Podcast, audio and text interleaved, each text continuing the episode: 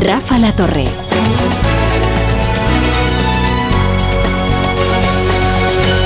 de las hipocresías más notables de este gobierno, la que tiene que ver con la política de inmigración que empezó teñida de humanitarismo y ha terminado siendo mercancía para el mercadeo con Junts per Cat. Pero no es solo una hipocresía por delegación. ¿eh? El Supremo está desnudando cuál es la política de inmigración de Grande Marlasca y no creo que tenga nada que envidiar a alguno de los de cualquiera de los salvajes del otro lado del muro. El Tribunal Supremo ha confirmado este lunes que la devolución de menores marroquíes desde Ceuta a Marruecos, llevada a cabo por las autoridades españolas en agosto de 2021, ¿se acuerdan? Durante aquella crisis migratoria realmente preocupante, realmente alarmante, eh, aquella avalancha masiva de, de inmigrantes que puso en jaque a las fuerzas en la frontera. Bien, esas devoluciones fueron ilegales por la absoluta inobservancia de las prescripciones de la ley de extranjería que exigen un procedimiento administrativo individual, exigen información sobre la situación de cada afectado y también la intervención del Ministerio Fiscal. Es decir, que el gobierno español tenía que haber estudiado caso por caso la situación de cada uno de los menores que sin embargo fueron devueltos. Eh, sin atender a todas estas sutilezas legales. Nada de eso se cumplió y por tanto se vulneraron los derechos a la integridad física y moral de los menores devueltos a Marruecos.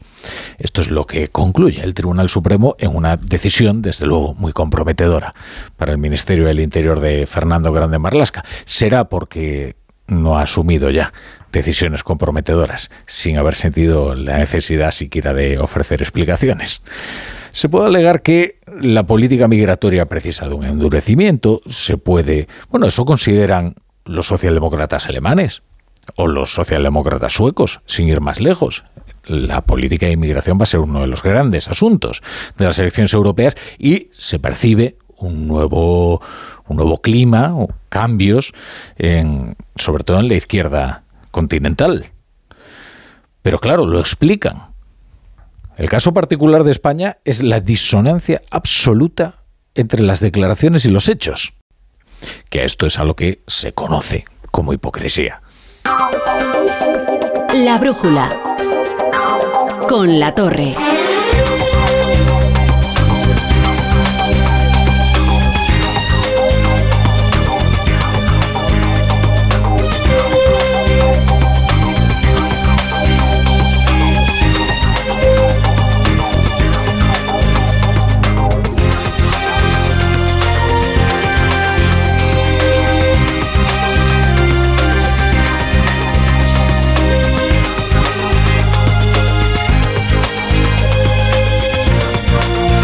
Bienvenidos a la Brújula. Estaremos con ustedes hasta las once y media, las diez y media en Canarias, como cada día y con toda la información, el análisis, el deporte y la economía. El, el día deja una revelación llamativa, pero poco sorprendente.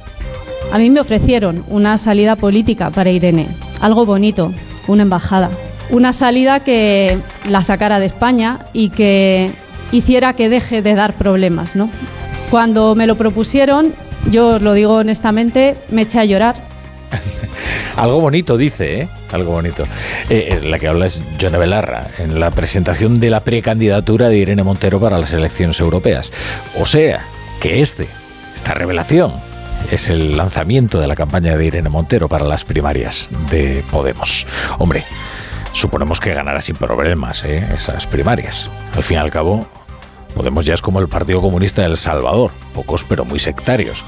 Y, ya ganaron primarias más complicadas como aquellas aquella vez que sometieron a consulta de los inscritos eh, la mudanza al chale de Galapagar y, y ganaron, ganaron, desde luego que sí. Bueno, la cuestión es que todos los mensajes van dirigidos contra Yolanda Díaz. Eh, su campaña, la de Podemos, ya no es contra la casta, sino contra la izquierda pacata y acomodaticia, contra la traidora a la causa incluida esta revelación de Joana Belarra que contaba como para quitar de circulación a Irene Montero y que no diera problemas, le ofrecieron un puesto muy bonito de embajadora. Es verdad que luego no precisó demasiado de cuál sería el destino. Ahora ya están deslizando fuentes de Podemos que se trataría de Chile y que, sin ninguna duda, la idea partió de Yolanda Díaz, que es a quien más le molestaba la presencia o la cercanía de Irene Montero y por eso quería poner un océano de por medio. Y digo que esto es llamativo porque cuando Johnny Belarra toma la decisión de hacer esta revelación sabe perfectamente que esto va a acaparar los titulares. Pero es poco sorprendente, porque es una forma de recolocación muy habitual. Eh, piensen solo en este gobierno. Héctor Gómez, embajador ante la ONU, Isabel Cela, embajadora en el Vaticano, Miquel Iceta en la UNESCO. Da igual si tienes o no formación diplomática, lo fundamental es que te vas al extranjero, que está muy bien, y está también muy bien pagado, ¿eh? y, dejas de estorbar, de estorbar. Porque lo cierto es que Podemos le está haciendo un daño muy considerable a Yolanda Díaz, ¿eh? a la que ha bloqueado y a la que nota muy inestable la, han puesto en el punto de mira y ya han empezado a deslizar, bueno, que la idea de ofrecerle una embajada fue de ella. Y ahora piensen en la situación de Sumar, ¿eh? En manos de Podemos para cualquier decisión, cualquier iniciativa que requiera de una aprobación en el Parlamento. Esos cinco diputados de Podemos completan la mayoría de este gobierno. En Galicia, eh, ahora el calendario. En Galicia, sumar no lo tiene nada fácil, ¿eh? y quedarse fuera del Parlamento de la Comunidad de Procedencia de Yolanda Díaz sería un golpe muy duro. En el País Vasco, no es descabellado pensar que Podemos obtendrá representación con el Carrequín y sumar no. Y las europeas, ¿Qué diría Rajoy, y las europeas. Eh, va a tener que encontrar primero un candidato, Yolanda Díaz. Ada Colau ya ha dicho que no, pese a los reiterados ofrecimientos. Ernest Urtasun, hombre, es ministro de Cultura. Pablo Bustinduy es ministro, que va a hacer el viaje de vuelta ahora. Íñigo Errejón va a tener que convencerle de batirse el cobre contra sus viejos camaradas. No es el mejor destino, no parece el mejor destino. Y mientras cada día, sin que pueda responder de forma vehemente, ni siquiera rotunda, porque depende de sus votos, Yolanda Díaz va a tener que soportar que la caricaturicen como una integrista y como un apéndice del PSOE sobre todo porque sabemos que si frente al odio y al recorte de derechos la respuesta que dan las izquierdas es que no se puede y que hay que conformarse con defender lo que hay y alentar el miedo porque viene la derecha, entonces al final las derechas mandan aunque no gobiernen, como estamos viendo en muchas ocasiones que ocurre en nuestro propio país. Hoy la comunidad educativa tiene algo sobre lo que discutir y eso ya es bueno per se porque la educación obligatoria es uno de los problemas más graves y más profundos a los que se enfrenta España. Y quizás eh, es el... Si lo, medimos por la importancia, es el gran ausente de la conversación pública ¿eh? y, política. Eh, de hecho, se puede decir que es uno de los problemas más graves y más profundos a los que no se enfrenta España. Basta escuchar cuáles fueron las reacciones al último al último test PISA, al último informe PISA, que situaba otra vez a España a la cola de los países desarrollados en educación, en comprensión lectora y también en matemáticas. Fue de un triunfalismo verdaderamente alarmante. ¿eh? Claro, eh, es de celebrar que haya una propuesta, al menos para paliar las carencias de la educación. Lo ha hecho Pedro Sánchez con esos 500 millones de euros anunciados en un acto de partido en La Coruña. Lo positivo es que de una vez asume el fracaso del modelo educativo que esto era algo que todavía no había hecho y el diagnóstico es muy importante para como paso previo al tratamiento. Las clases de refuerzo siempre son un fracaso, pero mejor es asumirlo que andar negando la realidad. Claro, lo peor de esta propuesta es que respecto a las necesidades de educación, de la educación es, es ridícula, porque 500 millones puede parecer una partida muy generosa y sin embargo si lo comparamos con los presupuestos de sanidad, de, sanidad, de educación, de cualquiera de las comunidades autónomas y esto es a repartir entre toda España.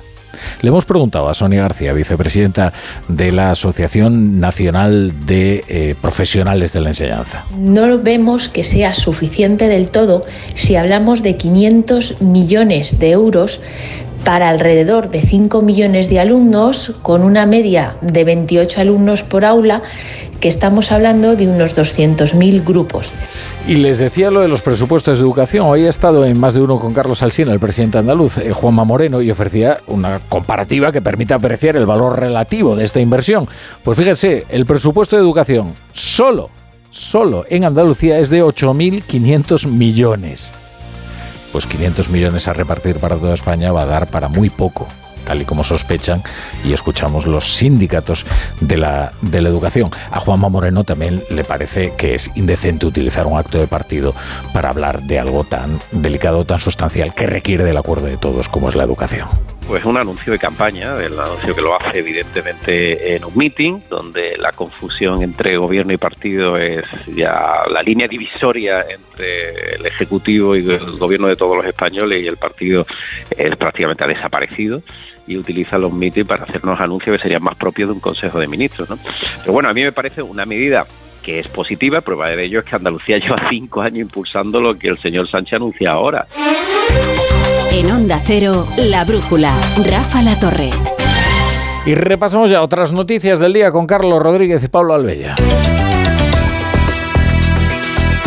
El Estado palestino es también la mejor garantía para la seguridad de Israel, a la que Israel y el pueblo de Israel, por supuesto, tienen derecho. Es la mejor garantía para la normalización de relaciones entre Israel y todos los estados árabes, para esa normalización de relaciones que permita un reconocimiento para siempre de ambos. Es el ministro de Exteriores español, José Manuel Álvarez, trasladando esta tarde la que sería la única opción europea para un plan de paz en Gaza. Hasta 12 puntos incluye el documento que estudian los ministros de Exteriores de los 27. Consejo de Ministros donde participan por separado Israel y la autoridad eh, palestina, además de Arabia Saudí, Egipto y Jordania junto con la Liga Árabe, países que estarían interesados en conseguir la seguridad y acabar cuanto antes con la inestabilidad en Oriente Próximo. ¿Cuáles son las claves para conseguirlo que ha planteado el máximo responsable de la diplomacia europea, Josep Borrell? Bruselas, Jacobo de Regoyos. El plan europeo aún se está elaborando, nadie quiere concretar nada aparte de la necesidad de que haya dos estados. Eso sí se lo han dicho al ministro de Exteriores israelí aquí en esta reunión, que en vez de responder ha emitido al parecer unos vídeos en los que plantea construir una isla artificial frente a Gaza que permita dotar a esta franja de agua potable y electricidad. La reacción de Josep Borrell en la rueda de prensa que acaba de terminar es esta. Un par de vídeos que tenían poco o nada que ver. Hubiera podido aprovechar mejor su tiempo para preocuparse por la seguridad de su país. Por su parte, el responsable palestino de Exteriores ha pedido que se considere la posibilidad de sancionar a Israel por bloquear la solución de dos estados. así a priori parece que es una solución bastante similar a la que estuvo encima de la mesa de Camp David II a principios de, de este siglo y que fracasó no precisamente por eh, la necesidad de que hubiera dos estados en la zona, sino por todo lo demás, que son la vuelta de los refugiados, la capitalidad de Jerusalén, porque es un tema tan complejo, y, sobre todo eh, qué estado es viable y qué estado ofrece seguridad al, otro. En fin, son estas las claves. La discusión de, soluciones no frena la ofensiva de Israel en Gaza. Un nuevo ataque del ejército israelí al sur de la franja deja al menos 40 muertos. Estos son los últimos de un balance que superaría los 25.300 según los datos que manejan los terroristas de Hamas que mantienen secuestradas aún a 136 personas. Sus familias tratan de presionar al primer ministro de Israel, Benjamin Netanyahu, para que consiga su liberación.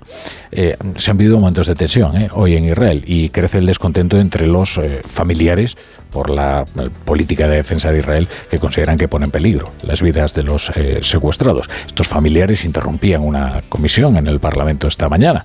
Esta tarde se concentran frente a la residencia del primer ministro. Corresponsal en Jerusalén, Hanna Beris. Israel rechaza formalmente las condiciones drásticas impuestas por Hamas para liberar a los secuestrados, tanto israelíes como extranjeros, que aún tienen su poder. Pero por otra parte, el primer ministro sostiene que hace lo máximo para tratar de llegar a un acuerdo. Así lo dijo hoy en una reunión que mantuvo con representantes de parte de los familiares de los 136 secuestrados, aclarando que evidentemente no puede elaborar sobre lo que se negocia detrás de las bambalinas.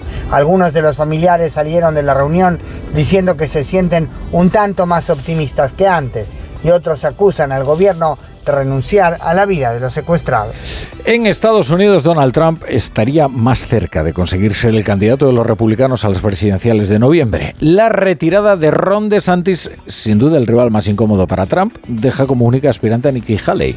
Mañana en New Hampshire eh, podría finalizar esa carrera si Haley no consigue los votos suficientes. De lograrlo, la siguiente plaza sería Carolina del Sur, el 24 de febrero, donde Haley fue gobernadora del estado. En cualquier caso, parece que Donald Trump tiene todas las papeletas para ser quien se enfrenta a Joe Biden en unas presidenciales.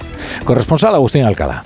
Nikki Haley ya tiene lo que tanto ha buscado, un mano a mano con Donald Trump y para lograr dar una sorpresa y vencer mañana en las primarias de New Hampshire, necesitará miles y miles de personas como esta mujer. I would never vote for Trump. Never, never.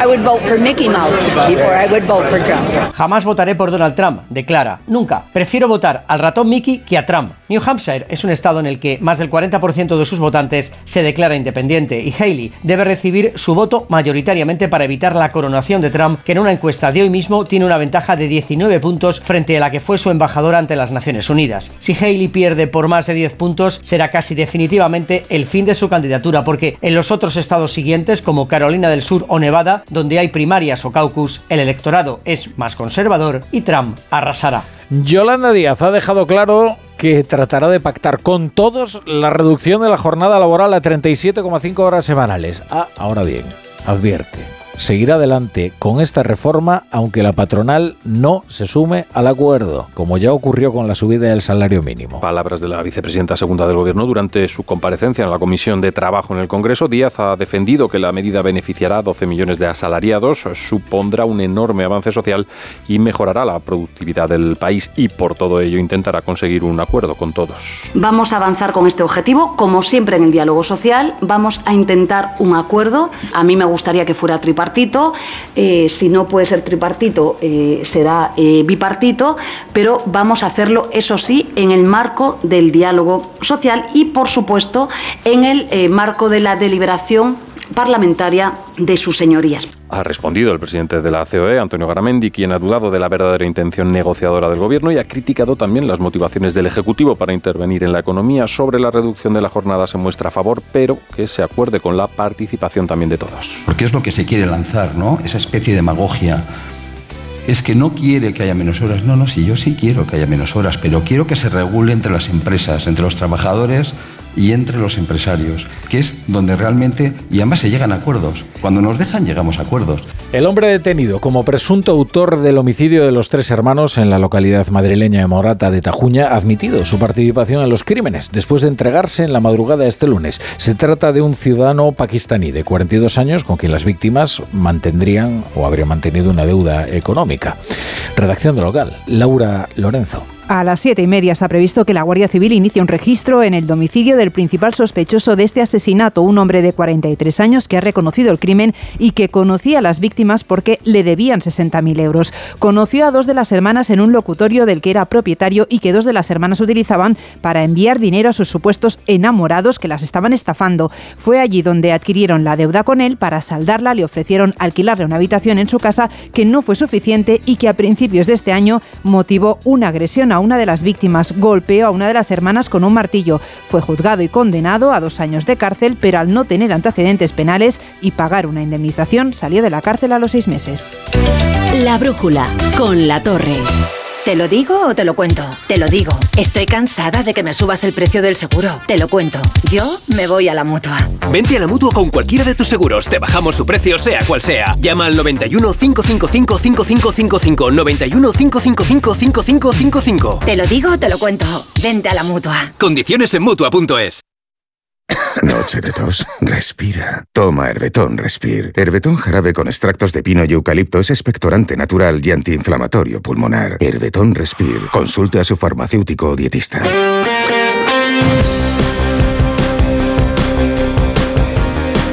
Bueno, qué día tan agitado, ¿no? En los deportes. Edu Pidal. ¿Qué, tal, la torre? Pues no sé por qué. Es un lunes tranquilo de momento. No sé, sí, tú No, ha sido un lunes movido. Ha sido un lunes de resaca de lo que sucedió ayer en el Santiago Bernabéu, especialmente con la victoria de Madrid frente al Almería. Después a las ocho y media repasamos las jugadas. ¿A ti te pareció para tanto? El Real Madrid María las decisiones. ¿Qué, Tres intervenciones del bar. Yo, yo, a mí no me pareció para tanto, pero bueno, eh, entiendo que, no sé. Luego lo desarrollamos. Sí, sí, sí. Desarrollamos al menos las tres intervenciones de bar. Sabemos si el CTA está de acuerdo con las decisiones que tomaron el árbitro de campo y el árbitro en la sala BOR y contamos la polémica y la indignación en Almería y la incompresión en Madrid, porque creen que el árbitro al final hizo justicia. Hoy se cierra la jornada de liga con el Granada Atlético de Madrid Los Cármenes, que contaremos en la web en el Radio Estadio de García a partir de las 9 y mañana comienzan ya los cuartos de final de la Copa Celta Real Sociedad. Además, la victoria de Carlos Sainz en el Dakar y el Open de Australia, donde Carlos Alcaraz siga adelante, su rival en cuarto será Esberet. Pues eso a las ocho y media, ahora se quedan ustedes ustedes 20 minutos con su emisora más cercana de Onda Cero.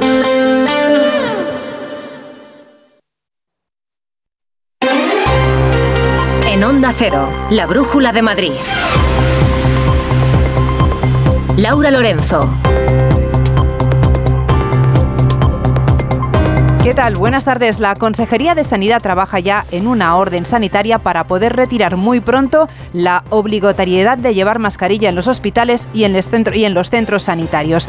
En estos momentos los casos de gripe en la región se reducen a 81 casos por cada 100.000 habitantes. Se cumple, por lo tanto, con lo estipulado por el Ministerio de Sanidad, dos semanas consecutivas en descenso de casos para poder retirar la mascarilla. Hoy la consejera de Sanidad, Fátima Matute, insistía en que esta ha sido una medida innecesaria porque no estábamos en una situación de emergencia, puesto que la epidemia, dice, ha sido menor que otros años. Por eso Matute le pide a la ministra que tome buena nota para no repetir en un futuro los mismos errores. Ese uso obligatorio de mascarillas que surgió como una medida improvisada a partir del 8 de enero no ha tenido impacto en esta disminución de la tasa de incidencia de gripe porque estaba en descenso desde antes de que la ministra nos convocara y por tanto rogamos que se prevean las medidas oportunas para otras epidemias de gripe con el tiempo suficiente, sin improvisación, sin imponer y sin alarmar.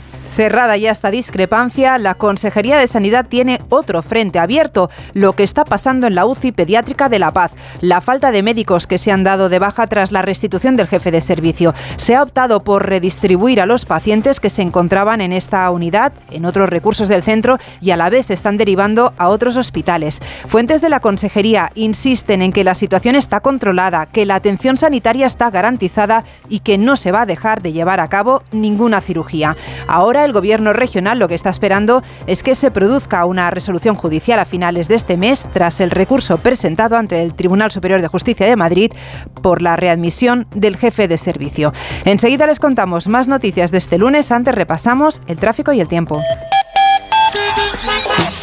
¿Cómo se circula a esta hora por las carreteras de la región? DGT, Elena Camacho, buenas tardes. Muy buenas tardes, ¿qué tal? En estos momentos pendientes de complicación de entrada a la Comunidad de Madrid por la 2 a su paso por el cruce con la M30 y las salidas por la 2 en Torrejón de Ardoz, a 3 en Rivas, a 4 en Pinto, a 42 en Parla, a 5 en Móstoles y a 6 a su paso por Majadahonda. Además intensa la M40 en Coslada sentido a 3, Mercamadrid hacia la 4 y Campamento sentido a 5, por lo que les pedimos mucha precaución en estos tramos y Por cierto que la glorieta de Arcentales se reabre entre el jueves y el viernes tras haber estado en obras desde mediados del mes de noviembre. En la M30 retenciones en sentido sur en el tramo que va desde el complejo de la Moncloa hasta pasado el puente de los franceses y un vehículo averiado a la altura de Chamartín en sentido sur provoca circulación muy complicada hasta la altura del Parque de las Avenidas.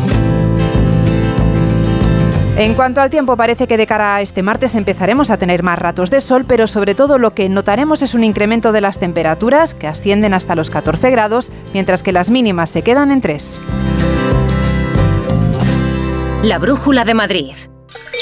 En la ganadería Organic producimos la mejor carne del mundo. Hacemos cría ecológica de las razas Angus y Wagyu, 100% sostenible. Nuestra carne es deliciosa y saludable, extremadamente tierna y jugosa. Va del campo a tu casa, sin intermediarios, a un precio justo. Si pruebas Organic, solo comerás Organic. Nosotros te la llevamos gratis a tu casa. Haz tu pedido en el 910-2010, 910-2010 o carneorganic.com. Organic, la mejor carne del mundo. Déjate sorprender por Palma, un destino que te da la bienvenida todo el año. Descubre su centro histórico, sus milenarias tradiciones y sumérgete en su rica vida cultural, su gastronomía y su encanto mediterráneo. Encuentra tu inspiración en visitpalma.com. Ayuntamiento de Palma. Cecchini es el vermut artesano y tradicional de Madrid. El vermut de toda la vida con la calidad y sabor de siempre. Pídelo en tu bar o terraza preferidos, de grifo o botella. También puedes comprarlo en las tiendas de tu barrio y en vermutcecchini.com. Su sabor te conquistará. Vermut Cecchini, tu vermut. Si es que ya lo digo yo siempre, dúchate que sale económico, pero eso sí, hazlo en un plato de ducha de Duchamanía. Hazme caso, ¿no ves que una bañera tiene más peligro que meter los dedos en un enchufe? Y mira que son bonitos los platos de ducha de Duchamanía. Oye, con suelo antideslizante, sus mamparas para entrar a vivir, pues eso, dúchate que sale económico y llama a Duchamanía, que no me enteré yo que no lo haces. En Madrid, Paseo del Molino 6, 91 468 4907 y Si sufres de hemorroides, ponte en manos de Ibismed, la solución real y definitiva al problema de las hemorroides. Sin dolor, ya que no es necesario tocar la zona anal. Más info en ibismed.es y en el 91 088 29 43. Ibismed, más de 10 años y cientos de pacientes satisfechos nos avalan. Te compra tu coche, te compra tu carro, te compra tu buga. Te compra tu auto, caravan. ¿Te han hecho una oferta? Te la mejoramos. Has oído bien. Mejor precio garantizado y compromiso de pago en 24 horas. Ven a vernos. La Brújula de Madrid. Laura Lorenzo. Sobre, Onda Cero. Sobre el triple crimen de Morata, este lunes tenemos novedades, empezando por el registro que se está produciendo esta misma tarde en el domicilio del principal detenido en Arganda del Rey. Un ciudadano de origen pakistaní de 43 años que se ha entregado esta madrugada y que ha reconocido ser el autor del triple crimen. Era en este municipio donde el detenido tenía un locutorio que dos de las hermanas utilizaban para mandar dinero a los supuestos estafadores del amor. Y fue allí donde adquirieron una deuda de 30.000 euros con el propietario, una deuda que se convirtió en el doble, en 60.000. En un primer momento le ofrecieron una de sus habitaciones de Morata como pago por la deuda, que no fue suficiente y que propició una agresión por parte del presunto asesino a una de las hermanas que fue atacada con un martillo en la cabeza. Unos hechos por los que fue juzgado y condenado a dos años de cárcel, pero al no tener antecedentes y asumir la consecuente indemnización, consiguió pasar únicamente seis meses en la prisión.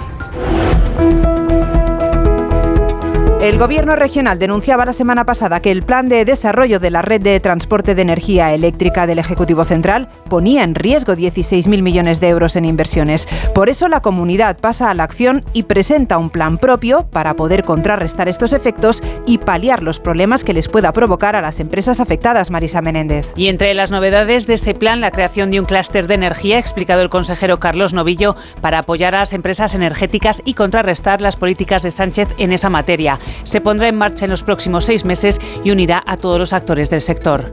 Con el objetivo de ser motor y no freno, conectar los proyectos de crecimiento con los de producción, esta medida reunirá a empresas, instituciones, asociaciones, centros de investigación y universidades, actuando como catalizador para generar soluciones energéticas inteligentes. El Gobierno regional va a implementar además medidas para avanzar en la descarbonización y la digitalización y nuevas modificaciones normativas para agilizar las autorizaciones de alta tensión, autoconsumo o grandes proyectos industriales.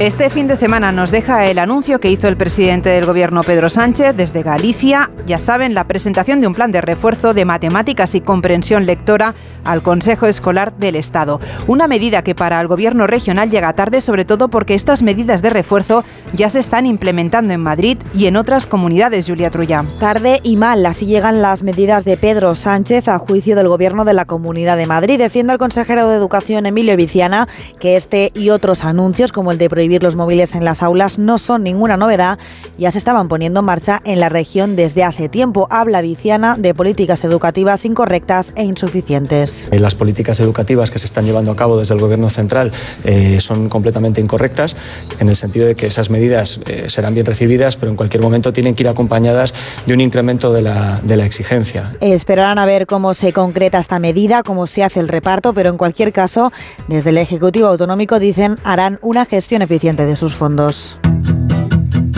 La presidenta madrileña Isabel Díaz Ayuso está de viaje en Polonia. Esta mañana ha participado en la reunión anual en recuerdo del Holocausto organizada por la Asociación Judía Europea, un enclave desde donde ha aprovechado para anunciar la creación de un museo hispano-judío en la región Pachilinaza. El museo se ubicará en la antigua subestación eléctrica de metro en el número 21 de la calle Castelló, un edificio industrial del arquitecto Antonio Palacios, ahora cedido en régimen de alquiler a la Fundación Hispano-Judía durante 30 años. A cambio, el suburbano recibirá 20 millones de euros. Isabel Díaz Ayuso. Uno de nuestros nuevos proyectos es la creación del primer museo de Madrid centrado en el legado hispano-judío y su papel y su influencia política y cultural en el mundo. La idea que persigue la presidenta es que este museo sea un icono de multiculturalidad, de integración, así como un atractivo turístico internacional. Ya es un secreto a voces. Mañana se presenta la Fórmula 1 en Madrid. Eso parece porque la región podrá presumir de volver a tener un gran premio hace más de 40 años. Este martes se conocerán todos los detalles, mientras que el alcalde de la capital, José Luis Martínez Almeida, mostraba hoy su satisfacción por todos los beneficios que dejará en la ciudad la Fórmula 1, Marta Morbeco. La prestigiosa competición es una ventana de Madrid al mundo, según el alcalde. La capital es un foco de atracción que se potenciará con la llegada de este evento deportivo. Orgullo, asegura Almeida, por la llegada del Gran Premio Fórmula 1, aunque advierte, hay que seguir trabajando. Una ventana de Madrid al mundo, un eh, ámbito económico extraordinario, con un retorno aproximadamente de 500 millones de euros que nos va a permitir que numerosísimas personas puedan venir a esta ciudad, pero creo que lo que traslada la Fórmula 1 y el mensaje de la Fórmula 1 es que Madrid es ese lugar en el que hay que estar en el mundo en estos momentos. Poco a poco se van conociendo más detalles. De momento se sabe que será un circuito urbano que atravesará las zonas de IFEMA, Valdebebas y M11. También el secretario general de los socialistas madrileños, Juan Lobato, se ha referido a la llegada de la Fórmula 1. Dice Lobato que es una buena noticia para la ciudad y para el conjunto de la región, pero solo espera que estos planes, dice, no terminen en fiasco como en Valencia. Para España una buena noticia para Madrid que tengamos este gran premio. El problema está en que en manos de Almeida, de Ayuso y del PP ya sabemos lo que puede pasar. Lo mismo que en Valencia, un fiasco enorme y una ruina económica. Por eso yo voy a apoyar este proyecto y me voy a encargar, entre otras cosas, junto a Reyes Maroto, de controlar y fiscalizar dónde se pone cada euro. Llegamos a las 7 y 31, hacemos una pausa y seguimos. La Brújula de Madrid. Llega a Madrid Peter el musical by Theater Properties, la superproducción familiar más aclamada de la historia. Más de 20 artistas, vuelos, efectos especiales y la última tecnología teatral para recrear la magia de esta aventura inolvidable. Peter el musical, a partir del 22 de febrero en el Teatro Alcázar. Entradas a la venta y más información en peterelmusical.com. Olvídate del ruido y de las pérdidas de temperatura. Cambia tus ventanas con Afan Decor y mejora el confort de los que más te importan. Todas nuestras instalaciones tienen garantía de por vida. Ventanas Afan Decor con triple acristalamiento Climalit y disfruta de un confort 5 estrellas. Cuando pienses en muebles nuevos para tu cocina, piensa en Kixen. Kixen es una empresa del grupo Duchamanía, con la misma profesionalidad y compromiso. Los muebles perfectos para tu cocina por encargo, a la medida de tus necesidades. Infórmate en el 91 762 98 76 en kixen.es o en el Paseo del Molino 6. Y recuerda que Kixen es K-I-X-E-N. Al sur de Mallorca, en el municipio de Santañí, se halla Calador, destino turístico y de vacaciones ideal para toda la familia. Los mejores servicios y la mejor planta hotelera bañadas por las cristalinas aguas del Mediterráneo. Os esperamos. Más información en visitcalador.com. Restaurante Asfontes. Auténticos productos gallegos. Carnes, pescados, mariscos, caldo gallego, empanada, lacón y una amplia carta de vinos. Salones ideales para celebraciones y también terraza. Con el excelente trato de siempre. Asfontes. En General Laci 10 cerca de Atocha. Y ahora también en la calle Áncora 32. asfontes.com.es. El principal riesgo del colesterol elevado son las enfermedades cardiovasculares. Ponte en guardia con una dieta saludable, ejercicio físico y Nivecol Forte, con coenzima Q10, levadura de arroz rojo y fitoesteroles vegetales concentrados que con una ingesta diaria de 800 miligramos contribuyen a mantener niveles normales de colesterol sanguíneo. Nivecol Forte, de laboratorios. Mundo Natural. Consulta a tu farmacéutico dietista y en parafarmaciamundonatural.es. La Brújula de Madrid. Laura Lorenzo. Otras noticias que nos deja este lunes. La Comunidad de Madrid pone en marcha un maratón de donación de sangre a partir de este jueves. Como ya se ha hecho en otras ocasiones, se va a instalar un dispositivo especial en la Real Casa de Correos de la Puerta del Sol que contará con 12 puestos de donación. Participan en esta iniciativa, que lleva por título Madrid Dona Sangre, los 30 hospitales madrileños y diversas unidades móviles para conseguir el objetivo hasta el sábado de 3.500 donaciones. Y descienden un 50% las multas a patinetes eléctricos mal estacionados en la ciudad de Madrid. El año pasado se interpusieron unas 46.000 sanciones frente a las 95.000 tramitadas en 2022. El ayuntamiento cree que esto es producto de que cada vez se conoce mejor la normativa y el buen uso que debe hacerse con este tipo de vehículos de movilidad personal.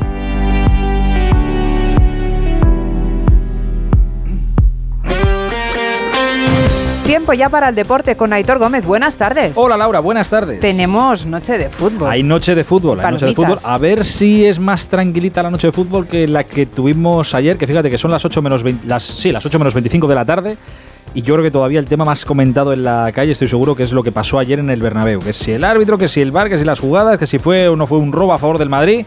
Bueno, es el tema estrella.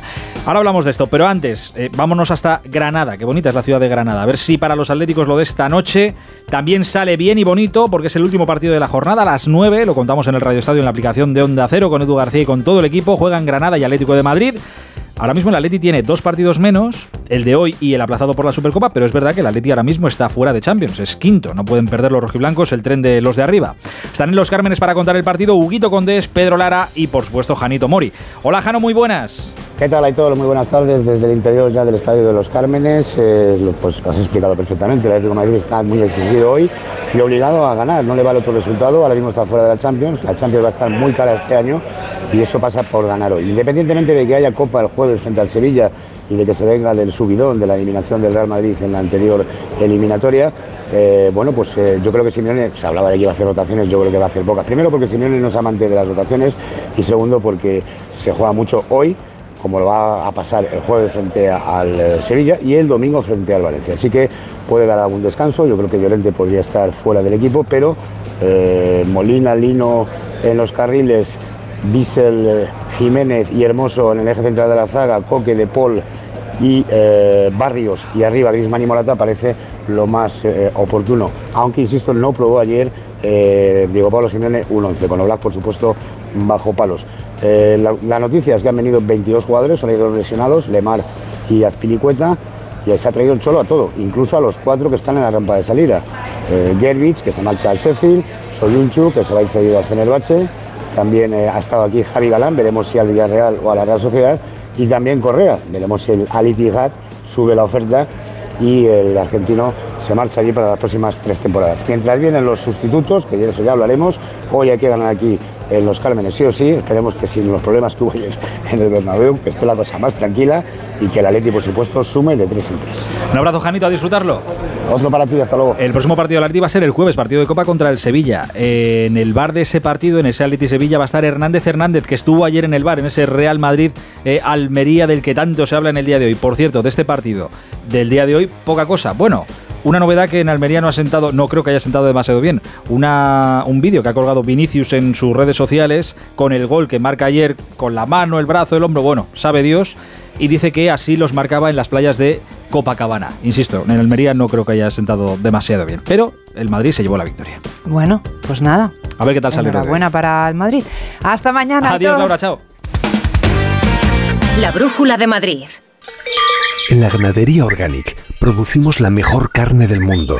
Hacemos cría ecológica de las razas Angus y Wayu, 100% sostenible. Nuestra carne es deliciosa y saludable, extremadamente tierna y jugosa. Va del campo a tu casa, sin intermediarios, a un precio justo. Si pruebas Organic, solo comerás Organic. Nosotros te la llevamos gratis a tu casa. Haz tu pedido en el 910-2010, 910-2010 o carneorganic.com. Organic, la mejor carne del mundo. Enciende la tele. Pon la temperatura del salón a 25 grados. Reproduce la lista de música jazz relajante. ¿A quién no le gusta que se lo pongan fácil? Con el servicio de recogida y entrega de Audi Retail Madrid, no tendrás que preocuparte de nada. Recogemos tu Audi donde nos indiques, lo llevamos a tu concesionario de confianza, realizamos los trabajos necesarios y te lo devolvemos donde quieras. Con Audi, lo difícil es no hacerlo fácil. Visítanos y consulta las condiciones en Audi Retail Madrid.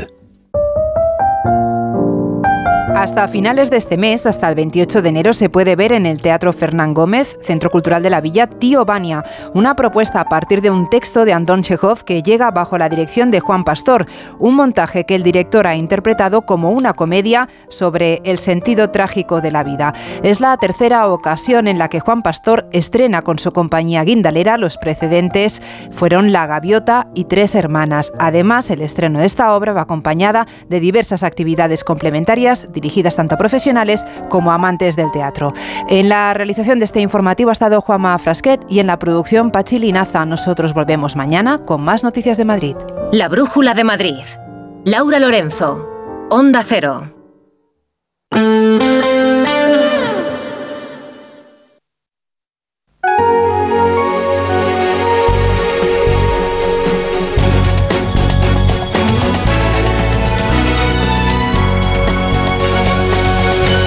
Ya son las 8 menos 20, las 7 menos 20 en Canarias. Esto es la brújula de Onda Cero y estas son las noticias que tienen que conocer a esta hora para estar bien informados.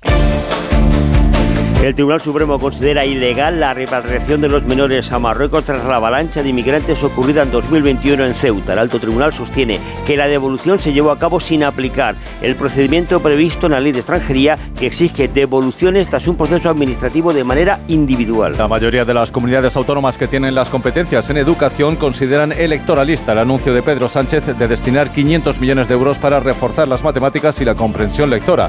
No se ha negociado con las administraciones regionales y los docentes consideran que con ese dinero no hay ni para empezar. La líder de Podemos, Yone Belarra, defiende que desde el gobierno se ofreció a la exministra de Igualdad, Irene Montero, ser embajadora para darle una salida política y dejarla así de dar problemas. Lo ha revelado en la presentación de la candidatura de Montero a las elecciones europeas. El alto representante de política exterior de la Unión Europea, Josep Borrell, presenta un plan de paz integral para el conflicto palestino-israelí basado en la idea de imponer dos estados. El documento reconoce que no es realista asumir que israelíes y palestinos puedan participar directamente en negociaciones bilaterales de paz sin una implicación internacional. Familiares de los rehenes israelíes secuestrados por Hamas el pasado 7 de octubre han irrumpido en una comisión parlamentaria en protesta por lo que consideran inacción del Ejecutivo y para exigir un acuerdo de intercambio. Desde el domingo están acampados frente a la residencia del primer ministro Benjamín Netanyahu. El Tribunal Supremo ha preguntado a la Fiscalía si debe investigar a Puigdemont por terrorismo en la causa de Tsunami Democrática, así como a la dirigente de Esquerra Marta Rovira y a otras 10 personas. Solicita al Ministerio Público que se pronuncie sobre la competencia y los indicios contra el prófugo. Los alcaldes del Partido Popular van a firmar un documento contra la quiebra de la igualdad en España y van a arropar a Núñez Fijó en sus medidas para frenar las cesiones a los independentistas. El líder del Partido Popular pide a su poder municipal que actúe contra el Ejecutivo por los avances en la ley de amnistía. El ministro de Cultura, Ernest Urtasun, ordena que los 17 museos nacionales que dependen del Gobierno de España revisen sus colecciones y adecúen su programación temporal a un relato que permita superar lo que ha denominado marco colonial o anclado en inercias de género o etnocentristas. La oposición teme que se usen los museos con fines ideológicos. La brújula con la torre.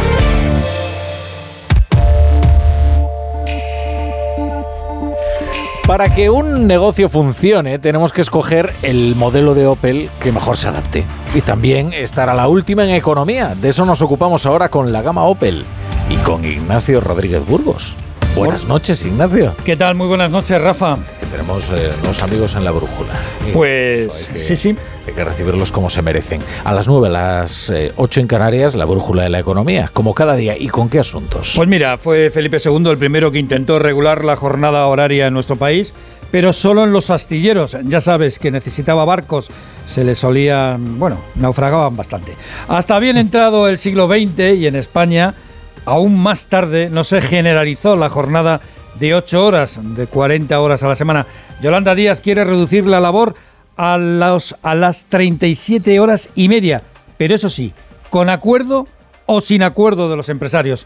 O sea, por así. La EPA Sí, muestra que el cómputo semanal de media en nuestro país está ya en 35 horas a la semana por trabajador. Esto es lo que dice la EPA. ¿Por qué? Pues por cosas de la extensión de la contratación a tiempo parcial. Vamos, lo de la jornada completa para muchos ya es un sueño. La vicesegunda dispara nuevas propuestas como una ametralladora. Además de la reducción de jornada, pues también defiende la entrada de los trabajadores en los consejos de administración. es decir, en la dirección de las compañías y cambiar el cálculo de la indemnización del despido. Bueno, esto dice la vicesegunda, como tú le llamas. ¿Y qué dicen los empresarios? Pues que no están por la labor. Antonio Garamendi acusa a la vicepresidenta de ir hacia un modelo intervencionista de la economía. Afirma que la jornada laboral ya se negocia en los convenios colectivos con los sindicatos y que depende de cada empresa y de la productividad de la misma. En una se podrá rebajar la jornada y en otra no. Y dentro del mundo empresarial, interesante el informe de Cepime, donde dice que los costes de las pequeñas y medianas empresas se han disparado más de un 5%, cuando la productividad cayó el año pasado casi un 1%. Apunta que han desaparecido 1.500 ah. compañías. y el sector que remonta es el del turismo. Sí, según el Banco de España, ya supone el 13% del PIB. Por cierto, España se sitúa en el cuarto país de la Unión Europea con más deuda pública, según ¿Según quién? Pues según Bruselas, en el 109% del PIB. Los número uno aquí son los griegos. Cuando FEDEA, por cierto, la Fundación de Economía Aplicada, reclama un pacto de Estado PP-PSOE en la financiación autonómica para crear unos fondos de solidaridad. La verdad es que esto del pacto de Estado entre PP y PSOE, bueno, hay gente que es optimista por naturaleza. Vamos, optimistas. y sobre todo en financiación autonómica, con Junts pidiendo pues eso. Hay, digamos que una frontera que delimita el optimismo de la fantasía, pero... Bueno, que, los de FEDEA son buena gente y quieren convencer al personal. Oye, ¿hay, alguna noticia más eh, que comentaremos, no? Sobre las empresas españolas. Bueno, hay, hay eh, muchas, muchas noticias, pero resumimos. Para empezar, Telefónica ha conseguido el 93% del capital de su filial germana, Telefónica Deutschland, y una operación valorada en 1.500 millones. La otra gran protagonista del día es Técnicas Reunidas, que ha logrado contratos en Arabia Saudí por un valor de 3.000 millones de euros. Y no nos olvidamos de Grifols. Ah. Suben un 1% y aún así todavía no tenemos noticias de la Comisión Nacional del Mercado de Valores y de la investigación que está realizando sobre sus cuentas, su contabilidad y sus relaciones con otras filiales. Pues le va la vida en ello a Grifols. Pues sí, porque esto da dolor de cabeza. Desde que sí. A, las, farmacéutica. a las 9, a las 8 en Canarias. Estaremos aquí. Hasta ahora. Hay una fecha límite para cada proyecto, noches de insomnio para todos los jefes y un socio para cada desafío. Tu nuevo vehículo empresarial Opel. Descubre la gama de vehículos comerciales ligeros y turismos de Opel y escoge qué modelo se ajusta mejor a tu negocio. Nos vemos en tu concesionario Opel más cercano. Más en opel.es. La brújula. En Menorca hay un secreto que te queremos contar, su encanto y la posibilidad de disfrutarla todos los días del año. Descubre Menorca, su oferta deportiva, cultural, gastronómica, natural y de paisajes de ensueño. Y ahora además como Patrimonio Mundial por la UNESCO. Ven y disfruta. Fundación Fomenta el Turismo de Menorca. Su alarma de Securitas Direct ha sido desconectada. Anda, si te has puesto alarma, ¿qué tal? La verdad que muy contenta. Como me paso casi todo el día fuera de casa trabajando, así me quedo mucho más tranquila. Si llego a saber antes lo que cuesta, me la hubiera puesto antes. Protege tu hogar frente a robos y ocupaciones con la alarma de Securitas Direct. Llama ahora al 900-272-272. Cuando compongo música busco un hit, un exitazo. Y en las rebajas camisas y pantalones. Cuando buscas no siempre encuentras, pero en las rebajas del corte inglés siempre encuentras lo que buscas. Con descuentos en moda, deportes, hogar, accesorios, lencería, zapatería. Del 7 de enero al 29 de febrero, las rebajas del corte inglés. En tienda web y app. Toma Energisil Vigor. Energisil con maca contribuye a estimular el deseo sexual. Recuerda, energía masculina, Energisil Vigor. Este enero nos hemos venido muy arriba y tiramos los precios con la cuesta abajo de MediaMarkt. Let's go. Solo hasta el 31 de enero tienes un portátil HP con procesador Intel Core i5 por 599 euros. ¡MediaMarkt! Su alarma de Securitas Direct ha sido desconectada. Anda, si te has puesto alarma, ¿qué tal? La verdad que muy contenta. Como me paso casi todo el día fuera de casa trabajando, así me quedo mucho más tranquila. Si llego a saber antes lo que cuesta, me la hubiera puesto antes. Protege tu hogar frente a robos y ocupaciones con la alarma de Securitas Direct. Llama ahora al 900-272-272.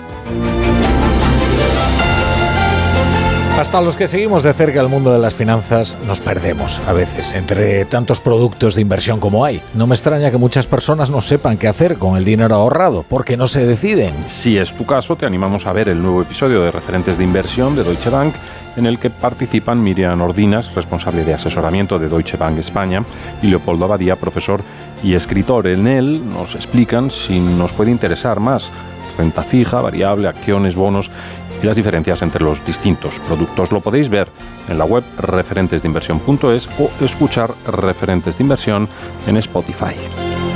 La brújula. La torre.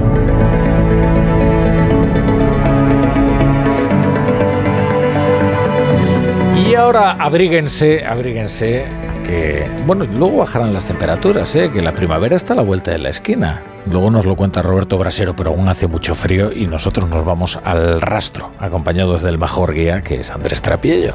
¿Qué tal, querido Andrés? buenas tardes. Buenas tardes, Rafa. ¿Qué tal? ¿Cómo estás? ¿Qué tal, ¿Qué tal ha ido el fin de semana? Bien, ha sido un domingo muy apacible, eh, con cosas como siempre muy diversas, pero todas están un poco trabadas, ¿no? yo voy a destacar tres porque quizás porque estoy en esa época, como eh, me salieron un librito que es una especie de biografía ilustrada, una, una fotobiografía de un escritor gallego que me gusta muchísimo, que se llama Vicente Risco. Tú como gallego lo conoces de sobra. Todos estos nos cayeron en la selectividad que nosotros. Ah, claro, vosotros lo habéis estudiado. No, los escritores gallegos, desde mi punto de vista, en fin, sin, sin molestar a nadie, a mí me parece que son los grandes desconocidos de la literatura en España. ¿no? Es decir, no digo que sean superiores a los catalanes, desde luego a los escritores en, vasco, en euskera, yo creo que sí, sin ninguna duda, pero, pero lo que medimos en la literatura no es el catalán, el vasco, la lengua que sea, el asturiano, el bable, sino que debemos tratar la literatura en sí, y si además como en el gallego es una lengua relativamente sencilla e inteligible para la gente, no, así el euskera, ¿no? Eh, y, Vicente Risco es un escritor enormemente eh, cercano, es un hombre que era muy ruralista, bueno, por supuesto era, era nacionalista. los, los nacionalistas gallegos bueno, tienen una relación eh, muy especial con, la nación gallega porque son nacionalistas que nunca se quieren, nunca quisieron separarse de España. Es decir, ellos entendían como una especie de particularidad, pero no en su horizonte no estaba eh, la independencia como sí estaba en, otros nacionalistas. ¿no? Y bueno, Risco tiene Es más cultural que político. ¿eh? Sí, absolutamente. Luego estas cosas siempre terminan evolucionando hacia lo político, ¿eh? pero el germen desde luego es cultural. Bueno, y de hecho, sí, pero ellos, digamos, se pasaron incluso a eh, eh, nacionalistas de izquierda como Castelao en algún momento, que son más fuertes, pero mm, nunca cuestionaron, digamos, su anclaje en el, en el, en el marco general o en, o en España. ¿no? Eh, Vicente Risco eh, se pregunta, es un hombre que entiende que Galicia se, se está yendo eh, hacia otro, otro siglo, que es el siglo mm, ruralista, es decir, sabe que esto se está acabando y que él es el último testigo de esa, de esa Galicia rural, de meigas y tal. Pero cuando hablamos de literatura gallega... Muchas historias orales, ¿no? de tradición oral que han escuchado transmitidas. A, todos ellos. Eso está un poco emparentado con el realismo mágico.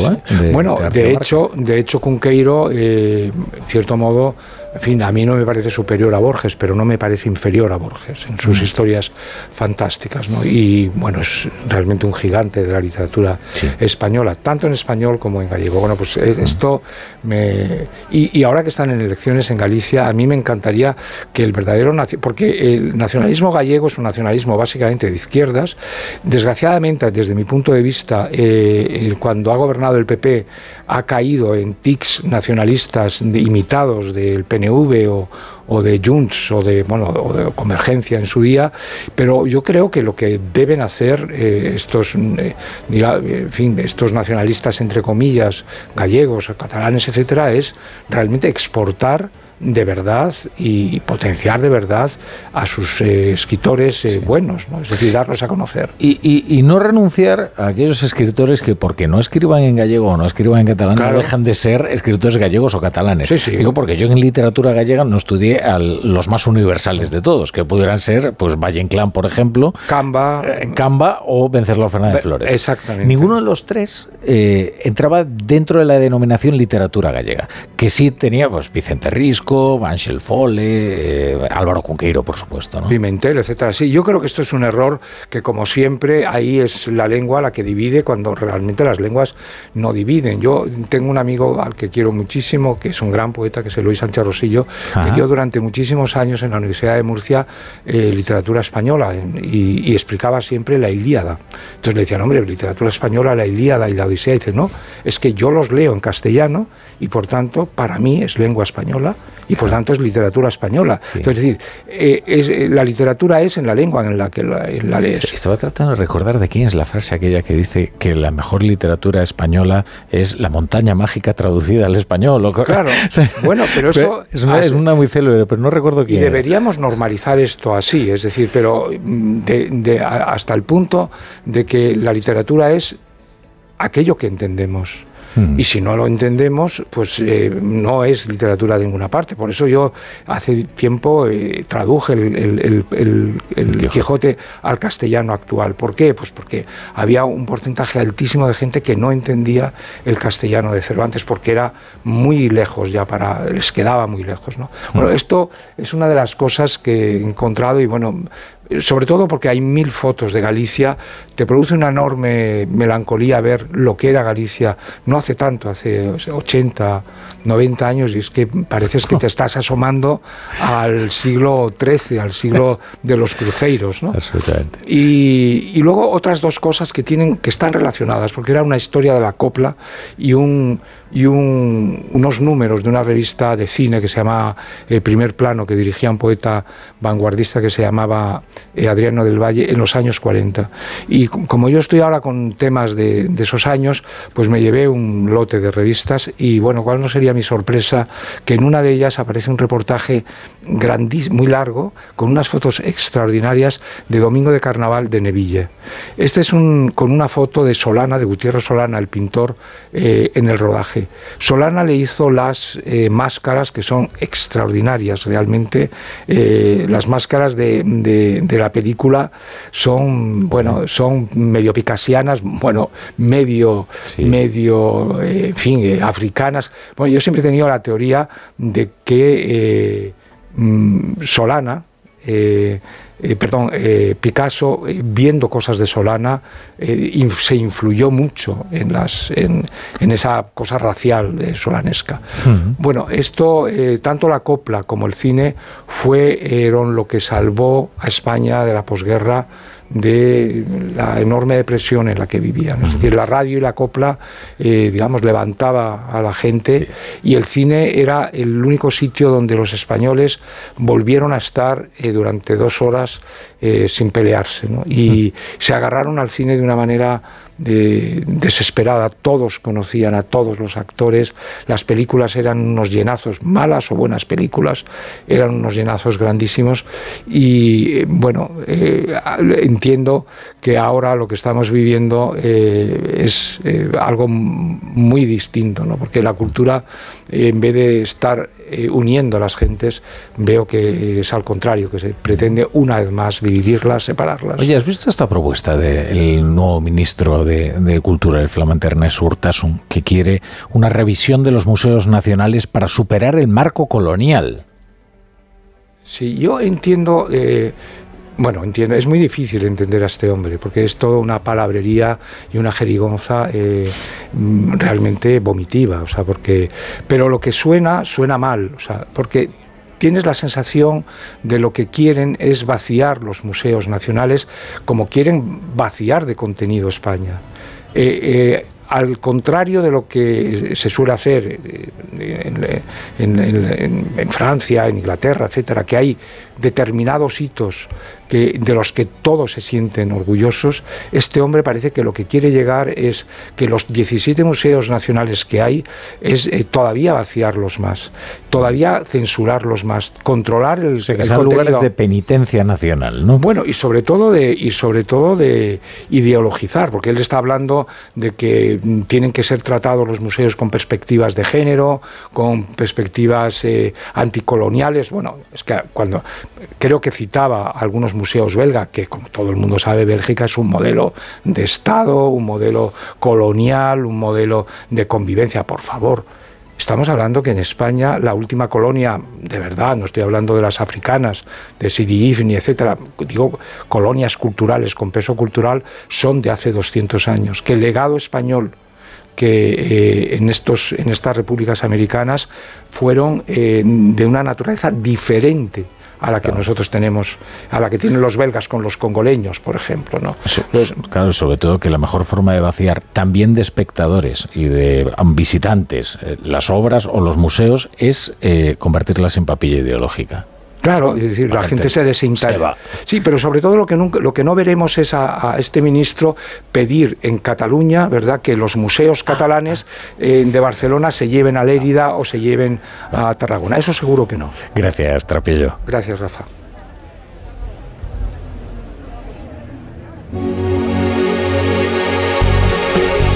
Son las 8, las 7 en Canarias.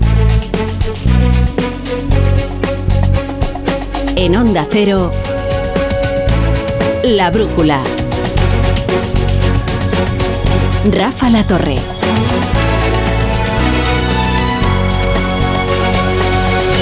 El alemán Olaf Scholz es socialdemócrata y salió en la portada de Der Spiegel anunciando deportaciones masivas de inmigrantes. Los suecos, qué decir, referencia mundial de la socialdemocracia. Y la izquierda allí también está repensando y replanteando su agenda para la inmigración. La situación es muy complicada, la integración en algunos barrios no es fácil. Este va a ser uno de los grandes temas eh, de las próximas elecciones europeas. Hay referencias indiscutibles de la izquierda que están repensando sus políticas migratorias. Bien, lo que distingue al gobierno español es la disonancia entre lo que predica y lo que hace. Esto suele ocurrir con todos los gobiernos, pero es difícil encontrarlo de una forma tan radical como la que se da en España. Fíjense, qué proclamas hace Pedro Sánchez como si fuera el gran freno a los ultras, el gran valladar contra la ola reaccionaria. Y sin embargo, las noticias que tenemos que escuchar de este gobierno. El Tribunal Supremo ha confirmado este lunes que la devolución de menores marroquíes desde Ceuta a Marruecos, llevada a cabo por las autoridades españolas en agosto de 2021, fue ilegal por la absoluta inobservancia de las prescripciones de la ley de extranjería. ¿Qué hubiera sido lo preceptivo? Pues según la ley, un procedimiento administrativo individual, información sobre la situación de cada afectado, y la intervención del Ministerio Fiscal. Es decir, tratar cada uno de los casos como un caso único, estudiarlo y ver si efectivamente lo que había que hacer era devolverlos, devolverlos a Marruecos. Nada de eso hizo el Ministerio del Interior de Grande Barlasca, que según el tribunal prescindió de toda ponderación del interés de los menores, ni mucho menos una comprobación de sus circunstancias individuales y, particulares. Lo que ocurrió es que los devolvieron. Y toda esa operación para frenar las avalanchas de Ceuta, pues desnudan la hipocresía de este gobierno, que echó a andar con una operación de imagen con el acuario, ¿se acuerdan? Y ha terminado utilizando la inmigración como mercancía para el mercadeo con Junts per Cat, que no está mal para ser el freno a la ola reaccionaria que recorre Europa. La brújula con la torre. Bienvenidos a la Brújula. Si se incorporan a esta hora la sintonía de Onda Cero. Eh, precisamente este episodio eh, de la avalancha de inmigrantes en Ceuta provocó en su día uno de los enfrentamientos más encendidos entre Podemos y el Ministerio del Interior de Grande Marlasca. Llegaron a pedir la dimisión del ministro, ¿eh? Los de Podemos, cuando estaban todavía en la coalición del gobierno, ¿eh? Hoy los de Podemos, fuera ya del gobierno, consideran que Sumar se ha convertido en un apéndice incapaz de imponerse así ante Pedro Sánchez, siquiera de plantar cara a sus, a sus políticas más supuestamente reaccionarias. Eh, porque ya digo que aquella, aquella avalancha Aquella avalancha provocó una crisis de seguridad eh, muy grave, eh, excepcional, en la frontera a la que España tuvo que responder y, lo hizo sin demasiadas contemplaciones el muy humanitario gobierno de Pedro Sánchez. Si aquí el problema y la discusión no es sobre la política migratoria de Pedro Sánchez, que sería una discusión muy interesante, sino sobre la distancia abismal que hay entre sus proclamas y sus acciones y sus hechos, y de cómo se presenta como si fuera el gran baluarte frente a la reaccionaria y cuando vemos cuál es eh, la actuación real de, sus políticas, eh, pues uno no nota excesiva diferencia ¿eh? respecto de algunos de esos ministros del Interior considerados hiperreaccionarios de otros gobiernos. Bueno, Podemos tiene ya a Yolanda Díaz en su punto de mira. Igual que en su día el objetivo era la casta, a la que dirigían todos sus dardos, ahora dirigen toda su artillería contra la traidora entreguista. Basta escuchar hoy a, a Irene Montero para anticipar cuál será su campaña. Irene Montero ya es una adversaria electoral de Sumar, oficial. Bueno, tiene que ganar todavía las primarias de Podemos, creo, que votan los inscritos y lo que ha presentado es su precandidatura, pero, hombre, suponemos que no habrá mayor problema para ello. Su carrera hacia las europeas ha comenzado con una revelación, hecha por Johnny Belarra, que pretende dibujar ese contraste entre los irredentos podemitas y los dóciles sumarios. A mí me ofrecieron una salida política para Irene, algo bonito, una embajada una salida que la sacara de España y que hiciera que deje de dar problemas. ¿no? Cuando me lo propusieron, yo os lo digo honestamente, me eché a llorar. Esto siempre recubierto, ¿no? Con la clásica retórica cursi, a más no poder de Podemos. Me eché a llorar, siempre esta cuestión personal, ¿no? En la que es verdad que el destino es, bonito, es bonito, hombre, precioso, una embajada, que vamos a decir, está además muy bien pagado. Así que Irene Montero quisieron comprarla como una embajada. Qué cosa tan convencional, ¿no? La jugada es perfectamente verosímil porque el extranjero es un destino muy recurrente para los ministros salientes, ¿eh? Podemos hacer un repaso. IZ a la UNESCO, Héctor Gómez a la ONU, Isabel Cela al Vaticano. Hombre, al Vaticano no iban a enviar a Irene Montero, ¿no? Porque iba a ser una interlocución difícil. Pero ¿y a Chile? En Chile hay un gobierno, el de Gabriel Boric, muy afín a las tesis de Podemos y ha sido muy elogiado el, presidente chileno por parte de Podemos. Eso han deslizado los de Podemos después, que ese sería el destino y que la idea, claro, había sido de Yolanda Díaz, que era la primera interesada en poner un océano de por medio con Irene Montero. Ahora la situación para sumar es muy delicada y se entiende la zozobra que se percibe en cada acto público de Yolanda Díaz, que trata de recuperar como sea la iniciativa eh, política después de haber sufrido el primer revolcón parlamentario cuando le tumbaron la reforma del subsidio del desempleo es que Yolanda Díaz está en manos de Podemos y encima con un calendario que es endiablado. En Galicia no lo tiene fácil y quedarse fuera del Parlamento precisamente en Galicia, siendo del Ferrol Yolanda Díaz, sería un golpe muy duro. En el País Vasco no es descabellado pensar que Podemos sí obtendrá representación con el Carrequín y Sumar no. Eso es lo que están diciendo ahora las encuestas, ¿eh? Miren, hoy Íñigo Urcullo tenía una rueda de prensa por la tarde y todos se temían si quizás iba a disolver ya el Parlamento y iba a convocar elecciones. Serán próximamente, quizás antes de las europeas. ¿Y las europeas? Pues miren, en las europeas lo primero es que Sumar encuentre a un candidato que se enfrente a Irene Montero. Ada Colau, Ada Colau ya ha dicho que no. Y ahora, si nos ponemos a repasar lo que son las primeras figuras, nos sale que son todos ministros, quizás Iñigo Errejón.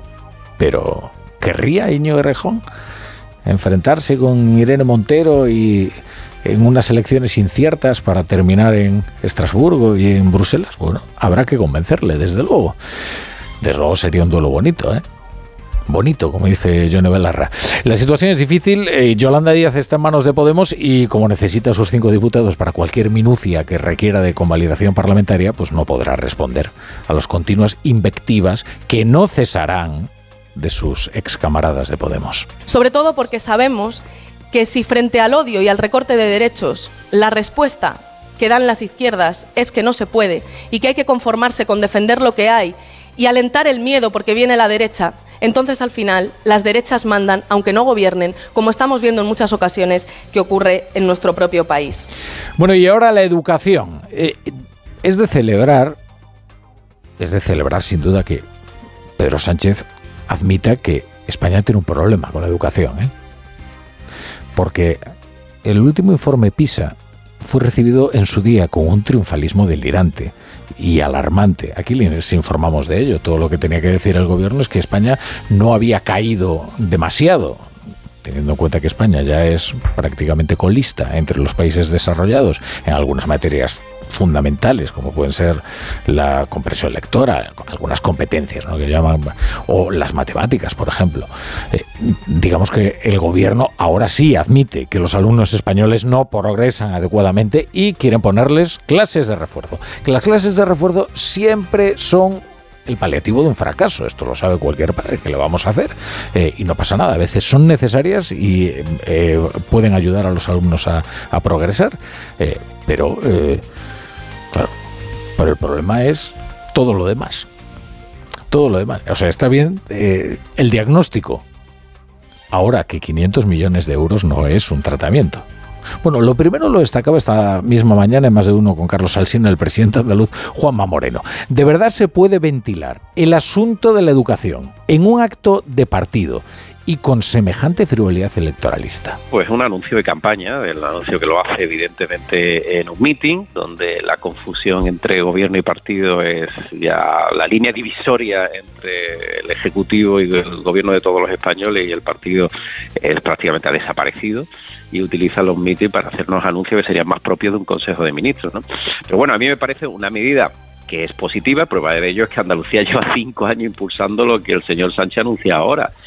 Claro, es que el, si precisamente uno de los problemas que tiene la educación es la falta de continuidad de las políticas, que hemos tenido una, sopla, una sopa de siglas, que cada uno de los gobiernos ha querido imponer su propia ley de educación, que hemos pasado de la LOE, la LOMLOE, la LOMCE, eh, la LOCSE, eh, ya nos hemos perdido entre tantos planes educativos, que además tampoco han conseguido eh, paliar las carencias de los alumnos españoles si una de las principales, uno de los principales problemas de la educación es que están transferidas eh, la mayoría de las competencias a las comunidades autónomas y tenemos un gobierno central que no quiere ponerse de acuerdo con ellas.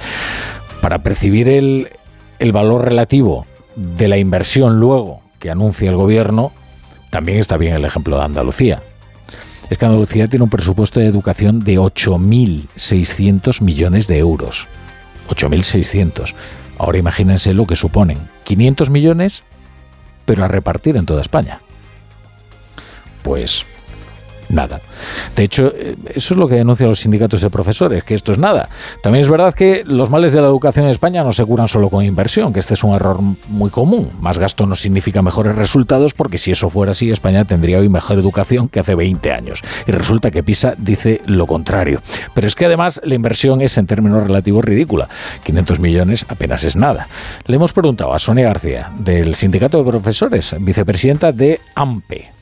No vemos que sea suficiente del todo si hablamos de 500 millones de euros para alrededor de 5 millones de alumnos, con una media de 28 alumnos por aula, que estamos hablando de unos 200.000 grupos. En Onda Cero, La Brújula, Rafa La Torre. ¿Te lo digo o te lo cuento? Te lo digo, me he quedado tirada y tardas en venir a por mí. Te lo cuento, yo me voy a la mutua. Vente a la mutua y además de una gran asistencia en carretera, te bajamos el precio de tus seguros, sea cual sea. Llama al 91 555 5555. Te lo digo, te lo cuento. Vente a la mutua. Condiciones en mutua.es. ¡Vigor, gor, gor, gor, gor, gor, gor! Toma Energisil Vigor. Energisil con maca contribuye a estimular el deseo sexual. Recuerda, energía masculina, Energisil Vigor. Si sientes que todo te va sobre ruedas y no quieres que ningún bache en el camino lo estropee, el seguro de coche de línea directa está hecho para ti. Además de ahorrarte una pasta, nunca te quedarás tirado, porque tienes coche de sustitución también en caso de avería. Cámbiate ahora y te bajamos el precio de tu seguro de coche sí o sí. Ven directo a lineadirecta.com o llama al 917-700-700. El valor de ser directo. Consulta condiciones. Su alarma de Securitas Direct ha sido desconectada. Anda. Si te has puesto alarma, ¿qué tal? La verdad que muy contenta. Como me paso casi todo el día fuera de casa trabajando, así me quedo mucho más tranquila. Si llego a saber antes lo que cuesta, me la hubiera puesto antes. Protege tu hogar frente a robos y ocupaciones con la alarma de Securitas Direct. Llama ahora al 900-272-272. La brújula. La torre. En Oriente Próximo, Israel intensifica sus, sus, ataques en el sur de la Franja de Gaza con bombardeos que hoy se han concentrado en el campo de refugiados de Han Yunis, eh, mientras crece la presión interna contra el gobierno del primer ministro Netanyahu. Familiares de los 136 rehenes que se cree que todavía siguen en manos de Hamas han interrumpido una sesión en el Parlamento y se han manifestado esta tarde ante la residencia del primer ministro, exigiendo un alto el fuego que permita el regreso de sus seres queridos. El problema es si esa es la única condición de las que tiene Hamas, que son condiciones muy drásticas las que impone. Presión también desde el exterior, la Unión Europea aprueba un plan de paz que pasaría por el reconocimiento de un Estado palestino y la celebración de una conferencia internacional de paz. Todo esto, todo esto le sonaría, por eso fórmulas ya que eh, se han ensayado en el pasado, en el pasado a, veces reciente, y los problemas eh, son otros y llegan cuando en cuanto se pone sobre la mesa la solución de los dos estados en la mesa de negociación. España apoya esta iniciativa ¿eh? como la única opción realista y especialmente vehemente en su defensa es el alto representante de la política exterior de la Unión Europea, Josep Borrell. Corresponsal en Bruselas, Jacobo Regoyos. España está claro que quiere un Estado palestino con capital en Jerusalén, este gobernado en la franja de Gaza y Cisjordania por la misma Autoridad Nacional Palestina, conectando ambos territorios por un corredor. Así se lo ha propuesto al ministro de Exteriores israelí, José Manuel Álvarez. Sobre su reacción, la diplomacia requiere discreción. La prudencia del ministro español no ha sido igualada por el alto representante Josep Borrell, sorprendido de ver cómo el jefe de la diplomacia israelí hablaba de crear una isla frente a Gaza para dotar en el futuro a la franja de agua potable y de electricidad. Hubiera podido aprovechar mejor su tiempo para preocuparse por la seguridad de su país y por el elevado número de muertos en Gaza. Pero Israel Kratz, el ministro de Exteriores israelí, ha mostrado desde el principio cuáles son sus prioridades cuando ante la prensa ha mostrado una foto de un bebé y otros rehenes. Este joven bebé es uno de ellos y pueden ver también en estas imágenes a cuatro mujeres jóvenes. Prueba de que aún queda un largo camino para esa conferencia de paz es que ni el ministro israelí ni los árabes hoy aquí en Bruselas han hablado entre ellos. En Estados Unidos Donald Trump tiene prácticamente garantizada la elección como candidato republicano en las presidenciales de noviembre. La retirada ayer de, de su adversario, el gobernador de Florida, Ron DeSantis, que encima le ha dado el apoyo a Donald Trump, pues deja a Trump como virtual ganador en las primarias, a la espera de que pase mañana en New Hampshire. Frente a él solo queda Nikki Haley, que tiene una única oportunidad que es quedar a menos de 10 puntos de Trump e intentar la remontada en Carolina del Sur, que es un estado en el que fue gobernadora, pero las encuestas adelantan una victoria aplastante de Donald Trump, que ya pide dar por finalizado todo este proceso de primarias. Corresponsal, Agustín Alcalá. El mano a mano que Nikki Haley ha buscado contra Donald Trump desde que se presentó la nominación republicana a la presidencia llega quizás demasiado tarde. Después de quedar tercera en los caucus de Iowa de la semana pasada y ahora que Trump le lleva en una encuesta parecida hoy 19 puntos, la antigua embajadora ante las Naciones Unidas debe obtener mañana en New Hampshire el voto de los independientes, porque 7 de cada 10 republicanos ya se ha decantado por Trump, del que Haley asegura dar muestras de estar cada día más perdido. Ha declarado que Joe Biden nos meterá en la Segunda Guerra Mundial. Creo que quería decir la Tercera Guerra Mundial. Que su rival fue Barack Obama cuando jamás se enfrentó al presidente Obama. O que yo no acepté la ayuda para reforzar la seguridad el 6 de enero, cuando no estuve cerca del Capitolio el 6 de enero. Después del abandono del pésimo candidato que ha sido Ron DeSantis, el expresidente vuelve a utilizar las mismas tácticas que empleó contra Hillary Clinton. Machista, pone en duda la inteligencia de su rival y si tiene lo que hay que tener para ser presidenta. Y además, como Haley es hija de inmigrantes indios, cuestiona, como hizo con Barack Obama, si puede ser candidata a la presidencia. Hoy la vicepresidenta segunda del Gobierno y ministra de Trabajo Yolanda Díaz y el presidente de la patronal COE Antonio Garamendi han vuelto a protagonizar un cruce de declaraciones, un enfrentamiento, esta vez a cuenta de la reducción de la jornada laboral a 37,5 horas semanales, 37 horas y media. La, medida se llevará a cabo, quieran o no, los empresarios.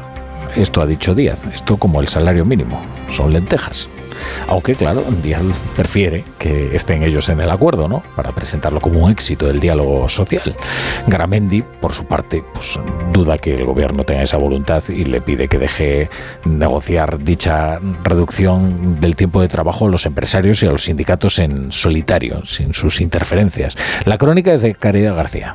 Yolanda Díaz ha convertido la reducción de jornada en su máxima prioridad, pero la negociación con los empresarios, que arranca el jueves, va a empezar a cara de perro. Esta mañana en sede parlamentaria ha dicho que buscará el acuerdo tripartito para acto seguido cuestionar la voluntad real de la patronal de sumarse al pacto. Preguntado el presidente de COE por el último dardo de Díaz, Antonio Garamendi la acusa de demagogia. Vamos a intentar un acuerdo. A mí me gustaría que fuera tripartito. Si no puede ser tripartito, será bipartito. Es lo que se quiere lanzar ¿no? Esa especie de demagogia. Es que no quiere que haya menos horas. No, no, sí, yo sí quiero que haya menos horas, pero quiero que se regule entre las empresas, entre los trabajadores y entre los empresarios. Cuando nos dejan, llegamos a acuerdos. Durante su intervención, la vicepresidenta ha citado la reforma del despido o la entrada de los trabajadores en la dirección de sus empresas como elementos clave, entre otros, en esta nueva legislatura. En el turno de grupos, el PP le ha recordado que sigue sin dar el dato de fijos discontinuos inactivos y Bildu y el PNV han amenazado con retirar su apoyo al Ejecutivo si no sale adelante la prevalencia de los convenios autonómicos, una cuestión que decayó con el fallido decreto de Díaz.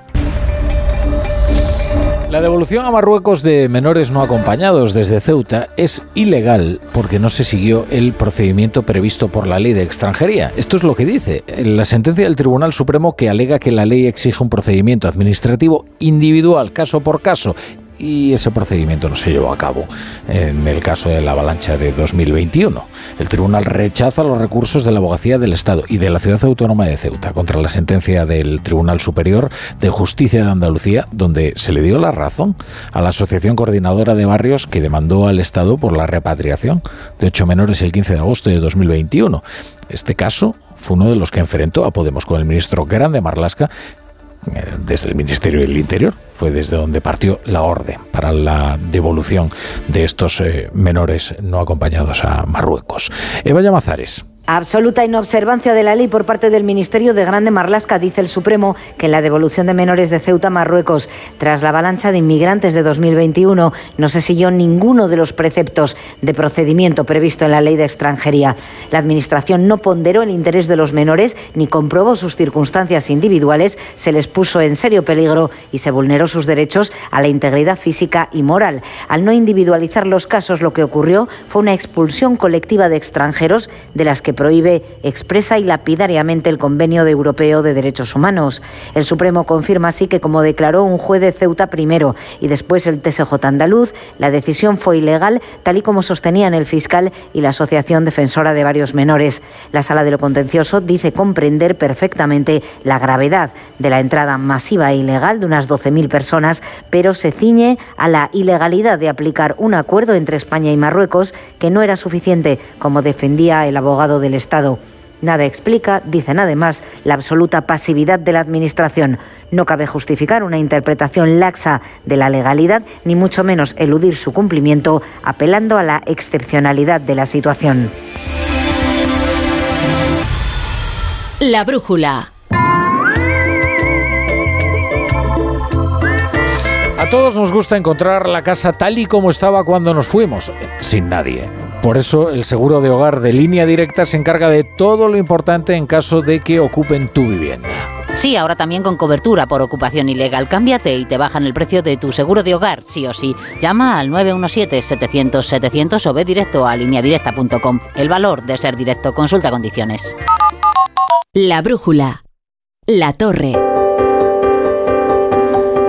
Juanjo de la Iglesia, buenas tardes. Buenas tardes, Rafa. A ver qué estás leyendo en los periódicos. Pues estoy leyendo la prensa digital sobre un asunto, por ejemplo, del que se habla mucho en estos días, que es la vacunación, las enfermedades infecciosas. Informa la razón de que vacunar en España es caro. Leo el titular, 1.519 euros por persona de media, pero rentable. Un ingreso por gripe cuesta 3.200 euros.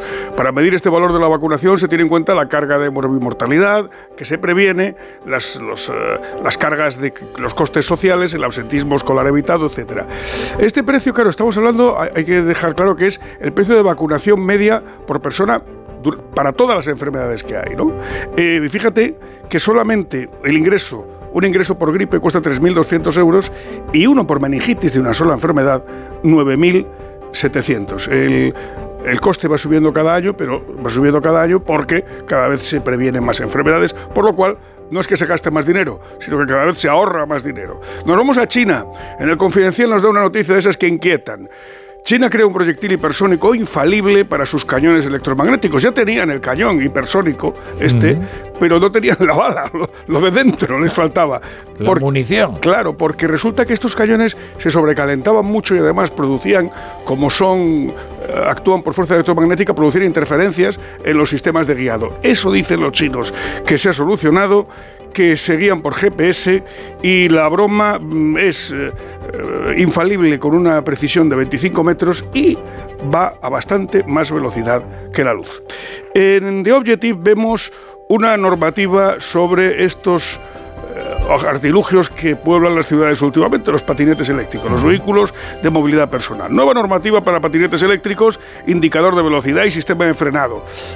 ahora, a partir de ahora, hay tres años para eh, digamos, de moratoria para los que han comprado el, patinete sin certificado, pero tienen que llevar frenos independientes a cada rueda, no pueden ir a más de 25 kilómetros por hora, sí a grandes, a grandes rasgos, eh, tienen que tener también el clásico timbre para avisar, una pata de Todo cabra. me parece poco. Una pata de cabra para que no se caiga. Y se recuerda, porque anda que no ha habido. Tengo yo un amigo ciego que es uno de sus temas favoritos, el de los patinetes tirados por la calle, claro, porque se ponen encendido con el y los que le atropellarán al hombre, porque no los ves venir no los ves, ni los, oyes venir. Entonces ahora tienen que poder avisar y hay que recordar que no pueden circular por las aceras, ni por carreteras, ni por túneles urbanos. Así que bueno, a ver si se van cumpliendo las normativas ya que existen. Me parece que han convertido la ciudad en impracticable para el peatón. Pobre peatón. Nadie piensa en el peatón. Alguien ha de pensar en el peatón. Así es. Juego la iglesia. Luego te espero aquí. Hasta luego. Buenas tardes. Con patatas y jolusa comer bien es fácil. Por eso nos ofrece las variedades mejor seleccionadas para disfrutar de un alimento de calidad todo el año. Patatas y jolusa. Amamos las patatas. A ver esa foto, ti patata. ¡Hijolusa! En el supermercado, dale la vuelta al envase y encuentra nuestra marca para garantizarte una gran calidad en tu mesa. Patatas Hijolusa. Amamos las patatas. Empresa colaboradora del Plan 2030 de apoyo al deporte de base. La brújula. Soy de legalitas porque a veces pasan cosas que no te esperas. Como cuando tuve aquel accidente y lograron que me indemnizaran. O cuando me hicieron unas quemaduras en la depilación láser y me ayudaron a ganar mi reclamación. Hazte de legalitas en el 900 y siente el poder de contar con un abogado siempre que lo necesites. Y ahora, por ser oyente de Onda Cero, ahórrate un mes el primer año. ¿Cada lunes es un drama? Tranquilo, toma Ansiomet. Ansiomet con Asuaganda te ayuda en situaciones de estrés y ansiedad. Y ahora también Ansiomet Autoestima, de Pharma OTC. Tu tiempo es oro. Por eso en Ftomet tienes el nuevo servicio express para reparar tu Audi, Volkswagen o Skoda. En menos de 90 minutos dejamos listo tu coche. Solo tienes que venir una única vez al taller y con cita preferente.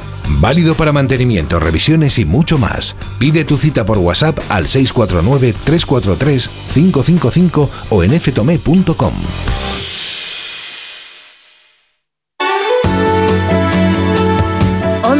Madrid, 98.0 FM.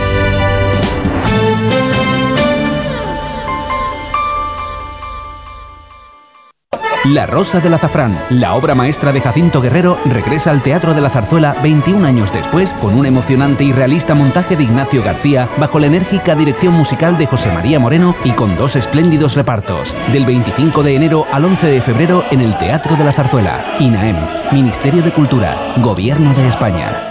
Hay emociones tan intensas e indescriptibles que teníamos que ponerles nombre. Son las emociones de los clientes de Gilmar, como la ventisfacción. Sensación de satisfacción al vender tu casa en las mejores condiciones. Descubre más en emocionariogilmar.es. Gilmar de toda la vida, un lujo. Te compra tu coche, te compra tu carro, te compra tu buga. Te compra tu furgo, te compra tu moto, te compra tu auto, caravan. ¿Te han hecho una oferta?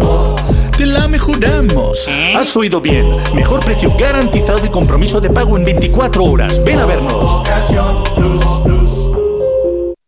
En Decorman hacemos obras, reformas, decoración, viviendas y locales, diseño con imágenes, todo en una llamada 91 609 3370 o decorman.es. ¿No te gusta cocinar pero te encanta comer bien? ¿No tienes el tiempo que necesitas pero te gusta la vida sana? La respuesta es platerío.com. Menús completos con materias primas de calidad y cocinados por profesionales. Entra en platerío.com y recíbelo donde quieras. Platerío. Ahorra tiempo. Come bien. Vengan las rebajas de Muebles a Dama. Precios insuperables con la misma calidad de siempre, en una gran variedad de estilos y modelos y con su habitual trato amable. Transporte y montaje gratuitos. Todo lo bueno de siempre, pero ahora con rebajas. Muebles a Dama. Ven a la calle General Ricardo 190 o entra en mueblesadama.com. 98.0 FM. Onda Cero, Madrid. Comienza el año con buen pie. Haz el mantenimiento del cambio automático de tu coche. Evitarás futuras averías. Entra en automatic.es. Aprovechate del 10% de descuento en el mantenimiento. Tu cambio automático quiere que lo cuides en automatic.es. Automatic Express. Especialistas en el mantenimiento del cambio automático. Lo hacemos en un express. automatic.es.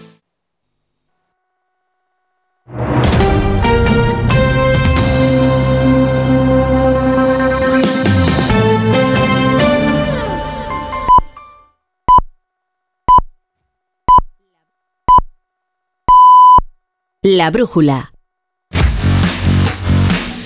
Ocho y media, siete y media en Canarias, la brújula del Radio Estadio en una jornada trepidante que se prolongará mucho más allá de lo que fue el fin de semana. ¿Qué tal, Edu Pidal? ¿Cómo Mucho estás? más, La Torre, porque para empezar, de esta tarde hay una filtración de un audio de una acción no revisada ayer en el monitor. Es decir, ha salido la filtración de un audio de una jugada del manotazo de Vinicius a Pozo, que en el CTA entienden como amarilla, por eso creen, por eso dicen que no se revisó la acción, que no es expulsión, pero ese audio se ha filtrado hoy y ya lo hemos visto por redes sociales durante toda la tarde, así que esto preocupa mucho a los árbitros que se sienten desprotegidos. No es el primer audio que se filtra del bar, ¿verdad? Yo he escuchado ya algunos por ahí. Bueno, desde que la federación emite los audios de las jugadas revisadas en un monitor, es la primera filtración de un audio. Y preocupa y se estudiará para saber Claro, de dónde viene ahí a los árbitros no deliberando. Claro, hablando durante el partido de determinadas acciones, de determinadas jugadas que ellos creen que no saldrán nunca a la luz porque no es una jugada revisada. Bueno, eso y mucho, vean. Viene el lunes cargadísimo. Es Bueno, que y hay fútbol, Te voy a pedir jugando, tiempo ¿no? hasta las 10 de la noche. Venga, pero no, porque me venga, y yo ya me voy, ¿eh? Ahora.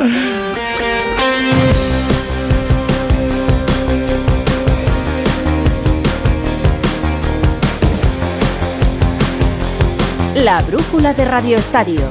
Edu Pidal. Casi 24 horas después del Real Madrid-Almería se sigue hablando de las intervenciones del VAR, decisivas en el resultado con Hernández Maeso, árbitro debutante en primera, en el campo, y Hernández Hernández, árbitro con experiencia e intervencionista en la sala BOR. Y lo último, lo último, es esto que le contaba a la Torre, es que se ha filtrado un audio de una jugada no revisada en el monitor, una posible agresión de Vinicius a Pozo que Hernández Hernández ve en el VAR, pero que se revisa en el monitor del campo, no, no se revisa porque entienden que no es una acción de roja. La pregunta es quién lo filtra, con qué intención y qué responsabilidades se van a tomar ahora. Este es el audio. Posible falta en ataque, quiero verla. Un poquito más para atrás, un poquito más para atrás, un poquito. Retiro, retiro. Uf, quiero verla en corto, ¿eh? quiero verla en corto, sí, sí, sí, sí, sí. Saque de meta. No, no, dame una. Cuando se lo va a quitar, cuando se lo va a quitar con el brazo al brasear, al brasear le golpea la cara, ¿vale? Cuando se lo va a quitar de medio le brasea y le golpea en la cara, ¿vale? Vámonos al vivo. Bueno, en el CTA, vámonos al vivo, decía, van al partido otra vez, hay mosqueo, hay Oye, enfado. Esto lo está escuchando el árbitro. Sí, sí, lo escucha el árbitro, sí, sí. Eh, él está arbitrando mientras unas voces en su cabeza están deliberando sobre las acciones. Sobre la jugada de Vinicius a Pozo, en este caso, y otras muchas durante el partido que no conocemos porque insisto en que solo se hacen públicas las que acaban en una revisión en el monitor de campo del Digo, árbitro de VAR. Van a terminar locos los árbitros. Yo creo que están acostumbrados Yo a creo- todo yo ya sí. en el campo. Lo que sí hay, como te decía, es mosqueo, es indignación, es enfado por la filtración. Y es tal que alguien llegó a plantear esta tarde incluso que se dejen de difundir los audios de bar como se había hecho desde hace unas semanas, pero parece que de momento se impone la cordura y no se va a hacer. A mí me gustaría que esto no ocurriera, que siguiéramos teniendo acceso a los audios, pero alguien tiene que asumir la responsabilidad de esta filtración, porque los árbitros se sienten desprotegidos.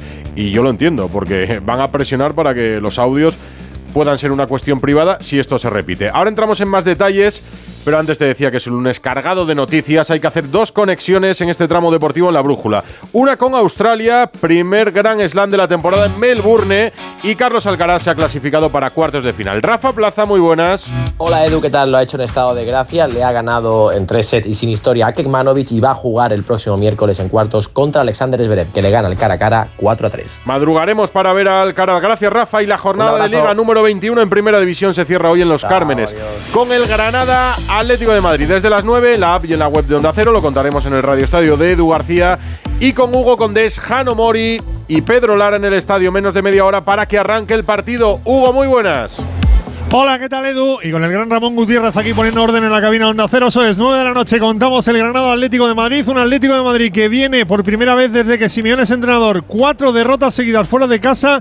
La última vez que el Atlético de Madrid ganó en Liga fuera de casa fue después del parón de octubre en Balaído. Desde entonces, Las Palmas, Montjuic, Bilbao y Girona. Cuatro derrotas seguidas. El Atlético de Madrid que quiere aprovechar el pinchazo del Atlético para volver a dormir en posición de Liga de Campeones contra un Granada que de la mano del cacique Medina parece que poquito a poquito se va recuperando. Ganó su último partido aquí en casa con el Cádiz. Se las hizo pasar canutas al Betis en la última jornada que compitió el equipo nazarí y busca los tres puntos aquí en Los Cármenes. Hay once confirmados. Rotaciones en el Atlético de Madrid. Alejandro Mori, muy buenas. ¿Qué tal, Hugo? Saludos, Edu. Efectivamente, entre Muy Copa buenas. y Copa, con la prórroga del pasado jueves eh, frente al Real Madrid, lo que viene en dos días ante el Sevilla en cuartos, Simeone rota, introduce algunos cambios y da descanso de inicio a hombres clave como Jiménez o Coque, que además están apercibidos, De Paul y Lino. Mantiene la artillería con Grisman y Morata arriba en un once formado por Oblak eh, bajo palos con Molina y Riquelme en los carriles. En el eje central de la zaga, Savic, Bissell y Mario Hermoso.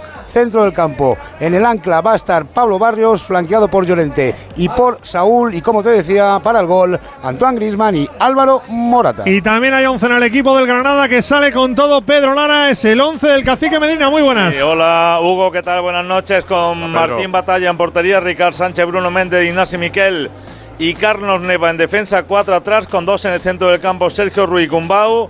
Alguien más adelantado, Gonzalo Villar, bandas para Brian Zaragoza y Ozuni.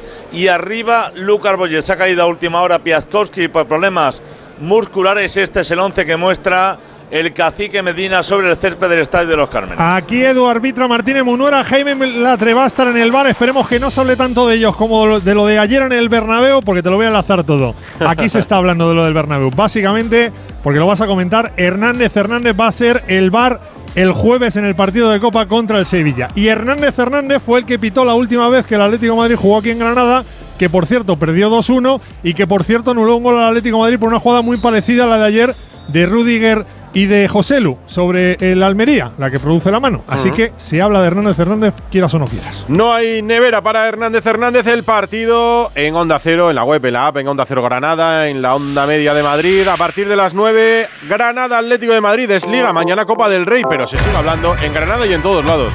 Como dice Hugo de las jugadas, hablamos mucho también en el último tramo de Radio Estadio. Las revisiones de la Salabor desde el Bernabéu. Eh, Fran, te voy a recomendar un on-field review para que valores un posible penalti por mano del defensa del Almería. Ahí la tienes. Te la voy a poner otra toma con la inversa para que la veas en contexto y la separación entre jugadores. Y ahora es tuya la acción, ¿vale? Tú decides. Eh, ven a verla, Fran. Eh, te recomiendo un on-field review por posible falta en ataque en la acción del gol, ¿vale? Ahí la tienes, Fran. Te muestro el punto de contacto, ¿vale? Si quieres te pongo una amplia para que veas que acaba en gol directamente desde ahí. La jugada continúa y acaba en gol. Fran, te voy a mostrar, ¿vale? Le da en el hombro derecho, ¿vale? Perfecto, le da con el hombro. Dale por la anterior, por la anterior, eso es. Hombro le dice, es difícil en un monitor como es en directo en el campo, en unos segundos y con malas tomas o con no las mejores tomas, tomar una decisión. Si te dicen hombro, pues te fías, supongo. Si vistas mil repeticiones no nos ponemos de acuerdo fuera del terreno de juego, aquí en los medios, por ejemplo, a mí, por ejemplo, me parece mano, ¿cómo puede Hernández Maeso rectificar su decisión sin una sola imagen clara, viéndolo en directo? Me llama la atención cómo el árbitro de VAR también dirige de alguna manera al del campo. Para empezar, porque tiene mucha más experiencia y el del campo menos galones como para no fiarse de sus recomendaciones. Y lo pongo entre comillas. Eh, de todo lo que sucedió ayer y a lo que se suma además la filtración del audio del VAR hoy, pero de las jugadas de ayer Gonzalo Palafox en el VAR, muy enfadados no estarán porque han metido a Hernández Hernández, digo en el CTA, no estarán muy enfadados para las designaciones de la Copa, como nos decía Hugo. Hola Gonzalo. ¿Qué tal, Edu? Buenas tardes. Bueno, eh, las designaciones de la Copa vienen de antes, eh, por lo tanto no las quieren modificar, no se han hecho a posteriori. Veremos en las próximas semanas, sobre todo en Liga, si están tan enfadados. Pero desde el Comité Técnico de Árbitros creen que lo de ayer en el Santiago Bernabéu no fue tan grave. Como contamos ayer en Radio Estadio, acierto en dos de las tres acciones de VAR. Con la imagen que tiene Hernández Hernández, es hombro de Vinicius y no mano. Otra cosa es que luego Dazón saca una imagen en la que vemos que aparentemente Vinicius golpea el balón con el bíceps y no con el hombro. El gol anulado a la Almería está bien anulado por falta de Lopi a Bellingham. Y por último, en cuanto a la gran polémica, ese penalti, esa mano y esa falta que precede al penalti. Aquí se equivoca Hernández Hernández porque tiene que avisar al árbitro de campo, a Hernández Maeso, para que vaya a la pantalla, que vea el penalti, pero que también vea la falta de Rudiger a Edgar. Por lo tanto, desde el Comité Técnico de Árbitros, desde el CTA, me dicen Edu que dos de tres. Esa es la información de Gonzalo Palafox sobre lo que piensa el CTA, la que se ha liado tras un partido que parecía idóneo para que un árbitro debutara en el Bernabéu. Partido contra el colista, pero lo de ayer ha generado más ruido que cualquier otro partido de esta temporada. Edu García, director de Radio Estadio, reflexiones de lunes en la brújula después de lo de ayer. Muy buenas. ¿Qué tal, Tocayo? Muy buenas. Aunque suena perogrullo infantil, ni Ancelotti ni los jugadores son los padres del arbitraje de ayer, son los que salieron beneficiados pero como parte pasiva, que alguno pone un silbato en la boca de Carvajal y un banderín en la mano de Bellingham, no es así. A esta hora nos faltan explicaciones porque los audios de diálogo entre los Hernández fueron precarios e inconexos pese a los anglicismos, los legales, los filtrados, no que no tienen, que sepamos, denominación de origen. Cuando un colegiado ve mal e interpreta peor, nos pasamos el reglamento por el puente de los tres ojos. El que ejerció desde el campo esperaba un bautismo, como decías, plácido, sin aspirar a que te hagan un vídeo conmemorativo en la tele blanca. El que tuteló desde la sala BOR hizo de padrino patoso que con ademanes de sobradete, al que encima le faltó sosiego y precaución para visionar bien, con su tiempo, con su reflexión y con lo que dice el código deontológico de un juez deportivo. Eso sí, jamás daré la razón al que piense que el Canario está compensando una supuesta lista de agravios con el Real Madrid. Y sí, de todo este ruido, Edu, entre toda esta polvareda, mis condolencias a la Unión Deportiva Almería, que están en una situación como para que se te caiga la gafa y encima te la pisen. Ánimo y a seguir peleando. Colista, prácticamente descendido el Almería. Imagina la indignación en esa ciudad. Nos la podemos imaginar todos. Juan Antonio Manzano. Hola Edu, ¿qué tal? Pues como se ha podido comprobar en las últimas 24 horas hay una indignación monumental en la Unión Deportiva Almería, en la afición y en la ciudad por lo ocurrido ayer en el Bernabéu y las decisiones tomadas en el bar por Hernández Hernández trasladadas al terreno de juego por Hernández Maeso. El club hoy ha realizado varias publicaciones en redes sociales tirando de sorna e ironía, pero denunciando implícitamente la desafortunada y escandalosa actuación del equipo arbitral. El malestar y la impotencia es tal que hasta la clase política ha querido ponerse del lado del club, como ha hecho Arancha Martín delegada de la Junta de Andalucía en Almería, que hablaba de profunda decepción y rabia. Siento una profunda decepción de comprobar cómo en el deporte profesional, en este caso el fútbol, puede ocurrir lo que pasó ayer en el partido Madrid-Almería.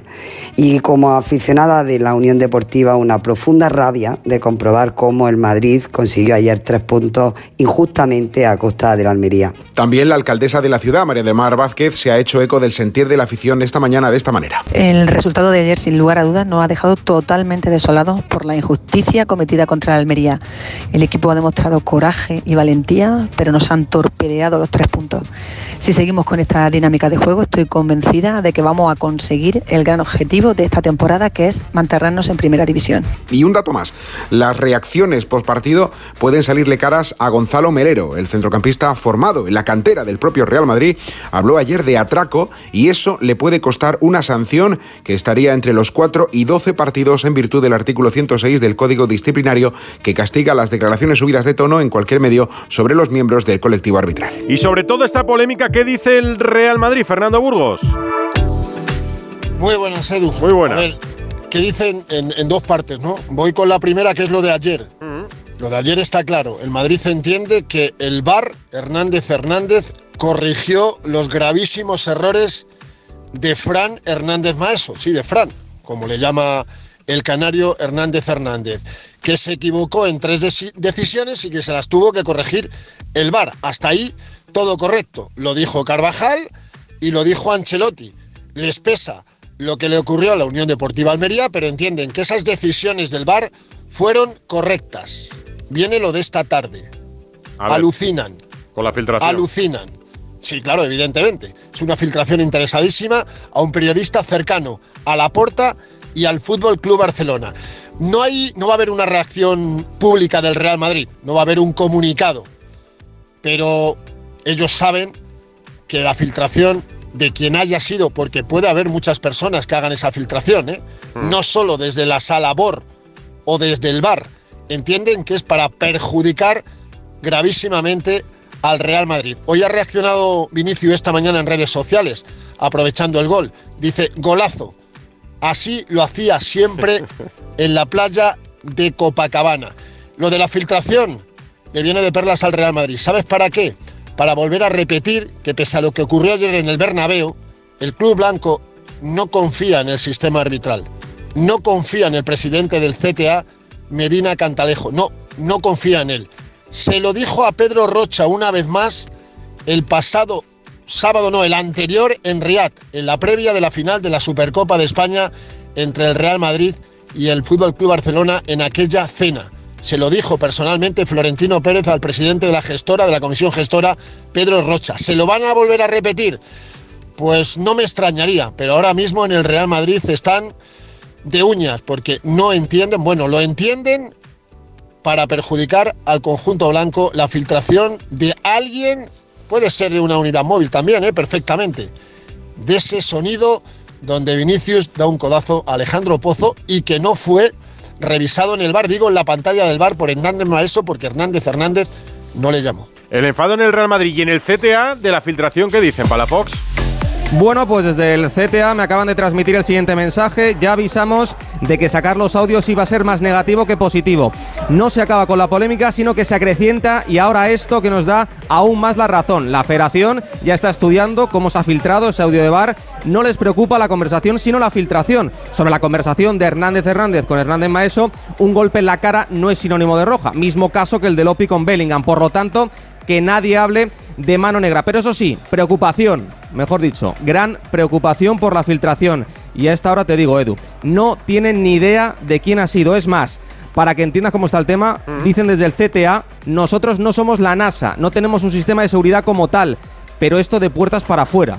Para adentro, el cabreo es brutal. Eso sí, de momento no piensan en dejar de sacar audios de las jugadas, porque además, como tú bien sabes, no depende únicamente de ellos. También te digo, pronto empieza la polémica con una iniciativa que cumple hoy 12 días, ni dos semanas llevamos. Muy pronto, y lo que va a durar a Barcelona. La brújula de Radio Estadio. ¿Te lo digo o te lo cuento? Te lo digo, no me ayudas con las pequeñas reparaciones de casa. Te lo cuento, yo me voy a la mutua. Vente a la mutua y además de ofrecerte nuestro servicio de manitas hogar, te bajamos el precio de tus seguros, sea cual sea. Llama al 91 555 5555. Te lo digo o te lo cuento, vente a la mutua. Condiciones en mutua.es. Para cuidar el medio ambiente y luchar contra el cambio climático, es necesario acelerar el proceso de descarbonización de la demanda térmica. Por eso nace la Alianza Q0, una alianza enfocada a los demandantes de energía térmica tanto en el sector industrial como en edificios, para avanzar en la tan necesaria descarbonización del planeta. El 24 de enero vamos a conocer a fondo esta iniciativa con el programa Más de Uno, en directo en el acto de presentación de la Alianza Q0 para la descarbonización de la demanda térmica. El miércoles 24 en Más de Uno. Te mereces esta radio. Onda Cero, tu radio. ¡Vigor, gor, gor, gor, gor, gor, gor, gor! Toma Energisil Vigor. Energisil con maca contribuye a estimular el deseo sexual. Recuerda, energía masculina, Energisil Vigor. Su alarma de Securitas Direct ha sido desconectada. Anda, si te has puesto alarma, ¿qué tal? La verdad que muy contenta. Como me paso casi todo el día fuera de casa trabajando, así me quedo mucho más tranquila. Si llego a saber antes lo que cuesta, me la hubiera puesto antes. Protege tu hogar frente a robos y ocupaciones con la alarma de Securitas Direct. Llama ahora al 900-272-272.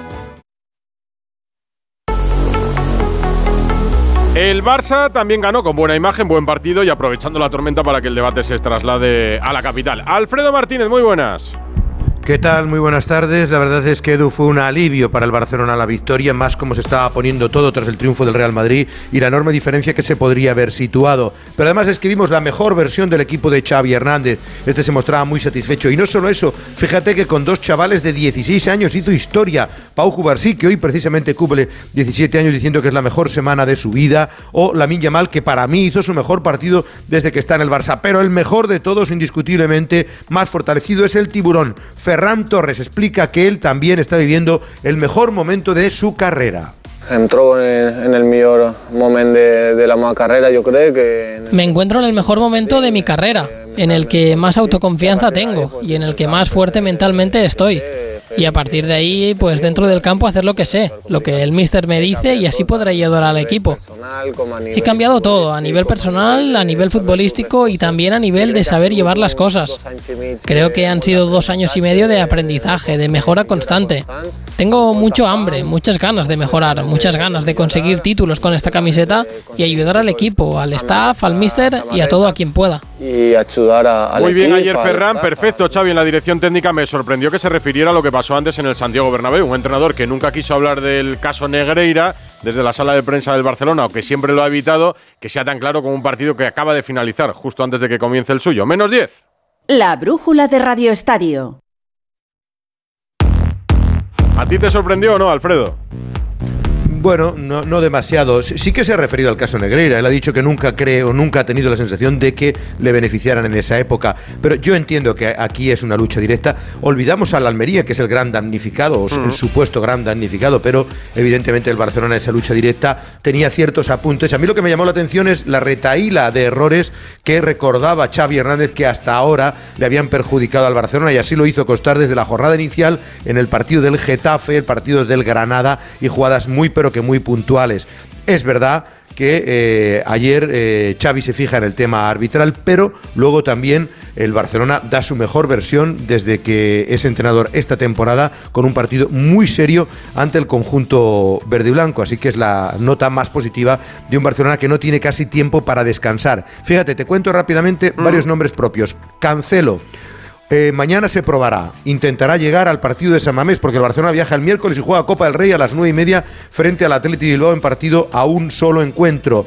Eh, Ter Stegen acaba de anunciar que en dos semanas estaría para jugar, que está ya haciendo campo, por tanto lo que se espera que ante el Nápoles, que dicen podría entrenar Mourinho, eh, va a estar en condiciones Marc André Ter Stegen. Y veremos por qué en principio recupera a Christensen, pero vamos a ver si Cubarsí se mantiene o no en el once titular o si Joao Félix o Lewandowski son algunos de los damnificados en las rotaciones que puede haber en la Copa del Rey. Así que tiene muchas cartas sobre la mesa Xavi Hernández en este calendario tan duro del mes de enero. Lo veremos porque esta semana de Copa, aunque hoy haya todavía un partido de Liga. Gracias, Alfredo. Hablábamos de la jornada, que terminó con el partido de ayer en el Bernabéu, pero que comenzó con la victoria del Alavés al Cádiz, que provocó la destitución de Sergio González. José Antonio Rivas. ¿Qué tal, Edu? Buenas tardes.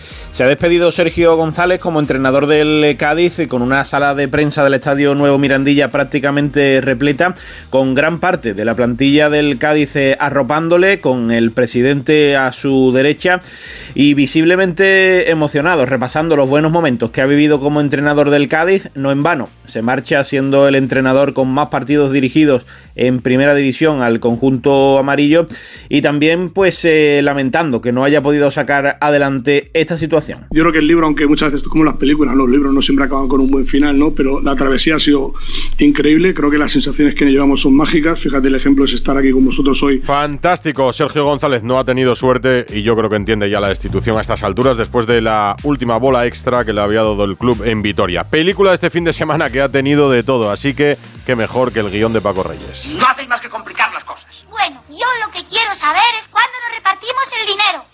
El dinero lo repartiremos más adelante cuando se haya olvidado todo. ¿Y si no se olvida? Pues querida Gracita, Atraco a las 3 con José Luis López Vázquez y compañía fue una de las comedias más sonadas de los años 60 y no tiene pinta de que se vaya a olvidar pronto lo de anoche. Es probable que dure hasta que termine la temporada porque los rivales del Madrid lo recordarán un día sí y otro también y no precisamente por el daño a la Almería y los del Madrid lo recordarán cuando el Bar se equivoque en su contra. Hágame caso que esto va a ser así, sí o sí, que diría del nido padre. A las 4 y cuarto, pensarán los de la Almería y los antiblancos, mientras que los blancos preferirán ver la Liga de los Hombres que es extraordinarios, donde Carvajal se disfrazó de Son Connery en el 99 de partido. Solo 18 necesitó el ucraniano Dovic para hacer un hat-trick con un Girona que sigue líder y que le metió una manita al Sevilla que no funciona ni con Quique ni sin Quique. Igual Xavi debería preocuparse tanto más por el Girona que por los errores a favor del Madrid. El de Tarrasa tiene la memoria muy selectiva, como el resto de entrenadores, futbolistas y aficionados, que solo recuerdan los errores que les penalizan y nunca los que le favorecen. El fútbol es así, que diría Ángel María Villar. ¿Y cómo será el fútbol? Que el nuevo héroe del Barcelona es Ferran, que hasta hace poco era un lenguado y por fin empieza a morder como un tiburón. Ayer tres dentelladas para devorar al Betis de Isco, que sigue llamando a la puerta de la selección, pero cuyo seleccionador incomprensiblemente se las tiene cerradas. El fin de nos deja un visionado de lo imposible, después de ver el gol inverosímil de Areso con Osasuna. De eso sale uno de cada mil o de cada dos mil, pero aún así el golazo de la liga que será difícil de mejorar. Igual que el rendimiento que Baraja está sacando a la plantilla del Valencia, que está en puestos europeos cuando todos pensábamos que tendría una temporada complicada. Como la que están atravesando varios equipos sumidos en una crisis en cuartel y buscando desesperadamente un milagro que lo cambie todo. El Cádiz en descenso y, destituyendo a Sergio porque los de la tacita de Silver no ganan ni queriendo. Y el Sevilla a un punto del infierno y con una goleada de las que duelen antes de ir en copa al Metropolitano. Y mientras tanto, el que no termina de funcionar, ni con pan, ni con vino, es el Villarreal de Marcelino. En definitiva, querido Edu, esta semana, como tantas otras, seguiremos hablando en el bar del bar.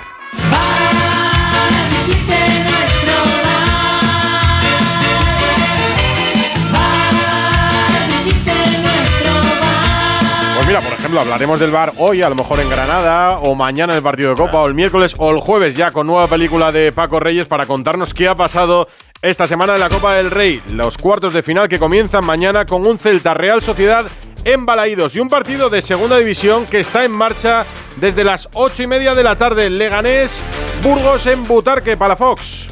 En la casa de líder estamos en el 24 de la primera parte y ya gana el conjunto de Borja Jiménez. El primero lo marcaba Diego García en el minuto 14 y poco después en el 20 repetía el delantero del Lega. Por lo tanto, rozando el 25 de partido está ganando el Leganés, está ganando el líder que no pierde aquí desde la primera jornada. Leganés 2, Burgos 0. Resumen de la jornada CB Baloncesto Albert Arranz. Buenas tardes, Edu. La noticia de portada de la decimonovena CB es el punto y final a la racha de 14 victorias seguidas de Unicaja. El vigente campeón de Copa, curiosamente, la perdió ante el mismo equipo contra el que la inició, el Juventud, esta vez en Badalona, imponiéndose los verdinegros en final apretado por cuatro, con partidazo de ante Tomic, 20 puntos, 8 rebotes y 5 pases. Doble doble firmó el Facu Campazzo, 10 puntos, 10 asistencias, para devolver al líder Real Madrid a la senda de la victoria tras dos caos consecutivos. Fue a costa de Surne Bilbao por 15.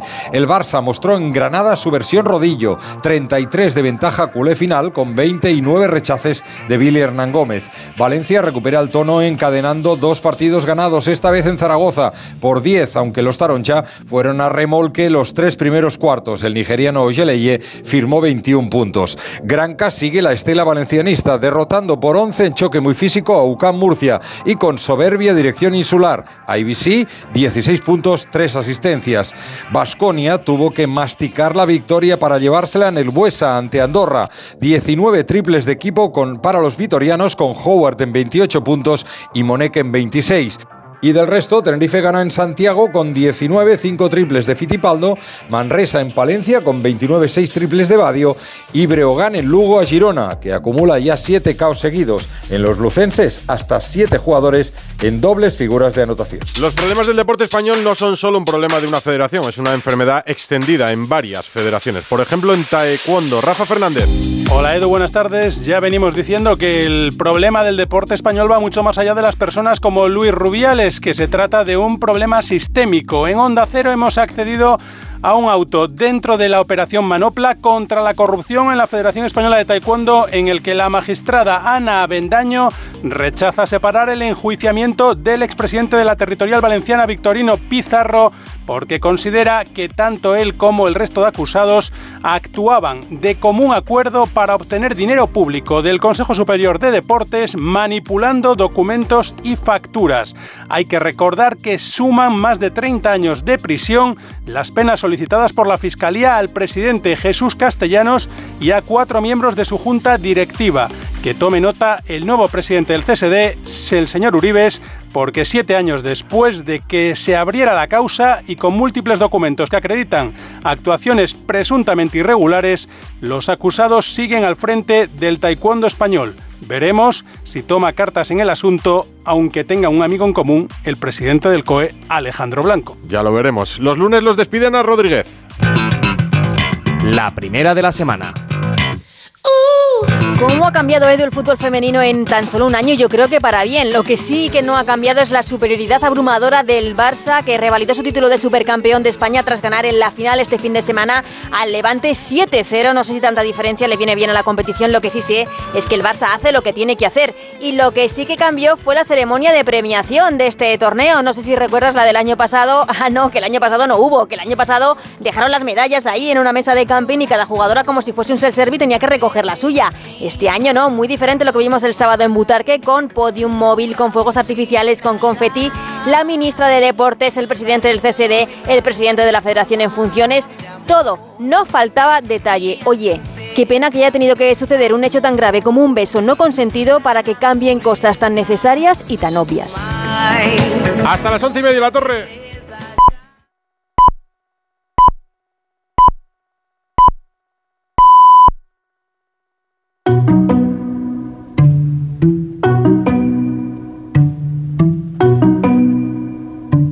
Cero, La Brújula, Rafa La Torre.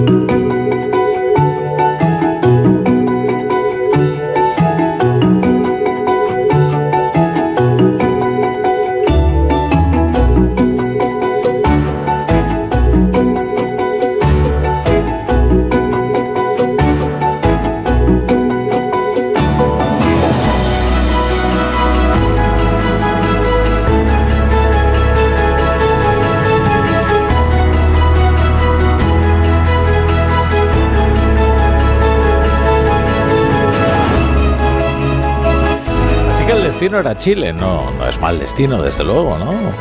Eh, nosotros tenemos al embajador oficioso de Chile en España, que es John Muller, y a cambio enviamos nosotros en misión diplomática a Irene Montero. ¿Qué te parece, Muller? Me parece, me parece una idea extraordinaria. Sobre todo para ella, ¿no? Me ha llamado gente de la colonia española en Chile que me dice, si ella viene, nosotros nos vamos. ¿Sí? O sea, que esa es la recepción que le iban a brindar a la embajadora. O sea, ya has recibido algunas, eh, algunas noticias. He recibido noticias y de reacciones de algunas personas. Ah, bien, bien. Está bien. Pero bueno, había una posibilidad, ¿sabes? Que Irina Caramanos, la que era compañera del presidente de la República eh, y que fungía de primera dama, eh, el cargo de primera dama, y que intentaba darle un contenido nuevo a ese cargo porque no estaban casados ni nada, eh, ha roto con el presidente, el presidente ha vuelto a su soltería. Boric. sí, y entonces, pero Irina ha posado para una revista española, un magazine, con unas ropas muy sugerentes. Y Irina e Irene ah, hicieron muy buenas amigas en algún viaje de Irene al país de Irina. No, no tenía ni idea de todo esto Sí, que me estás sí. contando. Bueno, es que no estás a los cotilleos. No, no estoy, no estoy a los cotilleos. ¿Cómo, cómo se allí las revistas, eh, cómo se llamaba esta que era muy ¿Qué pasa? La Sí, revista ¿Qué pero pasa? esa No, revista no ya no existe. Ya no existe. Las revistas de papel ya no existen. Qué pena. Bueno, en España tampoco. No, realmente los Y semanarios. esta que te estoy citando es una revista mm, de diseño, moda, eh, muy poco conocida. Ahora buscaré el nombre para dártelo. porque Tendencias. Es española, pero muy poco conocida. Ah, bueno, ahora lo veo. Eh, aunque no se lo crean, esto es la brújula de la economía. Y también tenemos con nosotros a Ingrid Gutiérrez. ¿Qué tal? Buenas noches. ¿Qué tal? Muy buenas noches. Y al profesor Rodríguez Brown. Profesor. Muy buenas noches, a pesar del gobierno. Pero encima suena como en la lejanía. El profesor. Ahora me vas a decir que es como la- lo que lleva con las voces de Ultratumba. Esto no es. Pero no, no, estoy vivo, estoy vivo. Esto no es el mandarinato de Alsina, pero también hay algunas normas, ¿no? Como presentarse al lugar de trabajo. Ya empieza, ya empieza con, la- con el maltrato a- al sumiso proletario. Date cuenta que así en la distancia no puedo ver cómo golpeas la esfera del reloj reclamando poder irte antes. Bueno, pero espera, lo haré con un aplauso, así, mira. Así. Bien. Cuando te hartes, aplaude. Y damos paso a las vale. canciones económicas, ¿vale, profesor? Sí lo haré, así lo haré. Nuestro fijo entre los discontinuos es Ignacio Rodríguez Burgos y aquí está, como cada día puntual a su cita con los oyentes de la Brújula de la Economía. ¿Qué tal, querido Ignacio? Pues muy bien, muy buenas noches. Pues vamos con tu mirada cítrica. Pues vamos ahí, abrimos los ojos y nos fijamos en lo que está ocurriendo en el Ministerio de Trabajo. Sumar hace sus cálculos y cree que los ataques a los empresarios generan rentabilidad electoral. Es algo que ya ocurrió en anteriores comicios y ahora, ante las elecciones gallegas, pues se repite. Aumenta la tensión entre la vicepresidenta segunda y líder de Sumar, Yolanda Díaz, y la patronal COE. Díaz está dispuesta a aprobar una reducción de jornada laboral sin el acuerdo de los empresarios, es decir, solo con el respaldo sindical. Vamos a avanzar con este objetivo, como siempre en el diálogo social, vamos a intentar un acuerdo. A mí me gustaría que fuera tripartito, eh, si no puede ser tripartito eh, será eh, bipartito, pero vamos a hacerlo, eso sí, en el marco del diálogo social y, por supuesto, en el marco de la deliberación parlamentaria de sus señorías. Desde la patronal COE, su presidente Antonio Garamendi no quiere que el gobierno invada el diálogo social. Desea negociar únicamente con los sindicatos, como en los convenios sectoriales, donde ya en algunas empresas, dice Garamendi, se ha ido reduciendo poco a poco la jornada. Es que hay convenios donde hay menos de 37 horas y media, porque tienen más productividad. Y hay otros sectores donde su gente tiene menos productividad y necesita más horas. Y eso se va regulando de una forma automática, porque somos los empresarios los que queremos que eso pase. Pero Yolanda Díaz no solo se ha quedado aquí, ha propuesto endurecer el despido y defiende que representantes de los trabajadores participen en la dirección de las empresas en los consejos de administración. Mientras tanto, Cepime denuncia el incremento de costes, de costes laborales, la caída de la productividad y dice que han desaparecido 1.500 pymes. Oye, lo que también se complica es uno de los de, lo que, de los que están llamados a ser grandes asuntos de la legislatura, como es esto de la financiación de las comunidades autónomas, que es verdad que es hora de renovar el sistema y de compensar algunos desequilibrios. ¿Qué le vamos a contar a los valencianos que no sepan, verdad? Bueno, eh, la cuestión es que las crecientes exigencias de los independentistas catalanes pues van a complicar bastante el acuerdo.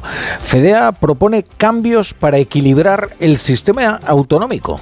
Sí, esto de la financiación autonómica siempre es algo candente en todas las legislaturas, pero llevamos cinco legislaturas y no se ha cambiado el modelo, el sistema. Pero bueno, FEDEA, la Fundación de Economía Aplicada, propone crear un fondo de solidaridad transitorio de 3.300 millones al año para compensar a las comunidades peor financiadas, como son el caso de Murcia, Valencia, Castilla-La Mancha, Andalucía.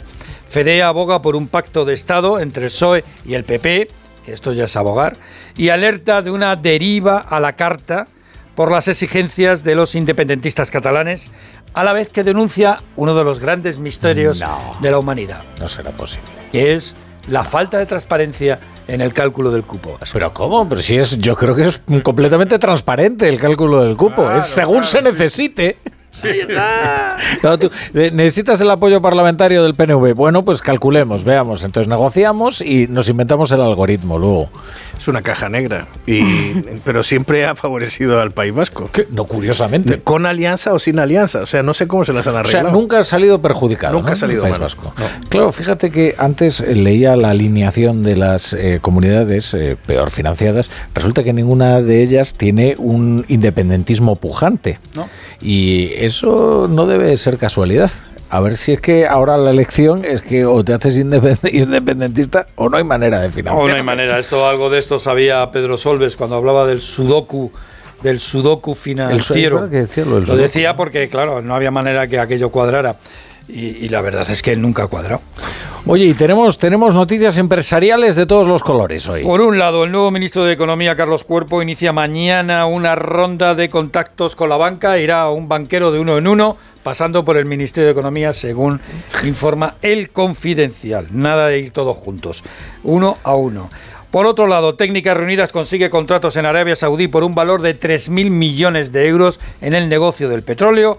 Telefónica logra el 93% del capital de su filial germana y ya se han apuntado, por cierto, voluntariamente casi 1.500 trabajadores a las rebajas, a las bajas voluntarias, a lo que es el ERE, pero recuerdo que eran 3.421, todavía queda.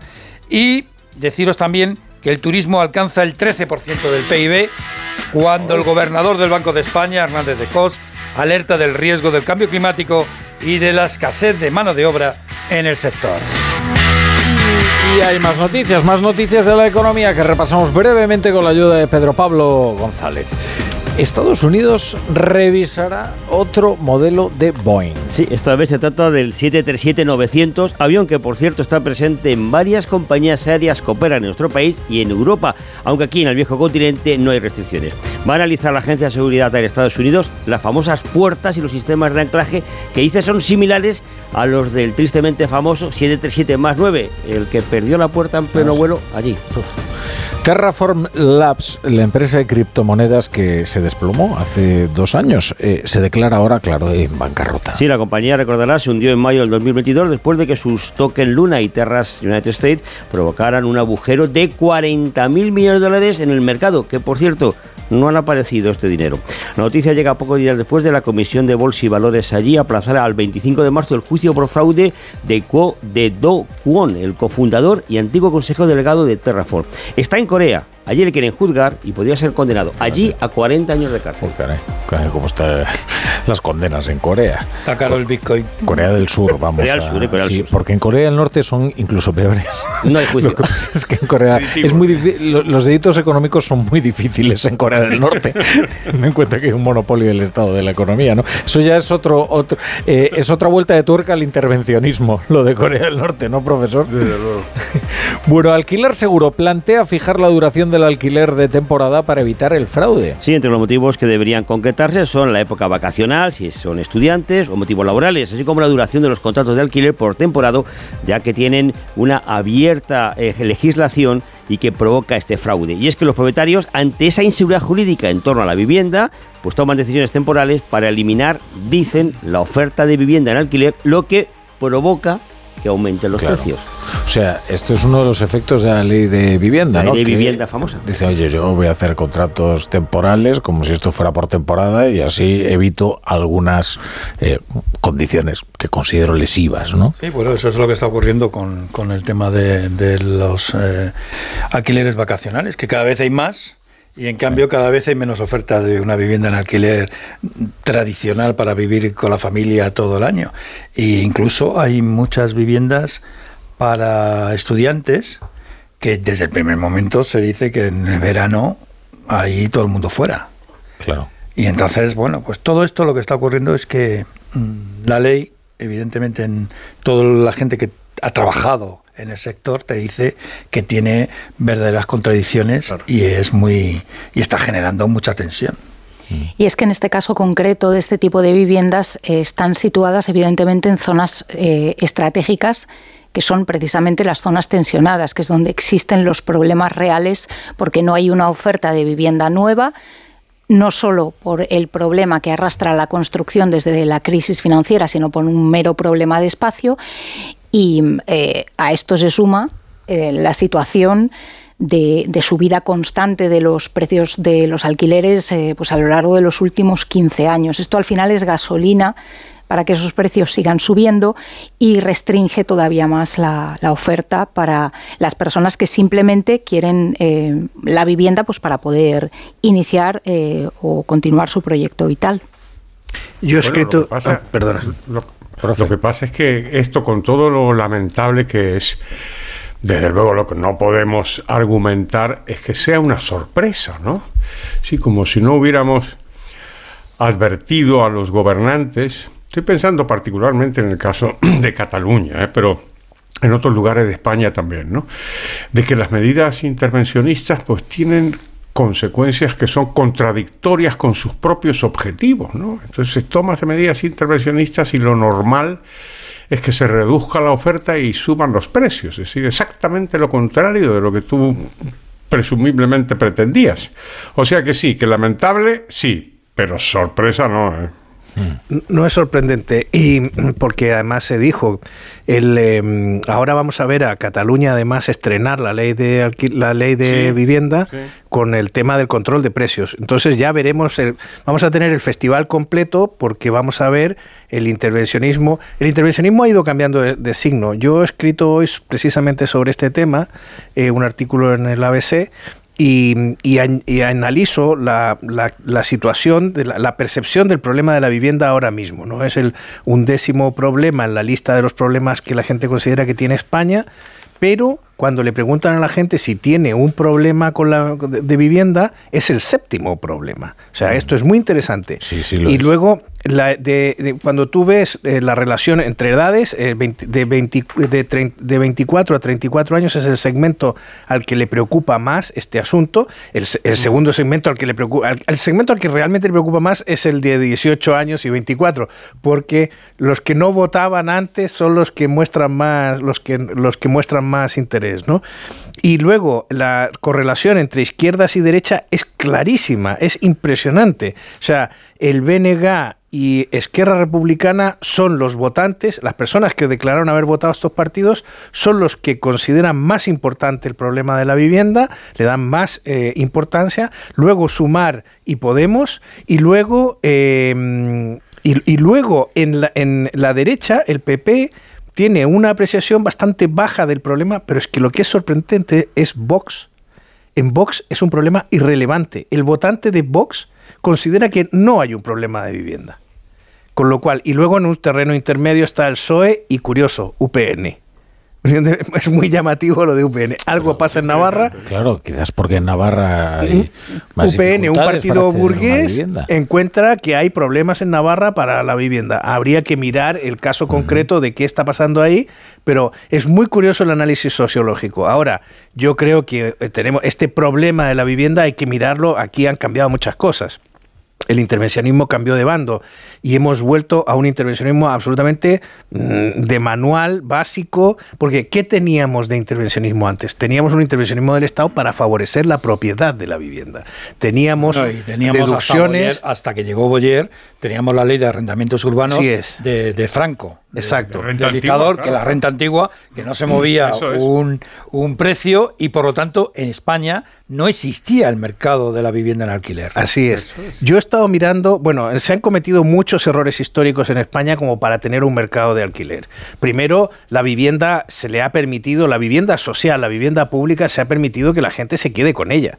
Hmm. No se creó un mercado de alquiler. La vivienda se le hmm. daba. Tú tenías el yugo y las flechas en la entrada y te quedabas con la casa y cuando la liberabas, al cabo de un tiempo la vendías libre, en el mercado libre. Eso ha seguido pasando. Hemos hecho una muy mala política social en relación al alquiler. Pero en la compra también hemos quitado, bueno, se quitaron los incentivos fiscales, entre otras cosas porque el FMI decía que se los quedaba el, promotor de la vivienda. Y el banco, eh, los tipos de interés de la hipoteca. Y luego aquí ha pasado una cosa que hay que tomar nota el modelo hipotecario español murió en la, en la crisis eh, financiera. Mm. O sea, las sentencias sucesivas del Tribunal Europeo contra las cláusulas suelo, contra eh, la dación en pago, contra... mm, Bueno, o sea, eh, me diréis que sí, que introdujeron más equidad, estoy de acuerdo, pero cambiaron tradiciones que había en la manera en que se entregaban las hipotecas en este país. A lo mejor la- que no hubiera dación en pago era injusto, pero al no haber dación en pago se favorecía otro tipo de eh, generosidades por parte del sistema. El sistema financiero ha cambiado, no hay para nada la cantidad de bancos y cajas que había ofreciendo créditos antaño. No hemos conseguido ver qué impacto tiene esta reducción del merc- de, la, de la cantidad de entidades crediticias porque realmente no hemos tenido una subida, nunca nos hemos vuelto a comprar casas como en los 90 con un 16% de tipo de interés hipotecario. De acuerdo. Claro, eh, con lo cual eso ya, esa situación no hemos conseguido ver qué pasa en una situación de estrés real y luego ha cambiado la cultura de los jóvenes que hoy no quieren comprar y quieren alquilar porque tienen vidas en las que los proyectos duran menos, se mueven más, bueno, se van al extranjero, vuelven y entonces, claro, esto ha cambiado radicalmente. A mí lo que me ha alarmado de todo esto es ver que el votante de derechas no es nada sensible al tema del problema de la vivienda y yo creo que leía este un artículo este fin de semana de un analista británico que decía que a los Tories británicos les pasa exactamente lo mismo y que los laboristas les van a machacar en las elecciones de fin de año con este asunto. Pues es un problema que no estén preocupados porque eh, ahora en 2024 la vivienda está a punto de cumplir un ciclo entero de 10 años de subida continuada de los precios. Eh, Aparte de esto, si se miran los datos del INE, la creación de hogares nuevos, que es una de las medidas que te indica hasta qué punto los jóvenes pueden o no emanciparse, eh, se ha desplomado en picado en los últimos años. Y eso sí que eh, ha sido una caída muy superior incluso a lo que han subido los precios de la vivienda. Si además estamos hablando de un problema de oferta desde la pasada crisis financiera como digo, porque no se han construido viviendas nuevas, porque apenas se había licitado y, porque hay un problema con el suelo y, creo que incluso el problema es burocrático por eh, las dificultades que se tiene para, para poder empezar a, ejecutar ese tipo de suelos. Eh, creo que es, un problema que esto no se ha concebido por todas las partes como un problema de primer orden para la gente joven no solo para la gente joven, cualquiera que mm, familias ahora mismo que se mm, pues que se hayan eh, donde los miembros se hayan separado. Estoy pensando, por ejemplo, es que poder acceder a una vivienda eh, una persona sola o poder acceder a alguien con un contrato inicial es prácticamente imposible. Yo os animo a que miréis los datos de, de creación de nuevos hogares porque estaba intentando buscar ahora el el dato concreto, pero la caída es espectacular y, creo que tiene mucho que ver con que no se ha legislado bien en torno a la vivienda en los últimos años, ni siquiera la crisis financiera ha servido eh, para cortar problemas de raíz que siguen produciéndose y creo que hay que legislar con una mayor contundencia desde los dos ámbitos, para quien va a alquilar esa vivienda, para el arrendatario o para el comprador, pero también para el dueño, porque estamos en un país fundamentalmente de pequeños propietarios. La gente en este país ha ahorrado con eh, inmuebles, ha sido tradicionalmente con depósitos y con inmuebles. Entonces, eh, la única forma de solucionar este problema es que ambas partes se sientan que, que están siendo, eh, bueno, pues que se están atendiendo sus demandas y sus problemas. Dios mío, Ingrid, pero estás diciendo ¿Puedo hacer algo una nota mileística? Ah, sí, a ver. Hombre, A ver. expresado así, Viva claro. la libertad, cualquiera- carajo. cualquiera se lo pone. Me- Menudo No, no, es que, eh, es que hoy, el hoy- hoy- profesor. Debe ser por la distancia, pero estoy, estoy mileístico. Os hago un spoiler. La canción económica va a ser argentina y además liberal. Estas cosas las hago cuando no estoy en la emisora, pues si no, no me dejáis. Pero la nota mileística es que dentro de las reformas que ha, plantado, que ha planteado el, el, nuevo presidente Javier Milei, está la liberalización de los alquileres, que ahí también Argentina tiene una larga tradición, iba a decir podemita, pero en, re- en realidad es peronista, peronista, podemita, de control de los alquileres con los resultados que ya conocemos. Pues bien, ha empezado a desregular y a liberalizar todavía lentamente el mercado del alquiler y ha habido buenos resultados. Y me, me dicen y estoy leyendo que hay un mayor dinamismo de un mercado que estaba aletargado. De todas maneras, es interesante ver lo que ha pasado con la vivienda en España. En España siempre ha habido problemas de vivienda porque el suelo siempre ha sido escaso y porque al gobierno de turno, ayuntamientos, mm, regiones, comunidades autónomas, es decir, a la autoridad competente no le ha interesado nunca tener suelo liberalizado en condiciones. Uno de los objetivos de Franco tras la guerra mm, tras la posguerra, y de esto no sé si era premeditado y consciente, pero creo que sí, es que creó un país de propietarios. Antes de la guerra y antes de la dura posguerra, en España eh, era un país de inquilinos. La gente pagaba una renta y la mayoría de la gente vivía en alquiler. Esto cambia a partir de la posguerra. Incluso, bueno, incluso se compartían pisos. ¿eh? La fuerte inmigración del desarrollismo eh, generó un montón de realidades. como por ejemplo un fuerte chabolismo alrededor de las grandes ciudades, infraviviendas, y después promociones salvajes, pero promociones salvajes como no se han visto en ningún otro lugar de Europa. Por ejemplo, yo os recomiendo que en Madrid vayáis, cuando vayáis al barrio El Pilar, levantéis un poco la cabeza en, la, en el centro comercial La Vaguada y os fijéis en los bloques de enfrente. Bien, esos bloques se crearon, se levantaron sin ventanas. Pisos con apenas una o dos ventanas, de tal manera que los vecinos iban construyendo las ventanas y si os fijáis, veis que no cuadran, porque cada uno puso la ventana donde Dios le dio a entender. Eso demuestra el salvajismo que ha habido siempre y el descontrol que ha habido siempre. Es un ejemplo, pero vamos, lo puedes ver en muchísimas eh, ciudades españolas, el descontrol en el urbanismo que hubo en los años 60, 50, 60 y 70. Bien, lo que ocurrió, hay un dato increíble. A principios del siglo, ya en democracia, a principios del siglo, hace 20 años, en España había dos millones de viviendas sociales. Dos millones. Pero tanto las comunidades autónomas como el gobierno central seguían obsesionados con fomentar eh, la España de los propietarios. Ahora mismo solamente hay 200.000. Y en eso estoy de acuerdo con lo que dice Müller. Nadie pensó en crear viviendas en alquiler sociales. No, no. En eh, eh, siempre se promo, siempre la promoción una transferencia importante de riqueza, ¿eh? claro. Pero bueno, también es verdad que la mayoría del piso lo paga el, en España lo paga la familia. Con ayudas, sin ayuda, la mayoría de los pisos los pagan las familias, con muchos esfuerzos, con hipotecas, con la letra del piso, como sea. La ayuda se centraba en el suelo, especialmente. Pero no ha habido política de vivienda en alquiler ni vivienda baratas.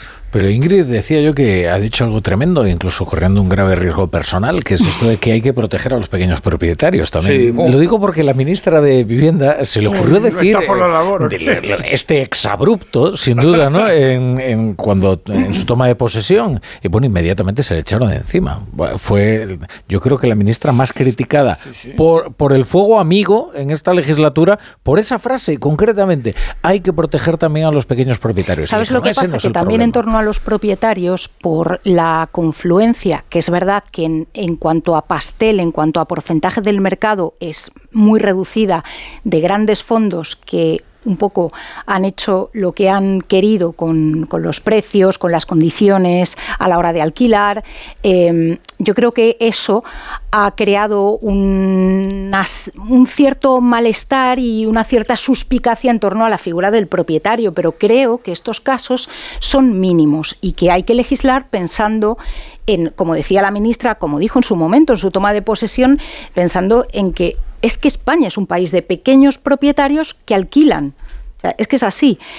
He encontrado, por cierto, el dato que estaba buscando, que me había costado antes, eh, de los últimos 10 años, el porcentaje de hogares con cabeza de familia de hasta 35 años han pasado del 14,7 al 6,7%. Pero es que el porcentaje de hogares donde el cabeza de familia tiene entre 35 y 44 años se ha reducido de casi el 22% a el 19%. O sea que esto no afecta solo, no es un problema que afecte solo, aunque sí fundamentalmente a la gente más joven, pues evidentemente por sus peores condiciones e inestabilidad laboral, pero que cada vez va afectando a un colectivo mayor de ciudadanos. Fíjate que entre, en, el, en el dibujo, eh, no he dicho que el dibujo sociológico que he hecho sale del barómetro del 6 de enero, del avance del barómetro del 6 de enero, el último. Pero es llamativo, a las mujeres les preocupa más la vivienda que a los hombres. Otra cosa que es llamativa, porque, porque esto está cambiando. Entonces hay muchas mujeres que están criando solos a sus hijos. Entonces, eh, y, que optan por no tener un marido o no tener una familia. Entonces, mm, claro, empieza a ser un segmento que antes no figuraba en las encuestas como preocupaba porque era la familia tradicional y el, cabeza de familia era el, hombre. Y ahora esto está cambiando. No, es, eh, es muy interesante mm. y merece la pena que nuestra clase política estudiara el tema. Hay una, hay una noticia de, última hora que alguno juzgará una noticia sectorial, pero no, en absoluto. Tiene una enorme importancia, dada la figura a la que se refiere, desde luego, que es uno de los más importantes intelectuales eh, en esta España reciente nuestra. El país ha despedido a Fernando Sabater, eh, lo confirma sí, después verdad? sí, sí, sí. Después de las críticas al, al diario, en, este programa, entre otros, en el, diario el, mundo? en el Confidencial. Eh, eh, tiene un libro que eh, pues ha debido de molestar bastante a los directores eh, del diario de Prisa y finalmente han tomado la decisión de prescindir de Fernando Sabater, que si yo no me equivoco es fundador del periódico y lleva escribiendo desde, su primer número, ¿no? Sí, desde luego es uno de sus, de sus firmas más ilustres. últimamente no estaba de acuerdo con la línea editorial y él así lo manifestaba, pero bueno, es importante también tener a colaboradores que disientan de la línea editorial. Pues Fraga también fue promotor del país, o sea que sí, es verdad. El último libro de, de Sabater, Carne Gobernada, me parece que se llama, es una crítica muy dura y, entre otras cosas, eh, viene a decir que ese periódico que ha sido suyo hasta, hasta hoy, pues eh, está viviendo la, la peor etapa. Y comentaba Fernando Sabater que el libro anterior, que era una recopilación de artículos en el país, el único medio de comunicación que no hizo mención de que había sacado un libro de artículos del país fue el país. Qué barbaridad. Por lo cual la relación entre Fernando Sabater y, el, su periódico no iba bien desde hace tiempo. Es verdad que es llamativo que sobre este libro reciente, de reciente de hecho no sé si todavía está en los kioscos o no, eh, eh, pues quien más lo ha entrevistado son otros medios, no el diario El País. Yo veo entrevistas en el Confidencial, veo entrevistas en El Mundo. Bueno, eh, la verdad es que nosotros lo tuvimos aquí a, a Fernando Sabater acompañándonos el Día de Reyes, el Día de Reyes, porque nos gusta mucho hablar con él. Y porque la verdad es que no solo consideramos que es un intelectual valioso, comprometido, en fin, ¿qué vamos a decir ahora de él? Eh, comprometido se suele decir siempre de... ¿no? de sí, en el sentido contrario. Sí, pues no, pues yo creo que este es verdaderamente comprometido, por cuanto, entre otras cosas... Por descomprometido. Comprometió su pellejo, entre otras cosas, ¿sabes? Cosa que otros no están dispuestos a poner encima de la mesa, ¿no? Que son siempre luchas a posteriori, ¿no? Como él como dice el propio Sabater, dice, bueno, claro, es que ahora esto de oponerse a Franco, hombre, es, eh, tiene el mismo peligro más o menos que, no sé a quién dijo, si al cardenal Richelieu o a... ah, no, no dijo si a Calígula, a Calígula Hacer la oposición a Calígula, pues hombre, pues sí. Pero la verdad es que, bueno, eh, no, nosotros lo tuvimos aquí porque es una persona eh, enormemente, de conversación enormemente sugestiva y además nos gusta porque no es un cenizo y nos gusta rodearnos de personas que no son cenizas. Con lo cual seguro que escribirá un artículo muy divertido en aquel medio en el que me escribo a partir de ahora. Eh, a las, las nueve y media ya, tengo que poner unos anuncios. Ocho y media en Canarias, consejitos y regresamos. La brújula. La torre. Onda Cero. ¿Te lo digo o te lo cuento? Te lo digo. No me dejas escoger el taller que yo quiera. Te lo cuento. Yo me voy a la mutua. Vente a la mutua y además de elegir el taller que quieras, te bajamos el precio de tus seguros, sea cual sea. Llama al 91 555 5555. Te lo digo o te lo cuento. Vente a la mutua. Condiciones en mutua.es. Con este estrés no consigo concentrarme. Toma Concentral. Con su triple acción de lavacopa, rodiola y vitaminas, Concentral consigue aliviar el estrés ayudando a una concentración más estable y duradera. Concentral. Consulte a su farmacéutico o dietista. ¿Cansado de toser? Toma Herbetón Respire. Herbetón jarabe con extracto de pino y eucalipto espectora y reduce el espasmo bronquial. Herbetón Respire. Consulte a su farmacéutico o dietista.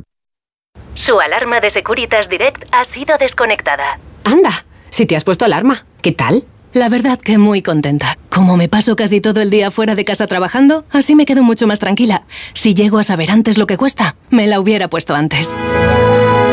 Protege tu hogar frente a robos y ocupaciones con la alarma de Securitas Direct.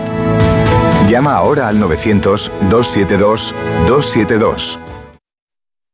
Este es el mejor anuncio del mundo. Un anuncio que no tiene voces famosas, ni la típica canción pegadiza, y sin embargo es el mejor anuncio del mundo. Tengo que darles una muy buena noticia. Su hijo ha superado la enfermedad. Porque el mejor anuncio del mundo es poder decirles a unos padres que su hijo ha superado la leucemia. Ayúdanos a seguir investigando enviando imparables al 28027. Fundación Josep Carreras, Imparables contra la leucemia. Coste del mensaje 1,2 euros, donativo e íntegro, disponible para móviles Movistar, Vodafone, Orange, y Euskaltel y Telecable.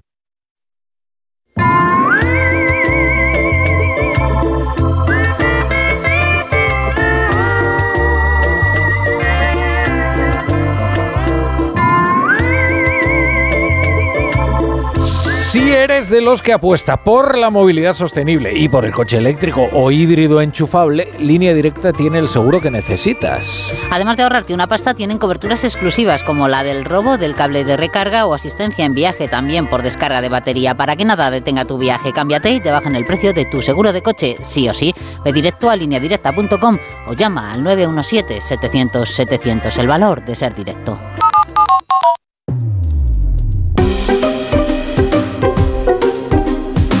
La brújula. La torre.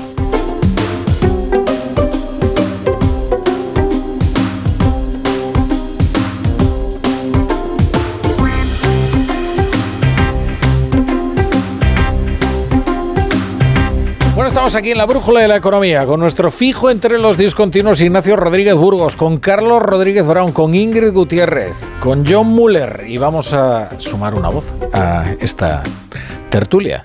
Ha sido un buen año, ¿eh? Para el turismo. Ahora estamos en vísperas de la inauguración de Fitur, sabéis que la Feria Internacional del Turismo, una gran cita para el sector, y esta edición llega después de un año realmente excelente. España recibió en 2023 más de 84 millones de visitantes extranjeros y se espera que este año también sea bueno, a tenor de las reservas del primer trimestre. El sector turístico representa el 13% del PIB español y sobre él, claro, se ciernen algunos riesgos, como por ejemplo el rechazo que se aprecia en algunas zonas y ciudades por la elevada masificación. Bueno, de, de ello vamos a hablar con José Luis Zoreda, que es vicepresidente ejecutivo de Sceltur, la Alianza para la Excelencia Turística. Eh, don José Luis, ¿qué tal? Buenas noches. Buenas noches. Es exacto, ha sido un año muy bueno el de 2023 y este de 2024 parece que también va a ser eh, bastante bueno. Sin duda, ¿no? Nosotros, aparte de las estimaciones que son un poquito ya simplistas de medir el éxito del turismo por el número de eh, turistas extranjeros que nos visiten, que sin duda es importante, lo medimos por valor económico de la actividad. Y este año 2023 pues se habrá batido en cuanto a los efectos directos e indirectos el récord en valor económico, más de 186 mil millones de euros, lo cual significa el 12.8 de todo el PIB nacional y sobre todo algo muy importante, que es que en el año eh, 2023 el turismo ha contribuido nada menos que al 70,1% del crecimiento de la economía. Con lo cual yo creo que estos datos, más allá de cuánta gente haya venido extranjera, porque muchas veces nos olvidamos que más del 45% del valor económico del turismo somos los españoles viajando por España. Cuando sumamos estas dos realidades, salen unas cifras muy elocuentes y que en el 2024 auguran una continuidad, porque sorprendentemente, digo sorprendentemente porque los empresarios muchas veces nos cuestionamos si esto es sostenible, parece que las tendencias de consumo, aunque se están ralentizando en muchos de los bienes tradicionales, en turismo tiene una actividad y una conducta contracíclica donde sigue subiendo la propensión a viajar, por lo menos es lo que demuestran nuestros libros en el primer trimestre del año. Y, y puede haber una cierta euforia, digamos, post pandemia, ¿no? De gente que ha pospuesto algunos viajes a causa de las incomodidades, ¿no? De las restricciones por la pandemia y que, bueno, estemos viviendo una etapa eh, en la que la gente quiere aprovechar. Sí, es correcto. Es decir, no deja de ser sorprendente el que cuando está bajando los, indicadores de consumo, nosotros crezcamos sin, sin cesar.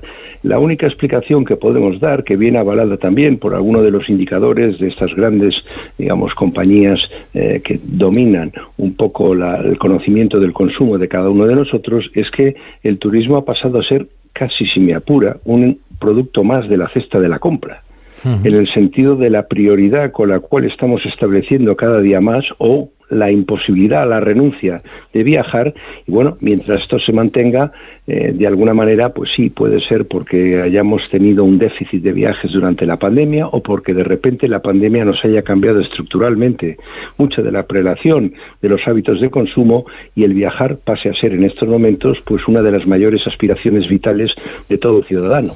En definitiva, nos vemos favorecidos, en primer lugar, desde el punto de vista positivo, de una demanda creciente que tenemos que contrapesar en algunos lugares de España cuán sostenible es y cómo medir y cómo gestionar este éxito. Hmm. Esa es la clave, ¿no? Cómo gestionar el éxito para que no morir precisamente, no perecer de éxito, ¿no? En algunas ciudades donde quizás se ha alcanzado un punto en el que no se puede ofrecer la calidad por la masificación. Bueno, este verano era un poco también contradictorio. En todos los lugares de éxito, Barcelona, si hablamos de ciudades, Ibiza, Mallorca, eh, Málaga, Costa del Sol, Santiago de Compostela, Canarias, eh, movimientos de contestación social crecientes, en la medida que había pues una parte de la ciudadanía. Y ya no se trata solamente de grupos radicales o de grupos sustentados en una ideología política, sino que de alguna manera son vecinos que sienten que en algunos momentos, por la masificación o por la gentrificación, que nosotros entendemos que es probablemente el elemento más perturbador en estos momentos que genera las viviendas turísticas, pues sienten que están perdiendo una calidad de vida sienten que se les está agobiando eh, su disfrute de sus entornos o sienten que se les está expulsando de sus barrios porque no pueden pagar los alquileres o porque no pueden pagar los precios de venta que sí pueden quienes están metiendo e invirtiendo en los alquileres turísticos y lo que es peor, se está banalizando sus barrios porque está desapareciendo la frutería, la peluquería y se están convirtiendo en tiendas de conveniencia. Y esto nos está haciendo mucho daño al conjunto del sector turístico porque está deteriorando la imagen de todo el conjunto del resto de la cadena de valor que cumpliendo escrupulosamente la legalidad, porque dicho de paso, ese crecimiento escalofriante en toda España de estas viviendas turísticas en su gran mayoría son ilegales. Con lo cual, esa calidad de vida que antes se percibía del turismo en algunos lugares precisamente exitosos se está cuestionando y es algo que tenemos que vigilar y tenemos que de alguna manera cuidar para no caer en eso, en el morir del éxito por una excesiva demanda o por estos fenómenos y estas externalidades crecientes que no son exclusivamente españolas, pero de alguna manera en España ya están apreciando con una cierta intensidad. Eh, pero dice usted que muchas de estas eh, viviendas turísticas son, son ilegales, no tienen los permisos necesarios. Eh, ¿Es, necesaria una nueva regulación o bastaría con que se cumpliera la actual? Es decir, es, eh, ¿bastaría con que la inspección fuera mucho más eficaz? Bueno, yo le diría que dos cosas. En algunos lugares puede haber algunas normativas deficientes o inexistentes o laxas. Pero el principal problema en estos momentos no es solo eh, la laxitud o la inexistencia de esta legislación, que empieza en la propia Unión Europea con unas directivas muy laxas, pero termina aterrizándose en España a nivel de comunidades autónomas y en algunos, donde algunas grandes ciudades, pues ni siquiera hay ninguna regulación urbanística que tenga en cuenta este fenómeno. Pero el principal problema ahora ya no es la regulación, el problema es el cumplimiento. En la medida que estamos hablando de centenares de miles de viviendas por toda España, no hay capacidad inspectora alguna en ninguna comunidad autónoma para, por la vía de la inspección tradicional, poder detectar de una manera rigurosa cuál es toda esta oferta ilegal. Y nos encontramos, por contra, con la dificultad, por no decir el continuo juego al escondite de las grandes plataformas, que son las que generan este negocio, negándose porque sienten que no se están obligados a ello o que no se deben de corresponsabilizar, de velar que no subieran a sus plataformas nada que no cumpliera la legalidad vigente, que parecería lo obvio. Si este procedimiento regulatorio previo de las propias plataformas de hacer un control ex ante de no subir a sus páginas web nada que cumpla la ilegalidad, se habría terminado el 80% del problema que en estos momentos generan. Por lo tanto, es cierto que pueda faltar inspección, es cierto que puede ser necesaria una regulación en algunos casos, pues con mayor, digamos, mm, rigor, pero el grave problema viene después, en la dificultad de poder hacer cumplir o vigilar o controlar el cumplimiento de la ley por la absoluta negación de las plataformas a colaborar en la debida forma para que este fenómeno de la ilegalidad no se produzca. Eh, le voy a preguntar también por la propuesta de la vicepresidenta Yolanda Díaz para reducir la jornada laboral Hombre, el sector del turismo em, emplea muchas personas en España, muchísimas, eh, y entiendo que esto afectará también a las empresas. ¿Usted cómo, cómo juzga esta propuesta? ¿Considera que puede ser positiva o que, o que por el contrario eh, puede em, en fin, afectar muy negativamente a las empresas del sector? Mire, yo le diría que es un problema eh, gordo porque la reducción de la jornada laboral en un sector como el nuestro exigiría de alguna manera una duplicidad, unos correturnos, en la medida en la que efectivamente nosotros tenemos unos horarios complicados en algunos momentos de trabajar en sábados, en domingos, que complicaría enormemente la gestión. De alguna manera, el salario mínimo o la subida del salario mínimo tiene en el sector turístico mucho menor impacto en el sentido de que muchos de los convenios están por encima del salario mínimo, no así la reducción de la jornada laboral que complicaría enormemente los ajustes de plantillas para poder atender unos servicios en unos horarios complicados como los que tiene el sector. Eh, si no tiene eh, ningún inconveniente, le voy a hacer una pregunta a John Muller. ¿Qué tal? Buenas noches, señor Zoreda. Eh, una cuestión rápida. Buenas noches. ¿Hemos conseguido pasar a Francia en términos de visitantes turísticos? Bueno, pues eh, si me permite usted la pequeña provocación de la respuesta, le diría que no lo sé porque no estudiamos el hecho de la afluencia eh, turística per se. Lo que tratamos de medir es el impacto que generan los que vengan. Porque yo estaba mirando las cifras y daba la impresión de que podíamos haber superado a Francia en número de visitantes, pero Francia tuvo el Mundial de Rugby y yo pensaba que en 2024 a lo mejor España podía darle el sorpaso, pero no va a poder ser posible porque Francia tiene los Juegos Olímpicos. ¿Qué piensa del hecho de que los gobiernos tengan que busquen este tipo de eventos masivos que podrían apoyar al turismo? Bueno, yo creo que cualquier tipo de organización de eventos, de grandes campeonatos deportivos, eh, de grandes espectáculos musicales, de grandes congresos y convenciones son tremendamente favorables, cada uno en su dimensión, para poder apoyar una gestión del turismo y en este caso por la propia especialización que en algunos casos trae este tipo de eh, eventos de un mayor gasto, de un mayor valor añadido aparte de la difusión de imagen. Pero de alguna manera eh, yo lo que nosotros tratamos, pero veo con poco éxito, eh, que no sea eh, cuánta gente entra en la tienda, el valor del mérito de lo que esta tienda vende. Hmm. Sin duda, es importante. Si no entran clientes, no venderán nada. Pero si ustedes le hicieran una entrevista o fueran una rueda de prensa de Carrefour y el consejero delegado de Carrefour les contara cuánta gente ha entrado en la tienda y fin de la rueda de prensa, ¿qué dirían? Pues esto es de alguna manera las métricas con las cuales se viene evaluando la conducta del sector turístico español, cuánta gente ha entrado en España. Y nos olvidamos, como decía al principio de la entrevista, que cerca del 45% de la actividad turística en España no son los extranjeros, somos los españoles viajando por España que muchas veces no tenemos en cuenta. Y en la política turística, tanto a nivel nacional como a nivel regional, tenemos que tener esos dos grandes segmentos de demanda y, a ser posible, en los momentos de llegados a los niveles de afluencia en los que estamos, seguir primando el crecer volumen por volumen, lo que nos va a llevar es a una situación de insostenibilidad social. Tenemos que procurar diversificar, por cuando menos sea más, y lo que tenemos que procurar es la mayor batir récords de satisfacción ciudadana, del mejor y mayor empleo.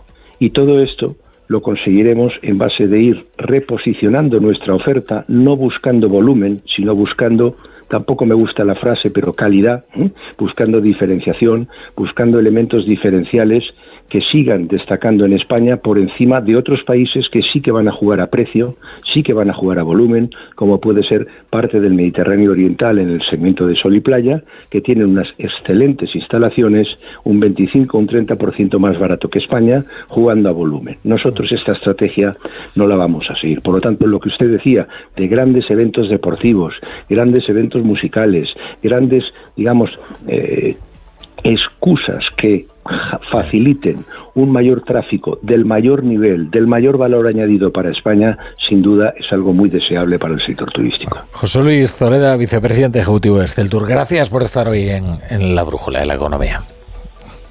Gracias a ustedes. Bueno, y ahora el sector, eh, ahora va, profesor.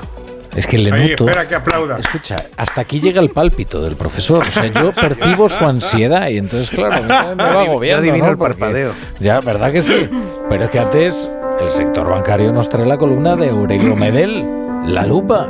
Querido Aurelio, ¿qué tal? Buenas noches. Buenas noches, Rafa. En España hablamos mucho de la lluvia y poco del agua. Quizás se deba a que los políticos no quieren meter en el debate público problemas cuya solución genera división entre correligionarios del mismo partido. La semana pasada, el CIS publicó su barómetro mensual. La independencia de Cataluña es la preocupación 32 y la ley de amnistía la 24. Sin embargo, ocupan el debate público. Salvo que la lluvia lo remedie, y es difícil, el 1 de febrero la Generalitat activará un plan de emergencia que implicará la implantación de restricciones al consumo de agua en el área metropolitana de Barcelona y parte de la provincia de Girona. Cataluña arrastra lluvias escasas desde hace tres años, pero no aprobó las primeras medidas hasta marzo del año pasado. Estaban en otros temas.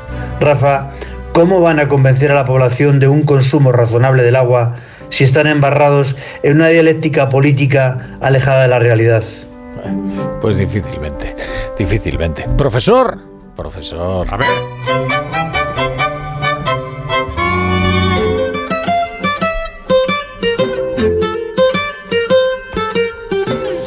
Hoy es lunes. y Tenemos al profesor Rodríguez Brown preparado para ilustrarnos con sus... Canciones económicas. Pues hoy, querido Rafa, queridos compañeros, queridos oyentes, como ya anticipé, una cosa muy inusual, vamos a tener una canción argentina y además una canción liberal. En la canción, dejarme que haga una introducción y después la ponemos porque quiero que escuchéis la letra que es buenísima. Eh, la canción se llama Cambiemos con K y es una canción contra el kirchnerismo de un grupo musical liberal, liberal libertario, formado por Gabriel Palandri y Luciano Aguiló, que se llaman los herederos de Alberdi, nada menos. Utilizan el nombre del famoso liberal del siglo XIX, Juan Bautista Alberdi. Y ya con esa introducción ya vamos a ver qué es lo que puede pasar. Pincha eso, Belda. Un día un profe en la facu me dijo que Macri era un gato y liberal. Puede que sea un gato, sin embargo, lo segundo voy a refutar. En los discursos Mauricio explica que quiere reducir el déficit fiscal. Luego por arte de magia el gasto aumenta, se toma deuda, el iceberg ya está acá. Un liberal odia la deuda, un liberal, liberal ahorra lo que ingresa. Tampoco sube los impuestos, liberal y no crean nuevos ministerios. Cuando ya nadie Bueno, ya os imagináis Bueno, esto es glorioso, profesor. Pero esto es como si aquí un grupo español, eh, yo qué sé, hace una canción sobre Montoro. Bueno, pues efectivamente, efectivamente, porque no solamente son críticos con el, con el populismo, sino también con Macri, como acabáis de escuchar, eh, diciendo que, bueno, que, que- que Macri decía que, que quería reducir el déficit y luego lo que pasaba es que el, el gasto aumentaba, aumentaba la deuda, subía los impuestos, etcétera, etcétera. ¿no? Bueno, pues esto que os pongo es nada más que una parte de la canción, que es bastante larga, pero fijaros otros, otros mensajes que tiene. Por ejemplo, los, el control de precios, este disparate al que están, están aficionada la política, sobre todo la de izquierda, se aplica en Argentina y se llaman los precios cuidados, ¿vale? Qué retórica cursi. Bueno, y, y por supuesto dicen eh, eh, eh, los precios cuidados, qué risa me da directamente. Más, hacen la relación directamente entre inflación y emisión monetaria, de tal manera que ni Milton Friedman lo haría mejor. Dice, es hora de darse cuenta de que los precios aumentan por la emisión del Banco Central. Es yo no sé si habíais escuchado alguna vez una canción que te lo diga de esa manera. Más metas, más, más eh, eh, eh, argumentos liberales. Una vieja tradición que denuncian los liberales es la complicidad de los empresarios con los políticos. Esto que ya denunció Adam Smith en el siglo XVIII, pues se mantiene en nuestros días, como sabéis. En la Argentina les suelen llamar empresarios prebendarios. Bueno, pues también caen bajo, bajo la picota de los de herederos de Alberdi que cantan, dicen, empresarios prebendarios colgados de la teta del inmenso Argen Leviatán. En fin, no, no, hay, no hay más, no hay más. Oye, no, te- no tengo tiempo de contaros más, Vamos pero a de escuchar un es ratito todo más. así. Es- venga. Vamos. El Banco Central liberal odia la deuda. Un liberal, liberal ahorra lo que ingresa. Tampoco sube los impuestos. Un liberal no crea nuevos ministerios. El estatismo de los Macri viene de hace tiempo. Es historia muy popular. Empresarios prebendarios colgados de la teta del inmenso Leviatán. Ya se estatizó su deuda y la de otros amigotes en la dictadura militar. En la dictadura. Es una cosa, aquí es buenísimo, Rafa. Eh, que está- te, te digo una cosa, está ahora haciendo los cuernos heavies eh, John Muller y meneando, si tuviera melena sería melena, pero meneando la cabeza todo un concierto. Esto es canción protesta. Sí, total, sí. Es extraordinario. Bueno, es maravilloso. Ahora, pues, ahora lo que voy a hacer es intentar buscar más, porque como os imaginaréis, te- me, me imagino que a- a- alguna canción más tendrá, pero es maravillosa, maravillosa. Bueno, ¿te ha gustado Rafa La Torre? ¿Cómo? Me ha parecido extraordinario. No tanto como a ti, voy- he de decir. Yo me imagino que tú irías de, de gira con este grupo. O sea, Desde luego, si me aceptan, formaríamos un trío, desde luego, desde luego. Pues sí, Bueno, pues si gustado, te me ha gustó, gustado. podemos cantar, ¿no? ¿O no? Bueno, a ver, a ver. Mani, Mani, Mani. A ver si, si en la soledad de su casa, a ver. Que si te quieres por el ¿Quieres por el pico divertido? Cómprate un cucurucho de maní. Bastante bien, Oh, oye. terrible, terrible, profesor. No, no, no. Ha sido un bochorno. Tienes que venir aquí. O sea, aquí la verdad es que Vale, la, vale. la presión de nuestras miradas de reprobación siempre. eh, sí, yo creo sobre que todo de reprobación, funciona. empezando por la tuya, que eres malvado. Sí, porque es un acto preventivo.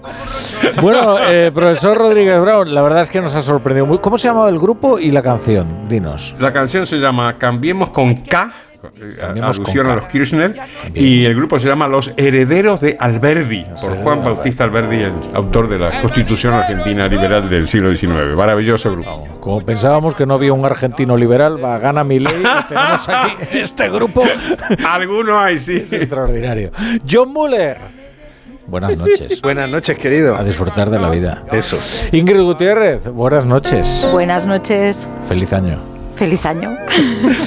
Ignacio Rodríguez Burgos eh, vendrá mañana y Sí, sí, lo aquí tendrán aquí, pues no sé, más desde las 5 de la mañana más o menos hasta las 2, las cinco de del la mañana también hasta aquí.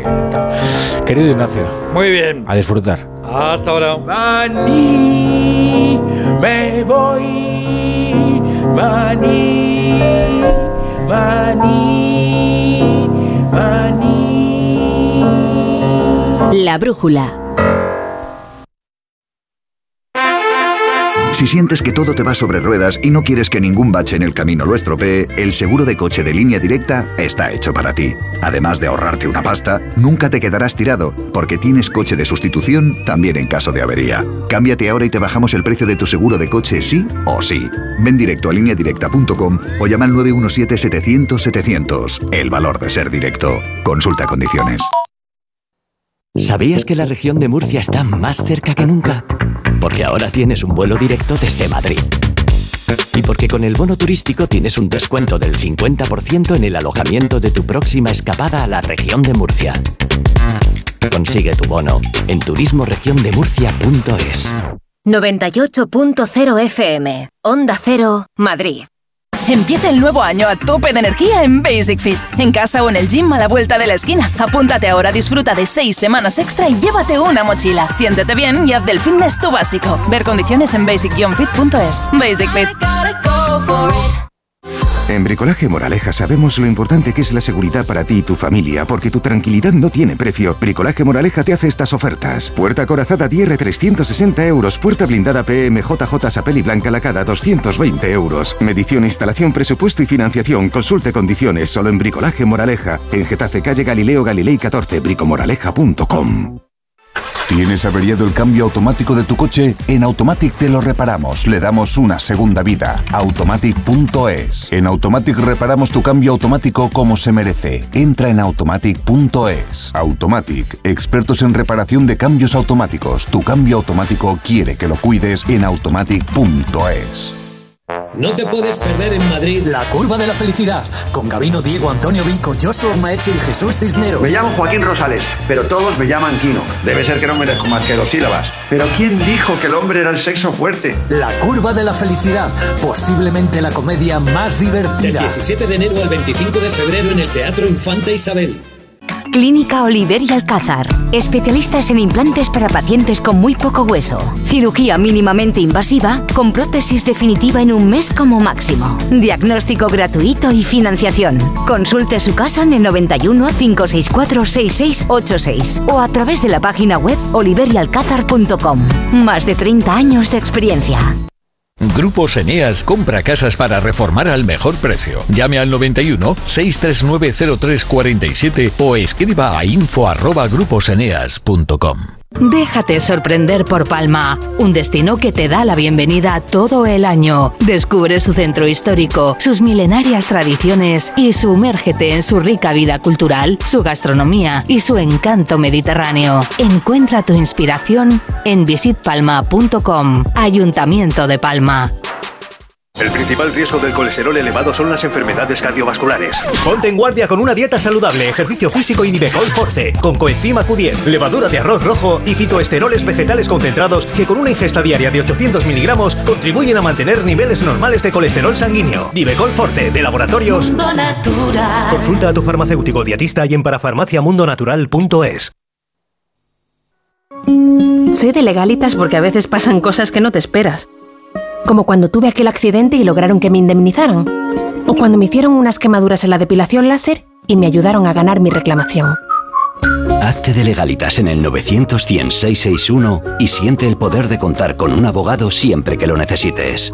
Y ahora, por ser oyente de Onda Cero, ahórrate un mes el primer año. Mucha gente medita para dormir. A otros les recomiendan leer para conciliar el sueño. Nosotros queremos ser sinceros contigo. Si lo que quieres es dormir, escuchar Radio Estadio Noche no ayuda. ¿Qué le vamos a hacer? Es imposible pegar ojo, porque es imposible despegar la oreja. Disfruta sin descanso de la mejor actualidad deportiva y los debates más encendidos con Rocío Martínez y Edu Pidal. Cada noche a las once y media y siempre que quieras en la web y en la app. Onda Cero, tu radio. Tengo la memoria fatal, se me olvida todo. Si te falla la memoria, toma de Memory. De Memory con vitamina B5 contribuye al rendimiento intelectual. Y ahora para los más mayores, de Memory Senior de Pharma OTC.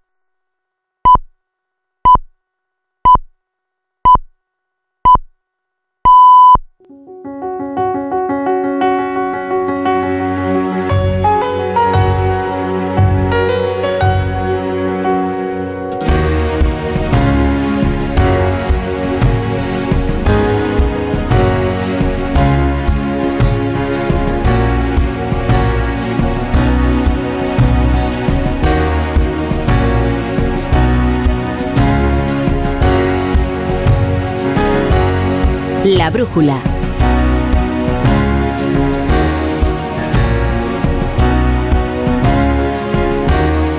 La torre.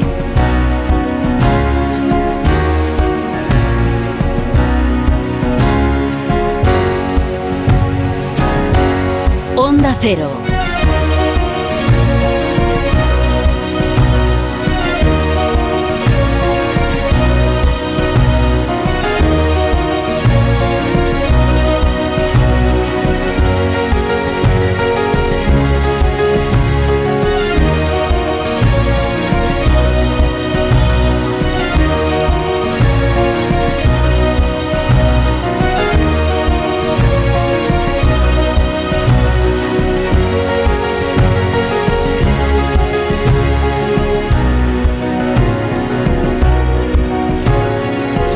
Las 10 y un minuto, las 9 y un minuto en Canarias. Vamos con la tertulia de la brújula y a recoger los pedazos de este día tan intenso. Desde luego, Fernando Sabater va a poder escribir eh, en medios de comunicación que van a querer acoger eh, su firma tan notable. No será en el diario El País, desde luego, que he decidido eh, legítimamente prescindir de sus eh, servicios. Un fundador del diario El País que ha firmado ya su última columna en este periódico. Eh, hoy han decidido prescindir de sus servicios. Eh, suponemos que después de una serie de entrevistas donde se criticaba duramente a la cabecera. Una de ellas, por cierto, aquí en La Brújula, eh, también en el diario El Mundo, también en el, bueno, el Confidencial, lo que ha hecho es eh, reproducir unos extractos de su nuevo libro. Es, es interesante, como siempre, es, es ácido, es, es polémico, es inteligente.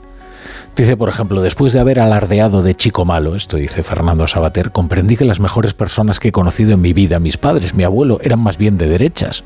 Y no estoy dispuesto a admitir ni por un momento que la pasionaria era mejor persona que mi madre. Así cuenta un tránsito ideológico. Dice, dice, eh, ah, está hablando, por ejemplo, ¿no? de cierta hipocresía, ¿no? Progresista. Les encanta alardear de antifranquismo, trinchera que hoy tiene tanto peligro como declararse insobornablemente opuesto al emperador Calígula. La evolución de mi forma de pensar se reflejó en mis colaboraciones en el país. Primero fue mi visión crítica, aunque no del todo negativa, del movimiento 15M.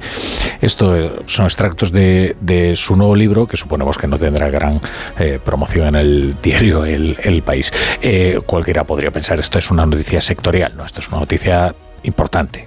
Sabater es una firma de primer nivel en España, es un intelectual comprometido de verdad, se suele malversar mucho este adjetivo, eh, comprometido de verdad porque él comprometió el pellejo cuando, cuando uno podía jugárselo en la lucha contra ETA en el País Vasco, escribiendo libremente y opinando sobre aquello que veía, además muy inteligentemente y, de forma además muy divertida. No es un cenizo, eh, Fernando, Fernando Sabater.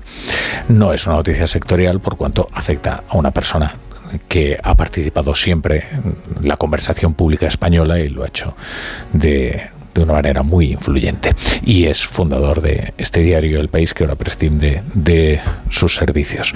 Eh, es un día, eh, por la- mira, tenemos más detalles sobre la oferta que le han hecho o que le hicieron en su día a Irene Montero para que dejara de molestar al gobierno de coalición o más bien a Yolanda Díaz, porque habría partido de la propia Yolanda Díaz la iniciativa de enviarla de misiones diplomáticas a Chile, nada menos.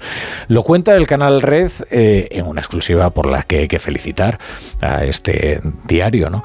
Eh, porque ha conseguido acceder a, la información de parte de fuentes de Podemos, eh, lo cual es muy meritorio, tratándose de un partido ¿no? que suele ser muy celoso ¿no? de, de su información. El canal Red eh, informa que fue la propia Yo- Yolanda Díaz la que ofreció a Yone Belarra la embajada de Chile para Irene Montero, es decir, por persona interpuesta. Y Yone Belarra eh, le entró tal, eh, tal ira o tal, no sé, tal, tal tal tristeza que- que se puso a llorar. Se puso a llorar porque recordó todos los servicios que había hecho Irene Montero eh, por las mujeres y, y por los españoles y entonces le parecía aquello muy indigno. Me eché a llorar porque me dio mucha rabia dice Yone, Yone Belarra.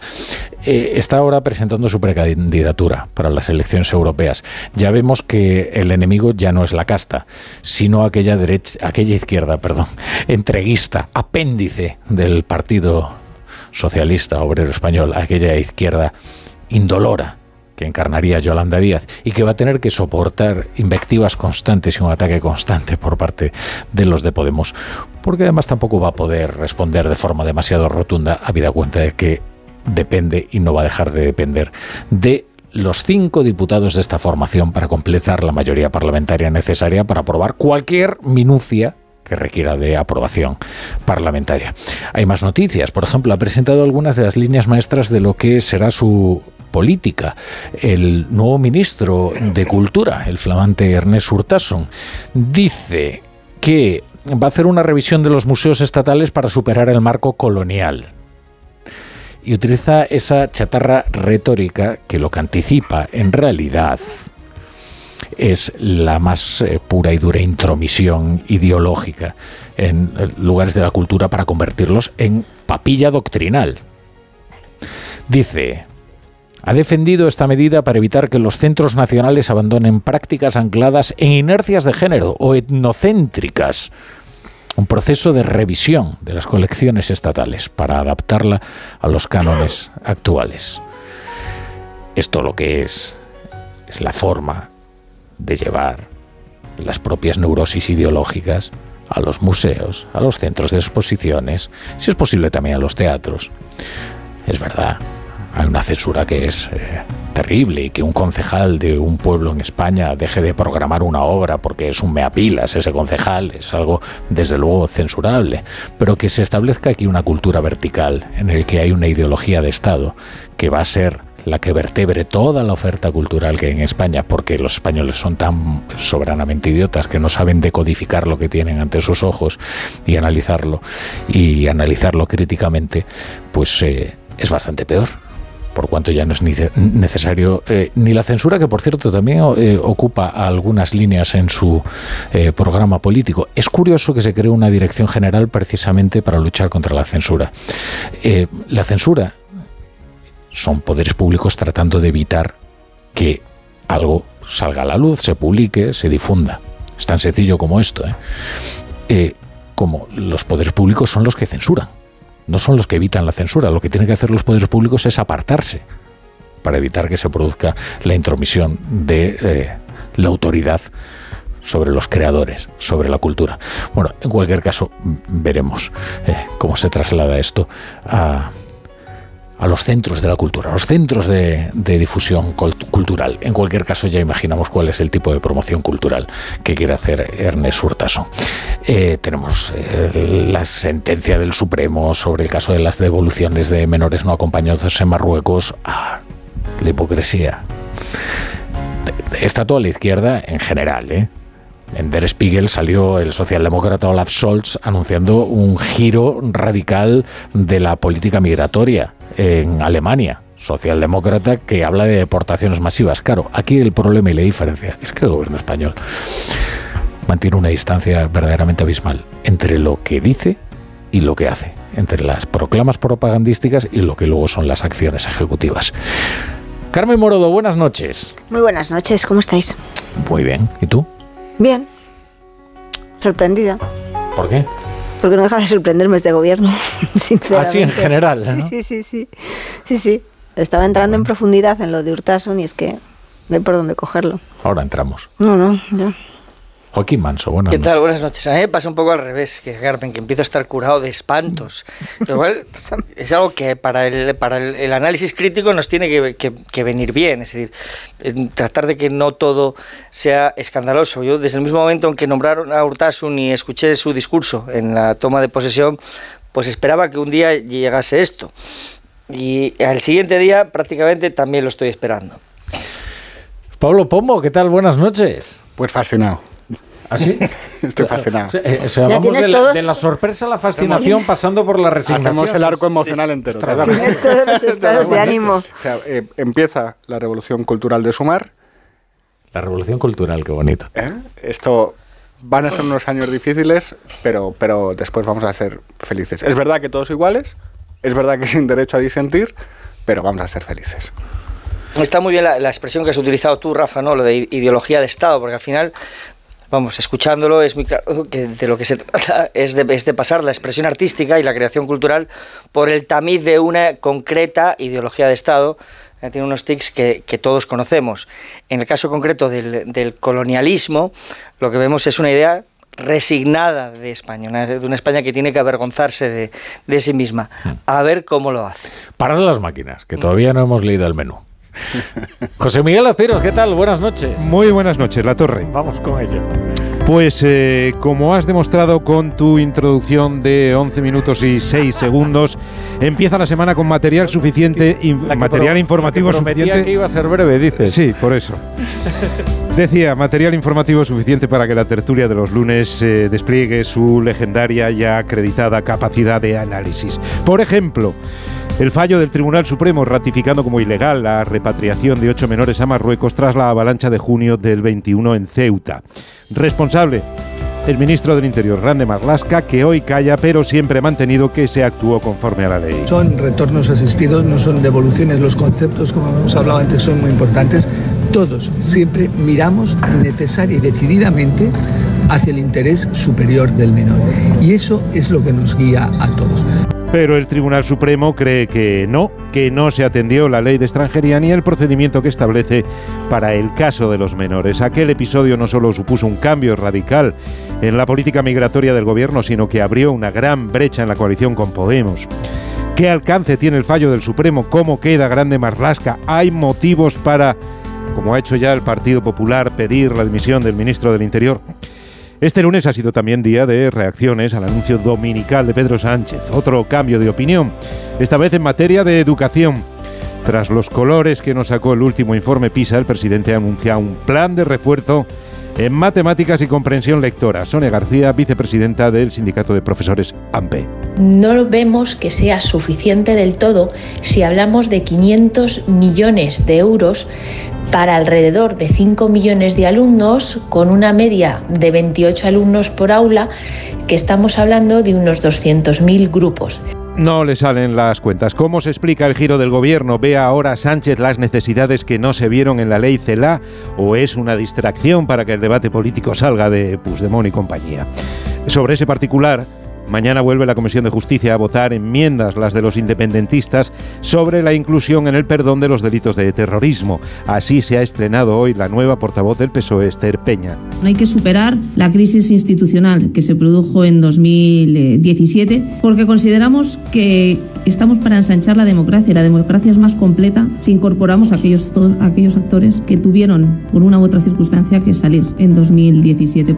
De la crónica política tenemos también la confesión de Yone Belarra sobre los intentos para que Irene Montero no repitiera como ministra. A mí me ofrecieron una salida política para Irene, algo bonito, una embajada, una salida que la sacara de España y que hiciera que deje de dar problemas, ¿no?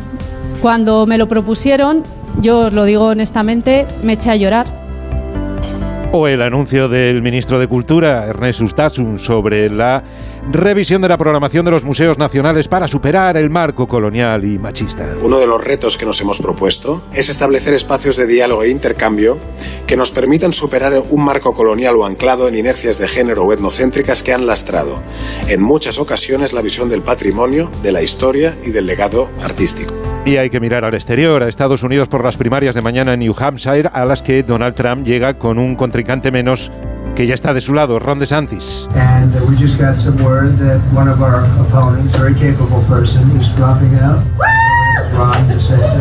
Las primarias republicanas ya son solo cosa de dos. Trump y Nikki Haley. I voted for Donald Trump twice. I was proud to serve America in his administration. But rightly or wrongly, chaos follows him. Trump contra Haley. ¿Tiene alguna posibilidad la exgobernadora de Carolina del Sur? Se proclamará mañana oficialmente al expresidente como candidato si arrasa, como dicen las encuestas en New Hampshire. Y miramos también a Oriente Próximo. Crece la presión interna a Netanyahu por parte de los familiares de los secuestrados de Hamas. Hoy han entrado en el Parlamento y se han manifestado ante la casa del primer ministro. Y crece también fuera la presión. La Unión Europea aprueba un plan que pasa por el reconocimiento de un Estado palestino. Josep Borrell, hoy desencadenado. Which are the other solutions they have in mind? To make all the Palestinians live? To kill of them? 25,000 already in Gaza. 70% are women and children. Se preguntaba en voz alta el representante europeo qué es lo que quiere Israel, echar a todos los palestinos de Gaza o matarlos a todos. Me dejáis poner unos consejitos, ¿verdad? Y enseguida saludamos a Pedro Rodríguez, que es nuestro profesor de Relaciones Internacionales, que hay asuntos muy importantes en el mundo. La brújula. Hay dos tipos de motoristas. Los moteros, que llegan en cinco minutos, y los mutueros, que hacen lo mismo, pero por menos dinero. Vente a la mutua con tu seguro de moto y te bajamos su precio, sea cual sea. Llama al 91 555 5555. Hay dos tipos de motoristas: los que son mutueros y los que lo van a ser. Condiciones en mutua.es. Vizcaya, un lugar único para ir de pinchos, de compras, de museos, paisajes llenos de vida, pueblos espectaculares. Vive la experiencia Vizcaya. Departamento de Transportes, Movilidad y Turismo, Diputación Foral de Vizcaya. Cuando vuelves de unas vacaciones, seguro que quieres encontrarte tu casa tal y como la dejaste, o sea, sin nadie. El seguro de hogar de línea directa con cobertura por ocupación ilegal ahora también se encarga de todo lo importante en caso de que ocupen tu vivienda, para que siempre estés tranquilo cuando no estás en casa. Cámbiate y te bajamos el precio de tu seguro de hogar, sí o sí. Ven directo a lineadirecta.com o llama al 917-700-700. El valor de ser directo. Consulta condiciones. Buenas noches. En el sorteo de mi día de la 11 de hoy, la fecha ganadora ha sido 2 de diciembre de 1937. y el número de la suerte el 11. Recuerda que mañana, como cada martes, tienes un bote millonario con el sorteo del Eurojackpot de la 11. Y ya sabes, a todos los que jugáis a la 11, bien jugado. Contratar la luz con Repsol, ahorrar en tus repostajes. Contratar la luz con Repsol, ahorrar en tus repostajes. Contratar la luz con Repsol. ¿Pero ahor- qué estás haciendo? Contratar la luz con Repsol. Porque ahorro 20 céntimos por litro en cada repostaje durante 12 meses pagando con Wilet. Contrata la luz con Repsol en el 950 52 50 o en Repsol.es y enciende tu ahorro. Su alarma de Securitas Direct ha sido desconectada. Anda, si te has puesto alarma, ¿qué tal? La verdad que muy contenta. Como me paso casi todo el día fuera de casa trabajando, así me quedo mucho más tranquila. Si llego a saber antes lo que cuesta, me la hubiera puesto antes. Protege tu hogar frente a robos y ocupaciones con la alarma de Securitas Direct. Llama ahora al 900-272-272. Con este estrés no consigo concentrarme. Toma Concentral. Con su triple acción de lavacopa, rodiola y vitaminas, Concentral consigue aliviar el estrés ayudando a una concentración más estable y duradera. Concentral. Consulte a su farmacéutico o dietista. Bienvenido al Dream of de mis hijos están como una moto y necesitan desfogar. Con cientos de metros para volverse locos. Con toboganes. Con Mira mamá de bomba. Y con Mira cariño, sin niños. Cada momento tiene su crucero. Déjate asesorar y ahorra hasta un 60% por reserva anticipada, con niños gratis y sin gastos de cancelación. Consulta condiciones y reserva ya en la semana del crucero de viajes El Corte Inglés.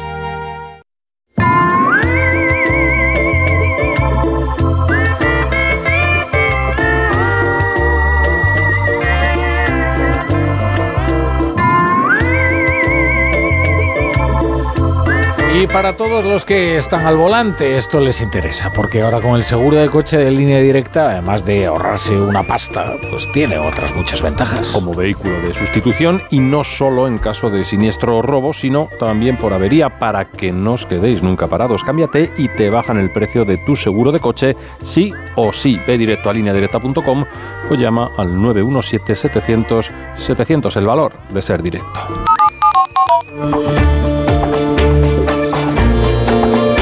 La brújula.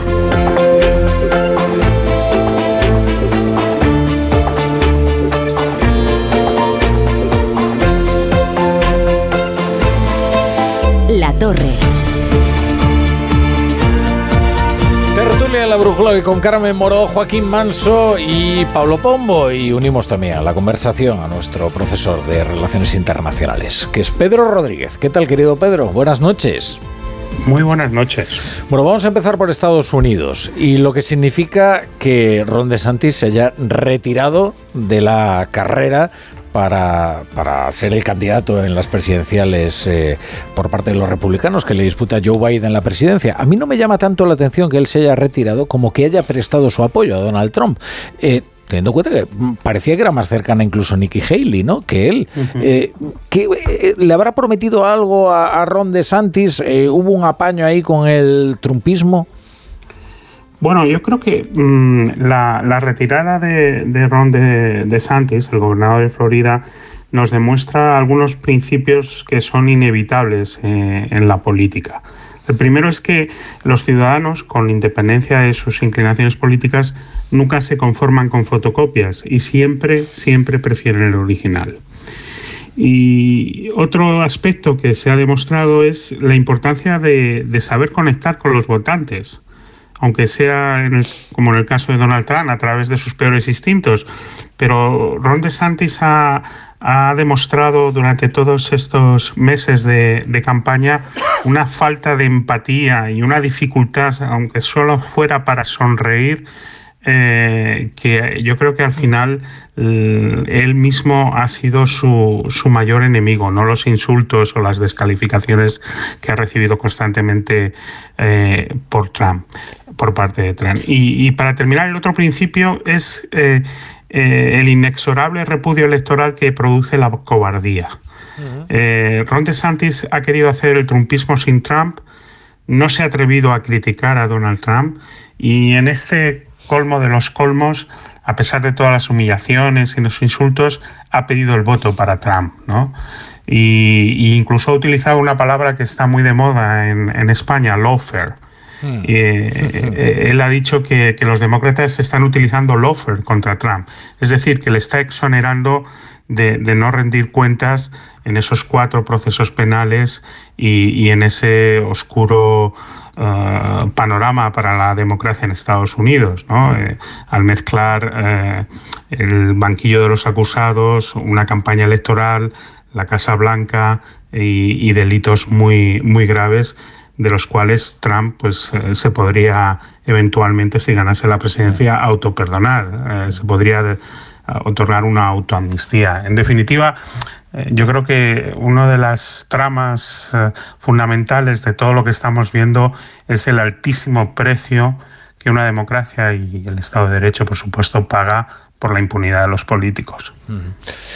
por otro, eh, le había apodado Sancdemonius eh, a, Ron DeSantis en alguno de sus mítines, en fin, de Donald Trump. el respeto y el insulto constante es, eh, digamos, la marca de la casa, de, la forma de hacer campaña de Trump. No, no hay respeto por nadie. Em, se supone que eh, dentro de tu partido no sois enemigos, sois adversarios, pero en algún momento pues os tendréis que entender, tendréis que formar gobiernos, eh, tendrá que haber... Mm, eh, pero aquí es, es curioso como no... Es, un, es, un, es una visión de la política por un narcisista eh, que tiene tendencias eh, de autócrata. Entonces, mm, realmente no hay respeto para nadie, no hay respeto para la democracia de Estados Unidos, para los resultados de las elecciones, para las instituciones.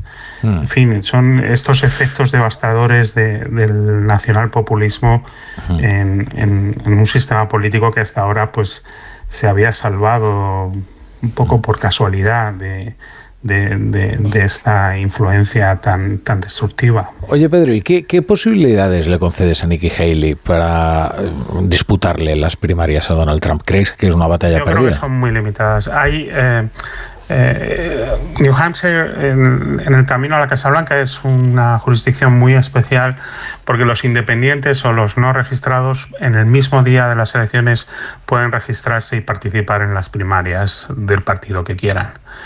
Y es same day registration. ¿Y eso qué significa? Que sí, eh, Nikki Haley puede apelar a un votante más tradicional del Partido Republicano, eh, menos, eh, digamos, tribalizado, eh, y puede obtener un resultado respetable en New Hampshire. Mm. Pero a partir de New Hampshire eh, todo es cuesta abajo para ella. Y la coronación de, de Donald Trump como candidato presidencial del Partido Republicano pues se va a hacer a la vista del calendario de primarias cada vez más inevitable. Quiero hacerte también dos preguntas sobre el otro gran asunto del día, desde luego el que nos eh, lleva a Oriente Próximo. Eh, hay un plan de paz de la Unión Europea sobre la mesa, todavía es muy inconcreto, pero eh, las líneas generales que vamos conociendo recuerdan a, a Camp David, ¿no? Eh, dos estados, eh, Gaza y Cisjordania unidos, eh, en fin, eh, bien comunicados y bajo una única administración. Eh, ¿Hay alguna posibilidad de que esto prospere, teniendo en cuenta que eh, prácticamente esto estuvo sobre la mesa de negociación en tantos y tantos eh, intentos de acuerdo de paz? La solución de los estados es lo que tenía que haber ocurrido en 1947. o sea, eh, volvemos al principio. Yo creo que eh, lo que hemos visto desde el 7 de octubre eh, hace imposible un parche, un proceso de paz. Eh, no, aquí eh, o hay una solución política satisfactoria o, digamos, este conflicto mm, no tiene fin y un conflicto que nace de- del fundamental rechazo por ambas partes de, de reconocer la existencia de los otros. Y este es el núcleo de ese conflicto y nadie va a poner un duro para reconstruir nada, nadie va a interponer fuerzas internacionales, nadie va a hacer nada si no hay una verdadera solución política. Y una verdadera solución política significa eh, dos estados, el reconocimiento de dos estados. Y no esta, digamos, eh, ignorancia tan peligrosa en la que ha vivido Israel con Netanyahu, pensando que el conflicto palestino se podía encapsular o aislar o reducir y hacer más tolerable y, y olvidarse de, de esta cuestión. Y mientras ellos normalizaban sus relaciones con el resto de los países árabes.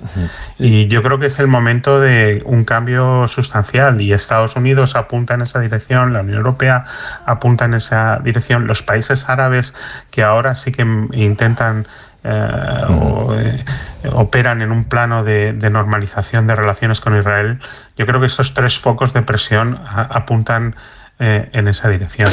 Luego, es- luego está la presión interna que está recibiendo Netanyahu. Vamos a ver, el- el- la población israelí, en, en su mayoría, o al menos eso revelan las encuestas, está a favor de continuar las operaciones militares. Es decir, no hay una crítica eh, masiva. a- sin embargo, sí, eh, respecto a determinadas actuaciones de su gobierno, empieza a haber algunos focos de crítica que pueden ser muy incómodos. ¿no? Por ejemplo, los familiares de los secuestrados, ¿no? que empiezan a manifestarse en contra de cómo se está llevando eh, esta guerra. ¿no?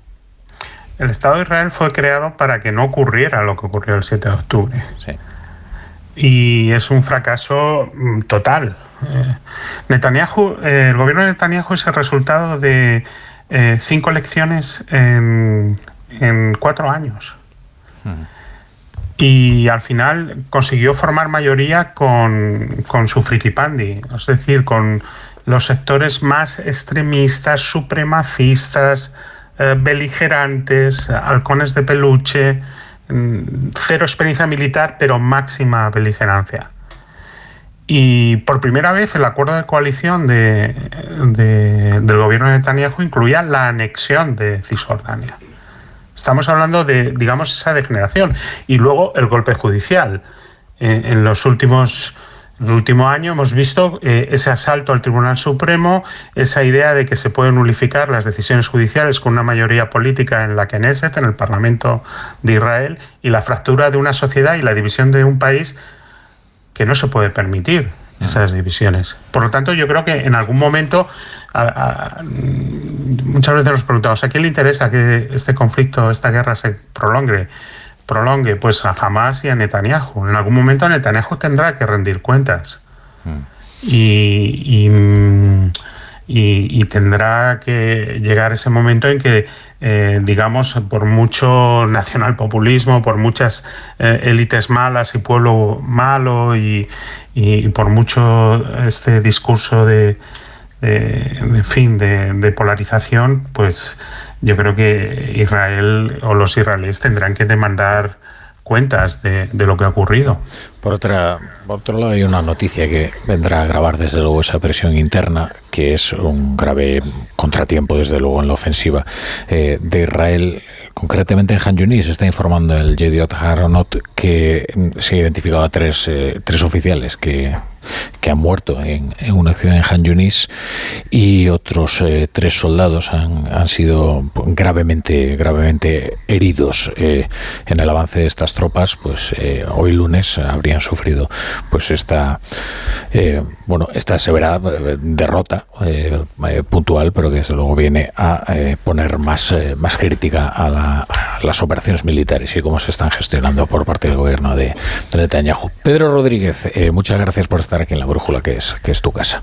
Muchísimas gracias. Bueno, continuamos con la tertulia. Eh, yo creo que Pablo Pombo quiere decir algo sobre Estados Unidos, porque lo conozco y entonces eh. veo esa mirada aviesa. Bueno, sí, nada, un final muy humillante para, para DeSantis, que ha estado durante años en todas las apuestas como el, el rival más, más potente que podía tener Trump, porque era Trumpismo sin Trump y que se ha desvanecido, se ha desvanecido en, un puñado de meses. A lo largo de los últimos días, Trump ha tenido algunos apoyos muy importantes, el del propio de Santis, que no se sabe por qué, el de Ramas, Ramaswamy, que era uno de los candidatos que estaba compi compitiendo, uno de los republicanos, uno muy importante de un apoyo un apoyo del senador Tim Scott se llama de Carolina del Sur y solo queda en pie Nikki Haley, que es la exgobernadora precisamente de Carolina del Sur. ¿Por qué pongo el énfasis ahí, en Carolina del Sur? Bueno, pues porque ahora viene New Hampshire, que efectivamente es, un, es una competición decisiva, donde, bueno, 49-8 le dan las encuestas a Trump, 36 puntos le dan, le dan a Nikki Haley, pero es que después, en febrero, viene Carolina del Norte, que es el, es el territorio de ella, y ahí puede tener, puede tener el, el, momento de ruptura. Sí, lo que pasa es que después de New Hampshire, que lo, lo conoceremos no esta noche, sino la próxima. Eso es. Eh, la ventaja de Trump lo va a dejar prácticamente al borde de la nominación. Es claro, Carolina claro. del Sur puede ser decisivo a esos, a esos efectos. A que y la aun, saque de la carrera. Y aun cuando, exactamente. Y aun cuando no lo obtuviera Eso en es. Carolina del Sur, todavía tiene. Todavía tiene. Todo el, bueno. Con lo cual. Derivadas. Eh, bueno, parece que en, respecto a los conflictos, que, que, Trump es mucho menos partidario de, de, apoyar a Ucrania con armas y con dinero. Mm. Y, y respecto a Israel, pues mm, bueno, Trump es partidario también de la solución de los dos estados, pero mm, parece menos uh, amistoso, por decirlo de alguna manera, que Biden y que la propia Nikki Haley con, con Netanyahu, que efectivamente está en problemas. Ya, ya los tenía, porque tiene una sí. posición social fuerte. Está respaldado porque hubo un gobierno de unidad, pero es lo que le salvó. Y, lo que le está, y, lo que le salvando. Sí, ¿eh? la, la, la, oposición responsable, pero efectivamente eh, Oye, de todas maneras, esto que dice Pedro, ¿no? Eh, la resolución 242. Entonces, claro, eh, eh, sí, claro, si llevamos con, con claro. la solución de los dos estados sobre claro. la mesa desde la misma fundación del claro. Estado de Israel, que es cuando, por cierto, comparece un posible Estado palestino, eso porque hasta entonces eso, eso, ni se plantea, ¿no? el problema es todo lo demás. Es cómo se hace viable ese Estado, cómo se, cómo se garantiza la seguridad de lo, del Estado de Israel, eh, cómo eh, la capitalidad de Jerusalén, el retorno de los, eh, de los refugiados. Claro, es que son tal cantidad eh, de cosas las que hacen naufragar eh, los acuerdos de paz que siempre se plantean bajo la premisa de los dos Estados, porque es la premisa bajo la que se plantean todos, que a mí me parece que esto de la Unión Europea, lejos de suponer una novedad, es incidir en lo mismo de siempre. Uh-huh. Eh, y como dice Pedro, yo también tengo la sensación de que el 7 de octubre lo cambió todo para siempre uh-huh. y que hace falta hacer una aproximación completamente distinta. Eh, no sé cuál, ¿eh? Pero que volver al marco conceptual de Oslo o de, o de Camp David o de, no tiene ningún sentido. Pero sí que parece claro que Netanyahu forma parte del problema y no de la solución. Sí, sí, sí, sí, ya claro, lo era. ¿eh? Financial claro. Times se abría la, a finales de la semana pasada con una propuesta que pasaba eh, por, en, en, buena parte por la mediación de Arabia Saudí, porque Arabia Saudí retomase los acuerdos que tiene pendientes con, con Israel, es decir, con, de alguna manera buscar una solución, lo mismo que hay un riesgo de que el conflicto se extienda a toda la región, buscar una solución regional al conflicto tampoco lo veo sencillo, pero también es lo que está sobre la mesa. Bueno, eh, Carmen Morodo eh, quiere hablar de Ernest Urtasun. Bueno, yo creo que todos, no se ¿no? aguanta, De la y no se sorpresa, aguanta. la Aquí lo de. New Hampshire porque bueno, vale, pero... Es, es muy interesante esto que, que decíamos, ¿no? De la imposición de una ideología de Estado, donde además todo lo que se ofrezca de lo que respecta a la cultura sea aleccionador. Es decir, venga con una moraleja. Eh, uno ya no se puede enfrentar a un museo como si fuera un ciudadano adulto, expuesto a toda clase de peligros, como la mala interpretación histórica de un cuadro o una lectura eh, en clave heteropatriarcal. Eh, no, hay que darle bien masticada la papilla ideológica al ciudadano eh, y así eh, tendremos ciudadanos perfectamente domeñados. Eso es. Una visión muy totalitaria, ¿no? Yo creo que sí. sí. A ver, partimos de. Yo estoy de acuerdo con el análisis que estáis haciendo de que es, un- es llevar la ideología a los museos y a todo lo que tiene que ver con la cultura, desde una co- concepción, además, de que toda la cultura tiene que ser de izquierdas y la cultura que no sea de izquierdas, pues no es cultura o no, o no vale la pena. Eh, yo espero que este planteamiento que le ha hecho sobre intervenir en, en los museos nacionales y hacer ese análisis para mm, liberarlos del colonialismo al final se quede en nada.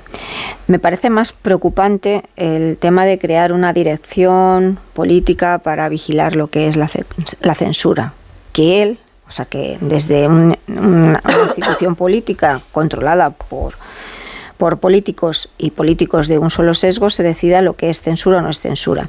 A mí me parece que muchas de las cosas que ha hecho Vox eh, desde que empezó a tocar un gobierno y el ruido que se ha generado sobre algunas decisiones, bueno, pues son bastantes, eh, son payasadas que al final les facilitan a, estos de, de la izquierda el decir, bueno, pues aquí se está censurando y hay que responder. Responder viendo la paja en el ojo ajeno, pero no la viga en el suyo propio, porque no les parece censura lo que hacen Bildu y Podemos en, en Bilbao con las letras de Zetangana, no les parece censura, como ha dicho el portavoz del PP, que me parece que nos ha estado bastante muy acertado, Borja Semper, lo que, lo que ocurre en Cataluña con la censura que se establece en función de se tenga o no se tenga eh, el conocimiento del, del catalán. Pero eh, muchas de las decisiones y payasadas que se han hecho en respecto que han dado lugar a titulares y que afectaban a Vox o a gobiernos de, de la derecha no tenían detrás nada más que el hecho y eso es una cosa que también nos tenemos que hacer ver, que eran decisiones presupuestadas para grupos afines al gobierno que había dejado de estar ahí. Eso no es censura, sino que esas decisiones presupuestadas para grupos afines eh, al Programación gobierno. cultural. Claro, programación cultural, pues ahora viene otro y, y cambia esa programación. Ojalá que no fuese para grupos afines a los suyos, pero eso no es censura, Pero- lleva no, toda la vida de Dios. Pero tienes razón, o sea, desgraciadamente en España eh, la cultura exige de un compromiso público, a mi juicio, excesivo, mi por juicio cuanto también. revela un compromiso privado demasiado limitado. ¿no? Eh, y eso evidentemente expone a los caprichos de determinado concejal, que le puede gustar esto más o le puede gustar menos, pero que desde luego eh, programar o no a, yo qué sé, es- es- se me ocurre, ¿eh? Ana Belén, eh, no, no es censurarla, es, es programarla es. o dejar de programarla, porque hay tantos otros artistas que han dejado de estar programados y se quejan precisamente del ninguneo de las administraciones. Pero fíjate, de ahí esa es la excusa para que el ministro nos anuncie, que esto sí que tiene capacidad para hacerlo, que va a crear una dirección general dentro del ministerio, entiendo, que va a velar o que va a proteger a, toda la- a, a todos los artistas y a aquellos que son los afines y que se sientan censurados por la derecha para que se les obligue a a contratarles. Y luego, por último, él representa, tiene un porcentaje de voto que es el que es. Ojo, no lo comparo con la ley del sí ni con lo que pasó en igualdad, porque son temas que no tienen nada que ver. Pero el PSOE, eh, ni el PSOE, ni el Partido Socialista Obrero de España, ni la mayor parte de sus votantes se identifican con el planteamiento que está haciendo de la cultura este ministro. Que volvemos a que es un porcentaje muy de voto muy minoritario, que función de las circunstancias, le ha caído el premio mayor y es el Ministerio de Cultura, que no es un ministerio menor. A mí me parece que es importante la cultura de un importantísimo. importantísimo la cultura de un país y además dentro de ese afán de ideologizar y de, de- de controlarlo todo. Y mm, el riesgo que tiene en esto el Partido Socialista es que se le vuelva en contra igual que ocurrió con Igualdad, que divida a la izquierda dentro del movimiento, o sea, dentro de lo que es la cultura, dentro de la cultura y que incluso su votante reaccione en contra de un ministro que no se identifica para nada con los planteamientos que hoy ha expuesto en, la comisión, en el Congreso. Eh, es que una precisión solo, ¿eh? ¿eh? digo por si alguien se confunde, teniendo en cuenta cómo entramos a, las 10 ¿no? y, y, expusimos los temas, eh, que, que Fernando Sabater deje de trabajar en el país no es censura, no lo es. Eh, puede ser lamentable para los oyentes del país que tienen una peor oferta, a mi juicio. Oye, habrá quien agradezca que no esté, pero no es censura. O sea, censura sería que de repente apareciera un señor eh, del ministerio y dijera, usted, esta, esta columna de Sabater no se publica, porque es un peligro público. No, el país legítimamente contrata a las firmas que quiere contratar y deja de contratar a aquellas que considera que ya no le son útiles en uso y ejercicio de su libertad editorial. Eh, eso no, es censura, es noticia, porque se trata de una decisión editorial muy comprometida, porque es un fundador del periódico y porque hay que contarlo. Sabater va a poder escribir en otros eh, medios y allí le podremos seguir leyendo sus fieles lectores, entre los que yo me encuentro. Eh, censura es otra cosa, y aquí pretender confundir las cosas, es decir, si ahora las administraciones van a tener por obligación contratar una nómina de, eh, digamos, intelectuales orgánicos, eso se parece bastante más a la censura que dejar de programarlos. Es que vamos a ver, la creación de una dirección general de censura, no sé, no sé exactamente cuál es la rúbrica que han, que han pesado, significa que los poder, aquí en este caso un poder político va a buscar una definición de lo que es censura. Claro, cuando, cuando buscas una definición de lo que es una cosa, también buscas la definición de lo contrario. Y lo previsible es que lo establezcan conforme a un código eh, conforme a un código moral binario, que es lo que vienen haciendo siempre. Hemos tenido un precedente, por ejemplo, en un debate y que es trascendente, pero yo diría que incluso menos que este, que fue cuando, con el tema de la libertad de expresión, cuando han propuesto eliminar una serie de delitos vinculados a la libertad de expresión del, Código Penal al mismo tiempo que mantienen la pervivencia de otros. Es decir, libertades de expresión buenas y libertades de expresión malas. Con lo cual es muy probable que nos encontremos como, con censuras pertinentes o censuras que esa misma Dirección General considere impertinentes, porque a lo que vamos es, tal y como tú has expresado al inicio del programa, a la imposición de unas de unas gafas críticas con una ideología de Estado con la que mirar las manifestaciones culturales y las creaciones intelectuales en general.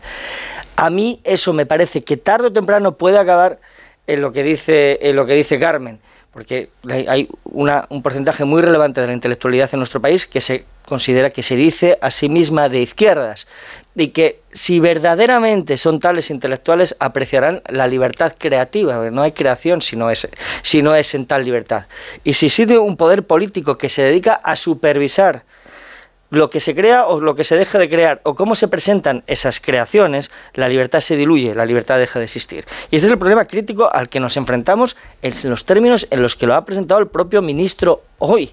Por lo tanto, decir, yo creo que estamos ante un hecho político bastante trascendente.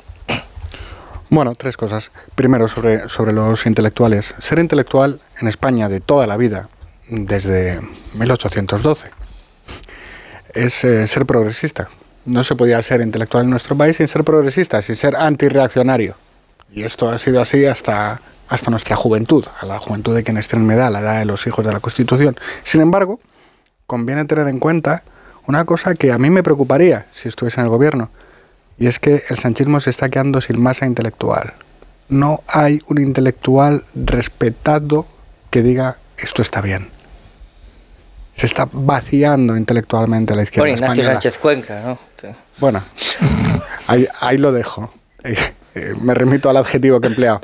Bien, respecto, respecto al, al carácter eh, autoritario de... me, ha recordado, perdón, no puedo dejar de decirlo, el, el, este, este, inicio al, al, libro de David Jiménez Torres, a la palabra amigua, que hace un enorme esfuerzo por localizar el, el origen del término intelectual que, lo busca en determinados momentos, 1812, principios del siglo XX. Las connotaciones con las que se dice. Sí, sí. Luego, sobre el, negativas. sobre el carácter, sobre el carácter autoritario que, que palpita en la revolución eh, cultural esta de, de Sumar. ¿no? Ayer, no, os perdáis el tuit del Partido Comunista, el Partido Yolanda Díaz, con motivo del centenario del fallecimiento de, de, Lenin, que es bien interesante.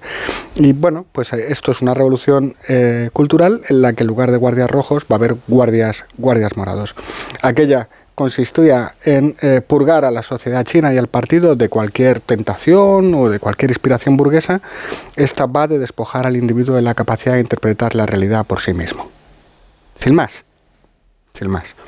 Lo hicieron en el Reina Sofía, por cierto. Aquella, aquella. Es decir, el, el director anterior, efectivamente, además tal, tal y como lo has explicado tú, es decir, le ordenó el Reina Sofía conforme a un criterio ideológico que impedía a quien acudía a ver la exposición a pensar por sí mismo. Es decir, esto es lo que nosotros te decimos. No, le te ocurra- vaya usted a equivocar. Claro, eh, en la- a la puerta del museo yo creo que el ministro de Cultura podría poner un cartel que diga Bienvenido al museo, prohibido pensar. La revolución cultural china tenía eh, como, como idea acabar con los cuatro antiguos, lo llamaban, ¿no? Que son, ah, a ver, las cuatro ideas, la- las ideas viejas, las culturas viejas, las costumbres viejas y los hábitos viejos. Se parece mucho ¿eh? a lo que estamos hablando. ¿eh? se, parece, se parece mucho.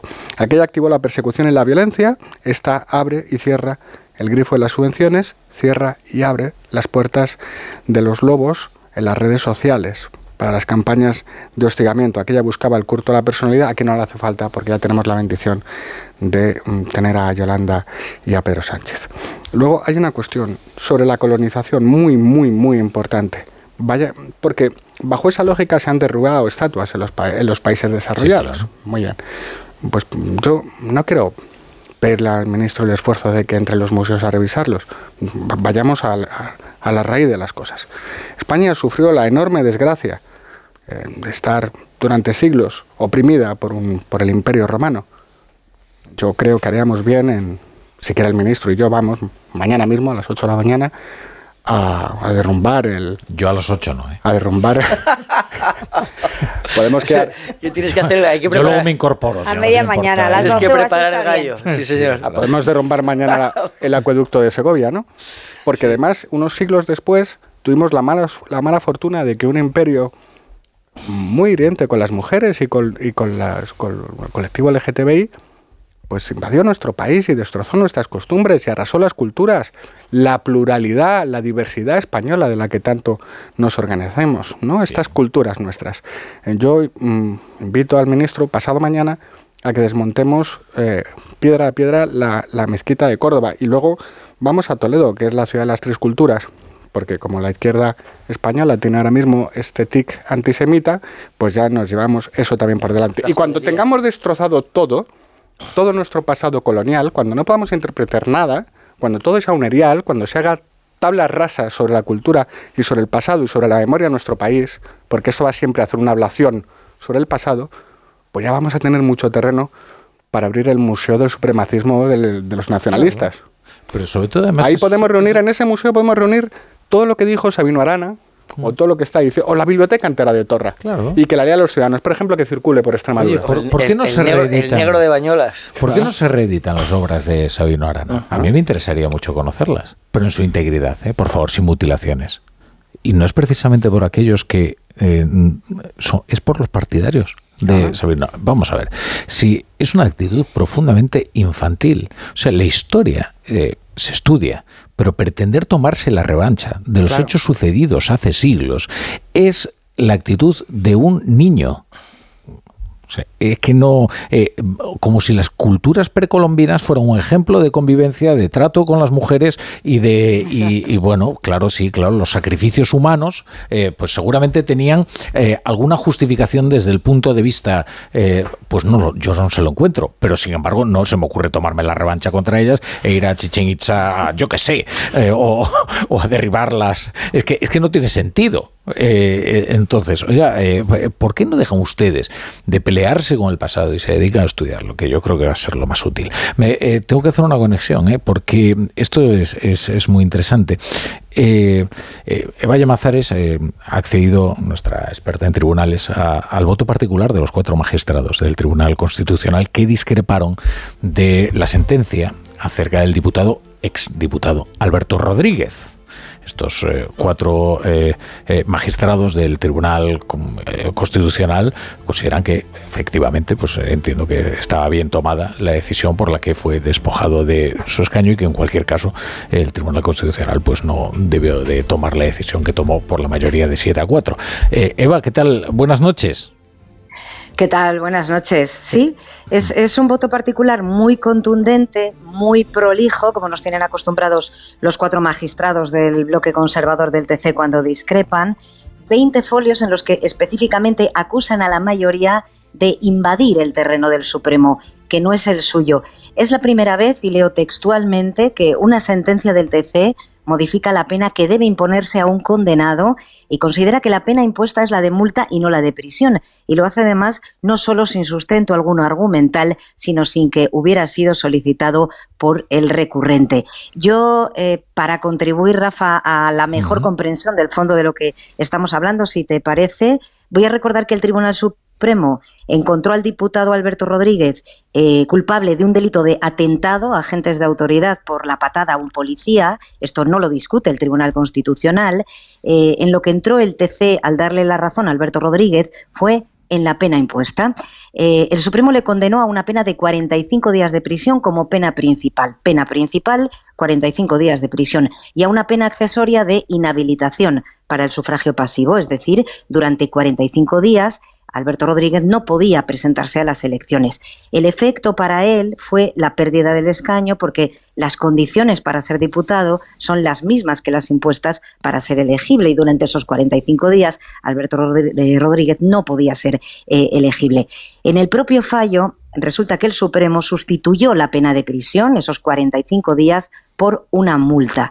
Esto que hizo el Supremo y que lo hizo en cumplimiento de la normativa penal, porque la normativa penal dice expresamente que la condena inferior a tres meses se conmutará por una multa, esto que hizo el Supremo es, digamos, lo que deshace el Tribunal Constitucional, cuando le da la razón a Rodríguez, que dice que una multa no puede llevar aparejada una accesoria de inhabilitación. Digo que deshace o que desmonta o como denuncia la minoría en este voto particular al que hemos tenido acceso vuelve a redactar prácticamente en esta sentencia en la que se explica que esa interpretación que hace el Supremo según la cual aunque sustituida por multa, pervive la pena de prisión y por tanto pervive su accesoria de inhabilitación, es aceptable formalmente, es aceptable metodológicamente, pero no lo es desde el punto de vista de la proporcionalidad.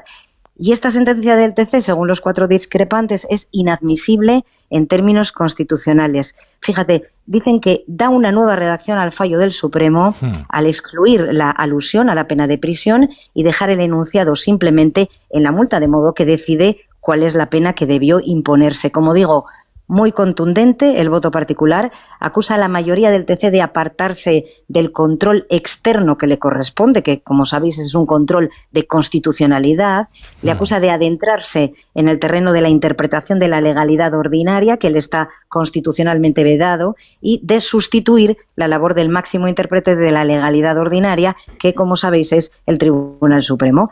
El TC se debía haber centrado, dicen, no en los efectos de la inhabilitación, no en la pérdida del escaño, sino en la inhabilitación en sí misma, en los 45 días en los que no podía ser elegido para, para cargo público. Y desde ese punto de vista, dicen, la sentencia rebaja injustificadamente el estándar de exigencia ética de quienes pretenden presentarse como candidato a las elecciones, porque dicen dejar en simple multa la condena por pegar una patada a un policía que cumplía con las funciones de su cargo, pues supone reducir a la insignificancia la ejemplaridad de quienes aspiran a ser representantes públicos. E, estos son temas muy complejos, eh, eh, pero lo que viene a decir fundamentalmente Eva es que el Tribunal Constitucional eh, cumple con una función que no le adjudica la Constitución, es decir, que se excede, porque actúa casi como si fuera un tribunal de casación del Supremo, ¿no? Es decir, se excede en su competencia, que es eh, eh, hacer ese control externo, ese control de constitucionalidad. Recordamos que el TC controla la constitucionalidad de leyes y resoluciones judiciales y eh, entraría, según los discrepantes, en un terreno exclusivo del Tribunal Supremo. Hmm. Pues muchas gracias, muchas gracias, Eva. A vosotros, buenas noches. Bueno, yo creo que todo esto eh, se va a ir produciendo continuamente. Claro, porque el problema es decir, es decir el, el debate leguleyo es complejo, es decir, porque efectivamente hay una cuestión de proporcionalidad. Ten en cuenta que estamos hablando de una pena de prisión que se sustituye automáticamente por multa cuando es inferior a tres meses, de penas muy pequeñas. Por lo tanto, aquí entramos en, un terreno complejos. Aquí el problema original es un problema de credibilidad, ¿eh? que, el, tribunal, tanto por los perfiles que lo, los perfiles que lo, que lo forman, como por la manera en la que estos perfiles fueron ocupados, tiene un problema gravísimo de credibilidad. la, mitad del país no considera legítimas las resoluciones del Tribunal Constitucional porque lo considera un tribunal de parte. Este problema en vísperas de la amnistía, desde el principio hasta el final. Dejéis poner unos consejitos, ¿verdad?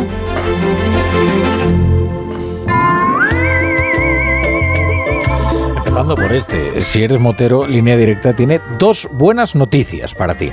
La primera es que si te cambias te bajan el precio de tu seguro de moto sí o sí. La segunda es que tienes cobertura de casco, guantes y cazadora. Ve directo a lineadirecta.com o llama al 917-700-700. 917-700-700. El valor de ser directo. Consulta condiciones.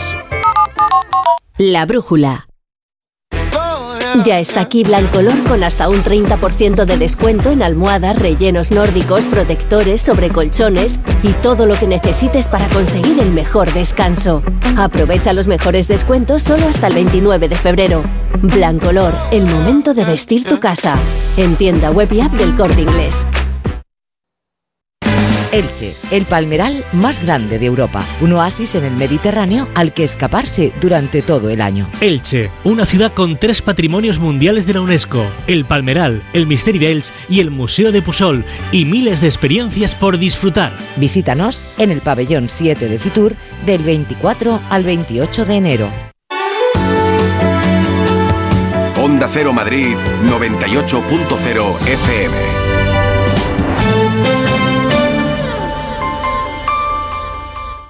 Excelentia presenta dos conciertos en el Auditorio Nacional. El día 7 de febrero, La Revoltosa, una de las zarzuelas más famosas de todos los tiempos. Y el día 8, el concierto para piano número 1 de Tchaikovsky. Venta de entradas en fundacionexcelentia.org. Recuerda, los días 7 y 8 de febrero en el Auditorio Nacional. Música de calidad con Excelentia.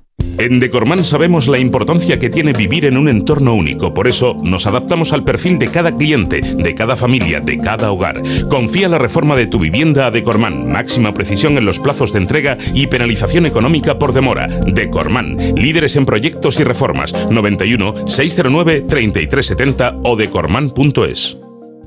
Si uno de tus propósitos de este año es cuidar tu salud capilar, llama al 900-696-020 y ven a Insparia, el grupo capilar especializado en trasplantes capilares y tratamiento de la caída del cabello. Confía en sus más de 15 años de experiencia y su tecnología innovadora. Pide tu cita de valoración capilar gratuita en el 900-696-020 o en insparia.es. Olvídate del ruido y de las pérdidas de temperatura. Cambia tus ventanas con Afan Decor y mejora el confort de los que más te importan. Todas nuestras instalaciones tienen garantía de por vida. Ventanas Afan Decor con triple acristalamiento Climalit y disfruta de un confort 5 estrellas. Si te preocupas de buscar el mejor colegio para tus hijos y los mejores especialistas para tu salud, ¿por qué dejas la compra-venta de tu vivienda en manos de la suerte? Confía en Vivienda 2. Entra en vivienda2.com, la empresa inmobiliaria mejor valorada por los usuarios de Google. Con los ojos cerrados, Vivienda 2. El 2 con número. La Regenta, la novela magistral de Clarín en el Teatro Fernán Gómez hasta el 3 de marzo. La Regenta, un espectáculo único sobre los límites de la pasión, el amor y los celos. No te lo puedes perder. Dirección de Elena Pimenta y adaptación de Eduardo Galán. La Regenta en el Teatro Fernán Gómez. Ibiza es la isla del deporte.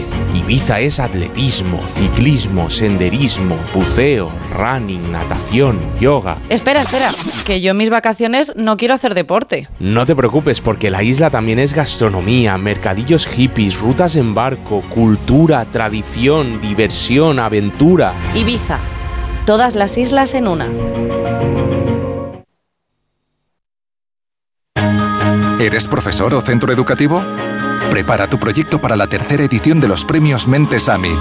Queremos reconocer tu labor con esas iniciativas que fomentan el pensamiento crítico de tus alumnos, que impulsan su creatividad audiovisual responsable, que desarrollan sus competencias digitales o que promueven los valores y la convivencia en el aula.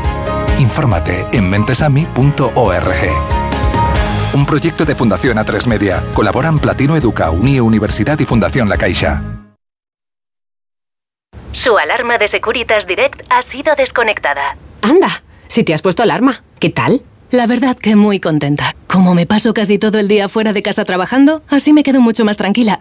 Si llego a saber antes lo que cuesta, me la hubiera puesto antes. Protege tu hogar frente a robos y ocupaciones con la alarma de Securitas Direct. Llama ahora al 900-272-272.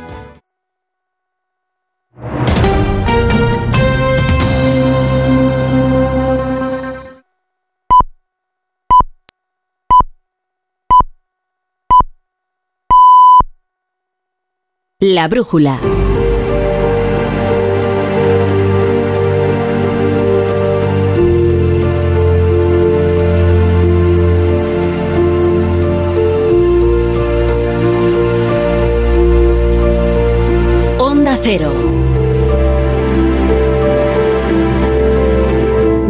La Torre. Uy, ya son las 11, las 10 en Canarias. eh, y ahora apartaos porque viene Carmen Morodo, eh, camino de Chile, eh, que quiere hablar de la oferta que le hicieron en su día a Irene Montero. Creo que no está vigente la oferta, ¿eh? para ser embajadora en, en- en Chile.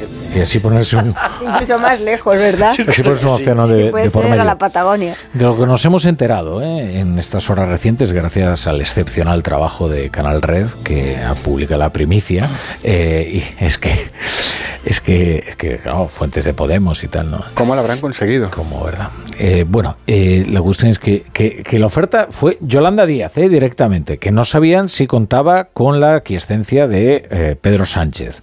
Eh, pero fue Yolanda Díaz la que se lo trasladó a, a Yone Belarra, no directamente a Irene Montero, no sabemos muy bien por qué. Y, No eh, se hablan. porque no se habla, será. Eh, eh, y luego también que Yone Belarra, esto ya lo cuenta ella, Lloró. lo cuenta ella, lloró de rabia. A mí es que de esta historia, la oferta en sí, como es ya tan pasado y ya no tiene más desarrollo, me interesa lo Yo justo. Creo que sí que tiene un poquito de desarrollo. a lo que ¿eh? voy es, lo que más me interesa de, de esta historia es cómo lo conocemos y por qué se conoce. Eso es También lo es mejor. importante, está muy bien. Eso es lo que más me interesa, porque, eh, a ver, yo creo que es otra manera, una manera más de decir otra bomba y avisar, aquí estamos y no vamos a dejar de fastidiarte, por no utilizar otra palabra más sonante, de aquí a que acabe la legislatura y, y sigas y salgas del gobierno. Es otra llamada de atención por parte de Pablo Iglesias en compañía de Irene Montero e Ione Belarra, eh, a una vicepresidenta del gobierno que es que yo creo que está en un momento ahora mismo, su capital político se agota, afronta un, un, un ciclo electoral donde a mí me parece que según los datos que vamos conociendo y la situación en la que se encuentra no van a ser buenos y que además ha perdido una de sus fortalezas de la pasada legislatura. Ahora solo puede dar titulares titulares como los que hemos visto desde que perdió el Real Decreto en el Congreso de los Diputados, de vuelve a presentarse, intentar aparecerse como la Robin Hood de los trabajadores y anunciar medidas, recuperar de nuevo el discurso este contra la eh, élite económica y contra los poderosos y una más otra más otra medida sin que tenga los apoyos ni por la izquierda ni por la derecha de para sacarlos adelante. Entonces, eh, la oferta es muy eh, sin, tiene su chicha para comentarla, pero me, a mí me llama más la atención el momento que ha elegido Pablo Iglesias para volver a soltar otra de sus bombas y además que de aquí a que acabe la legislatura irá una tras otra tras otra y no tiene escapatoria. Y afecta a Yolanda Díaz, pero también afecta a Pedro Sánchez. De hecho, yo creo que el objetivo último de Pablo Iglesias no es Yolanda, sino es Pedro Sánchez. Sí, bueno, lo, lo, de menos empieza a ser ya esta utilización patrimonial de las instituciones, en este caso de las embajadas, para colocar... Eh, estamos acostumbrados, ¿verdad? ¿no? Para colocar desechos, para, para pagar favores o, o, o para quitarte a alguien de en medio. O para despedir a un activo tóxico, ¿no? Como, este, como sería el caso. Hay, hay una película de, de, Costa Gabras que se desarrolla en Chile eh, en los días posteriores al golpe de Estado de, de Pinochet, ¿verdad? Con Jack Lemmon como protagonista, película que, que a mí me hace llorar es una película que se llama Missing, desaparecido. Y esto es exactamente lo que querían hacer con Irene Montero, hacerla desaparecer y metafóricamente propiciar su sepultura política. Claro, lo que ocurre es que si se lo ofreces, se lo estás diciendo a la cara.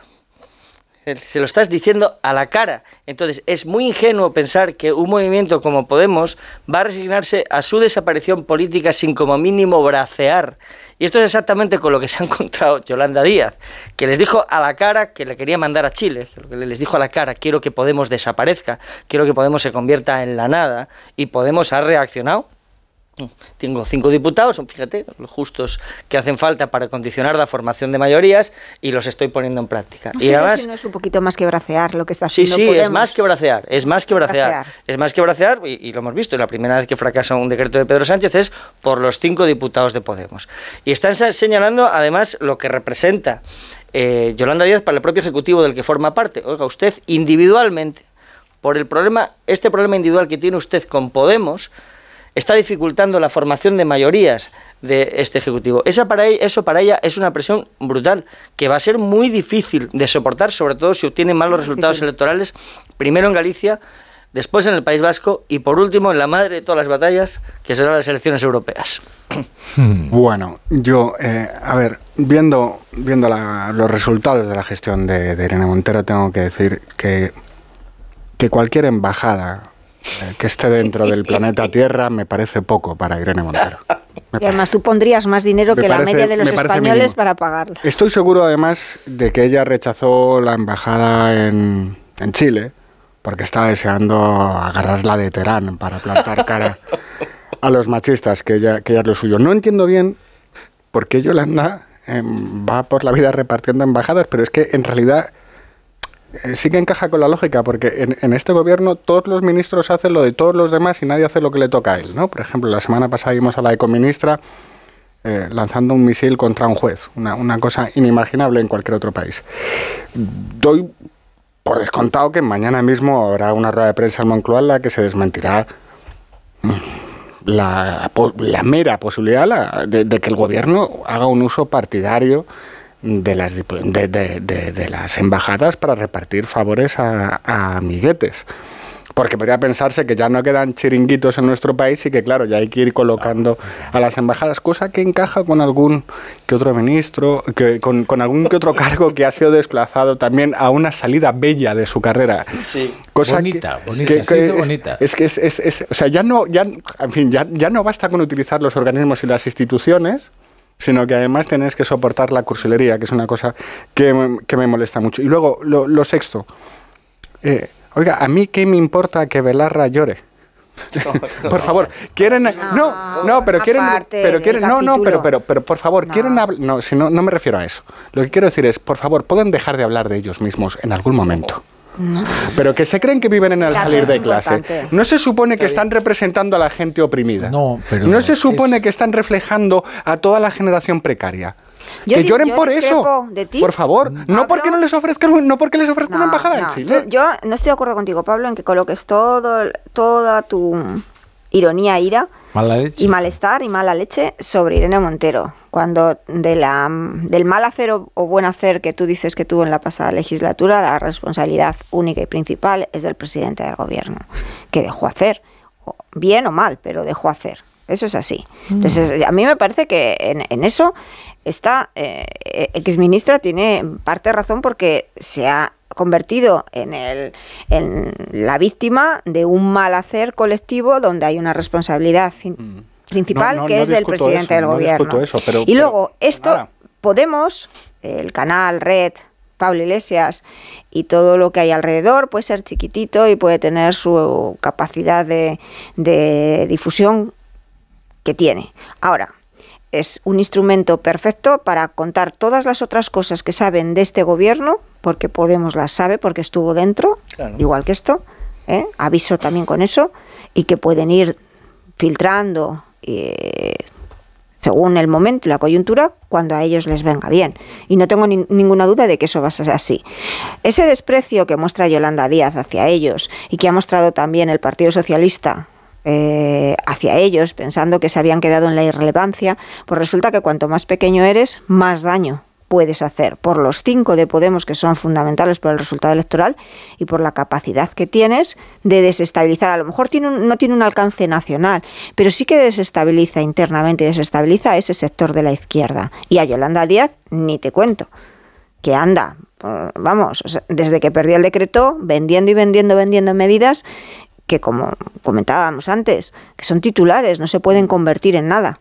Sí, sí, yo contra Irene eh, no solo tengo en cuenta su, su parte de responsabilidad respecto, Montero, por favor. respecto contra Irene Montero, contra la exministra y casi embajadora en Chile. eh, Irene El tuteo a estas horas. ya. No, pero he dicho algo muy interesante, creo.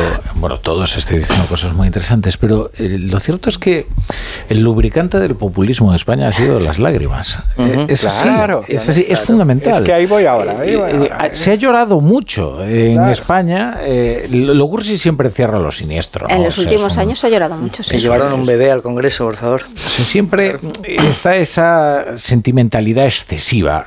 Eso esa ya, emocionalidad eso lo trajeron hace 10 años y ya no se ha ido. Hombre, Pablo Iglesias, Sí, ¿cuántas decir, ya no veces ha llorado? Ante la- Sí. Es que yo, de verdad, es, es continuo. Y bueno, eh, chicos, yo qué sé, pues. eh, Pido, pido disculpas por el tuteo con, con, con Irene Montero.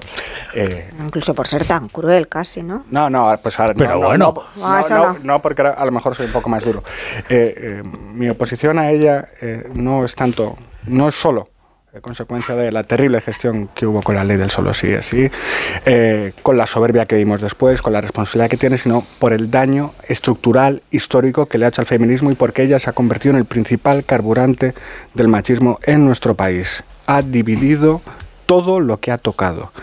Luego, respecto al canal Red, pues mira, tendrá, en fin, más o menos, le daremos más juego, menos juego, dirá cosas más o menos divertidas, pero al final, Pero ¿quién se subió a ese carro? Pero a ese fin- carro de dividir hasta el último Sí, momento sí, y, sí, de, y de ese pero feminismo radical. ¿Quién estaba subido en ese carro? sí, sí, pero porque, porque el PSOE acabó comprando toda, toda la, Ah, la bueno. música y la letra, pero sigo. Eh, el podcast, pues oye, a salir de clase dos meses después, es lo que nos están contando.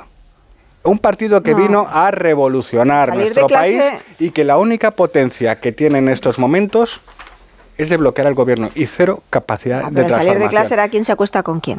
Aquí estamos hablando de otra cosa. Aquí estamos hablando de las lágrimas postadolescentes porque resulta que me han ofrecido una embajada en Chile. Sí, lo que pasa es que Yolanda Díaz tampoco ha manejado este asunto con demasiada pericia, ¿no? Hombre. No, no, es que yo me pongo a repasar lo que ha sido la gestión eh, orgánica de Yolanda Díaz y realmente solo tenía un trabajo.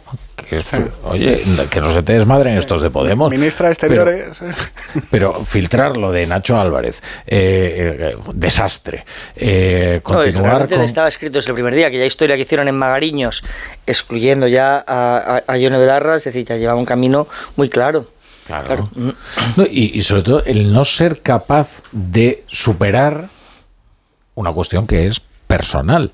Y, pero vosotros pensáis que esto solo ha sido responsabilidad también de Yolanda Díaz, que el Partido Socialista no ha podido no valorar eh, en su entidad lo que representaba el peligro de Podemos y que se ha creído el discurso este de Yolanda de que tienen que tragar porque al final aquí lo que pesa es Bueno. el discurso progresista y de izquierdas que yo abandero y, y no se pueden poner en contra. No sé, no- no seré porque si dudoso. Sánchez no, ha- no adelgazó, entre otras razones, el gobierno, es que pues ahí No- cabía, donde dudoso. caben dos, caben cuatro. Pero lo cierto es que Pedro Sánchez, a base de hacer concesiones, a mi juicio, completamente inadmisibles, sí que mantuvo sus alianzas, eh, oye, con una solidez. eh, Y yo- y- Yolanda Díaz no fue capaz No, de hacerlo ella- con, con unos señores que incluso le habían No, puesto. y a él. ella, a ella sí se le reconoció el mérito cuando hizo las listas, cuando, cuando hizo aquella, gestionó aquella negociación de tal manera que Irene Montero se quedó fuera, que Podemos obtenía muy pocas posiciones de salida, es decir, sí se le reconoció como un mérito.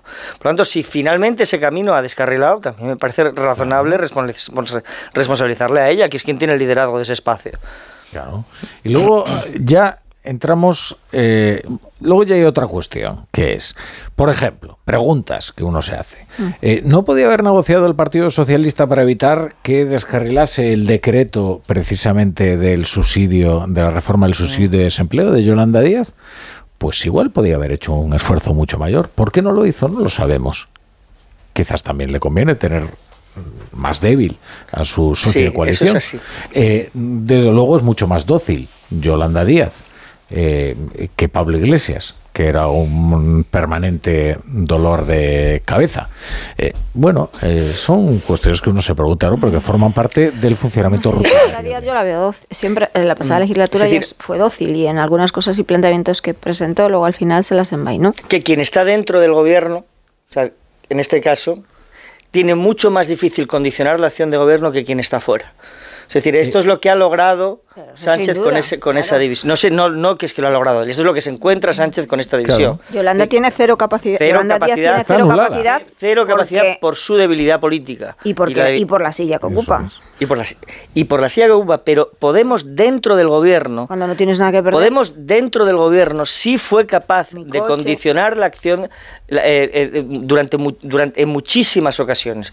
Ahí está, del sí es sí en- en- en adelante, es decir, en muchísimas ocasiones. Y sin embargo, Yolanda Díaz lo va a tener mucho más difícil, en buena parte por la debilidad política, por el condicionamiento que tiene a su izquierda. Ahora bien, esto, una vez que se despejen los procesos electorales que tenemos enfrente, en los próximos meses, a lo mejor cambia. No os preocupéis porque yo estoy convencido de que Sumar va a tener un excelente Claro, la resultado en las elecciones tiene, gallegas claro, la pinta es mala. y eso va a ser un trampolín estupendo para su liderazgo. Eh, muy rápido, ¿eh? antes de leer los periódicos. ¿Y quién va a ser el candidato a las europeas? De sumar. Entiendo que la elección es delicada y tiene que ser alguien con, eh, digamos, la fuerza política y el vigor como para enfrentarse a Irene Montero. ¿Quién? A mí no se me ocurre, no sé a vosotros. Es que yo todos los nombres, me- me- eh, por ejemplo, Pablo Bustinduy, pues hubiera sido un buen Es candidato, ministro, pero sí. ya es ministro. Ernest Urtasun, No ahora que ahora que va a tener que, que cambiar todos los museos Revisar españoles para adecuarlo a, poner una uno visión, a uno. no, pues no puede ser. Pueden poner a Marta Lois otra vez. a Marta Lois otra vez, eh, Íñigo Errejón. Pues mira, Pues sería un duelo interesante, ¿no? Otra cosa es que quiera Errejón, eso está, eso está muy bien tirado. que igual aspira a ser portavoz parlamentario. No, No lo sé. Vamos a leer los periódicos, a ver qué cuentan estos periódicos que habéis escrito. Juanjo de la Iglesia, ¿qué tal? Buenas noches. Muy buenas noches. Van llegando algunos periódicos de mañana en la versión de papel. Os leo la primera noticia de cada uno de ellos. El Mundo, la primera información lleva este titular. El gobierno ultima su plan de mejora tras el descalabro en Pisa. Educación primará a quienes enseñen matemáticas afectivas, entre comillas. Sea, sea lo que sea eso, añado yo, eso no está en el titular. ¿eh?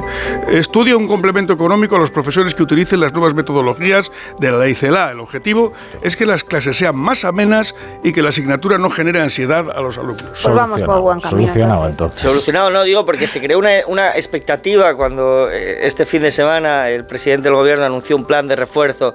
Pues, pues el que el que pensara que se había librado de estas pulsiones emotivistas y de estos nuevos métodos pedagógicos, taza y media.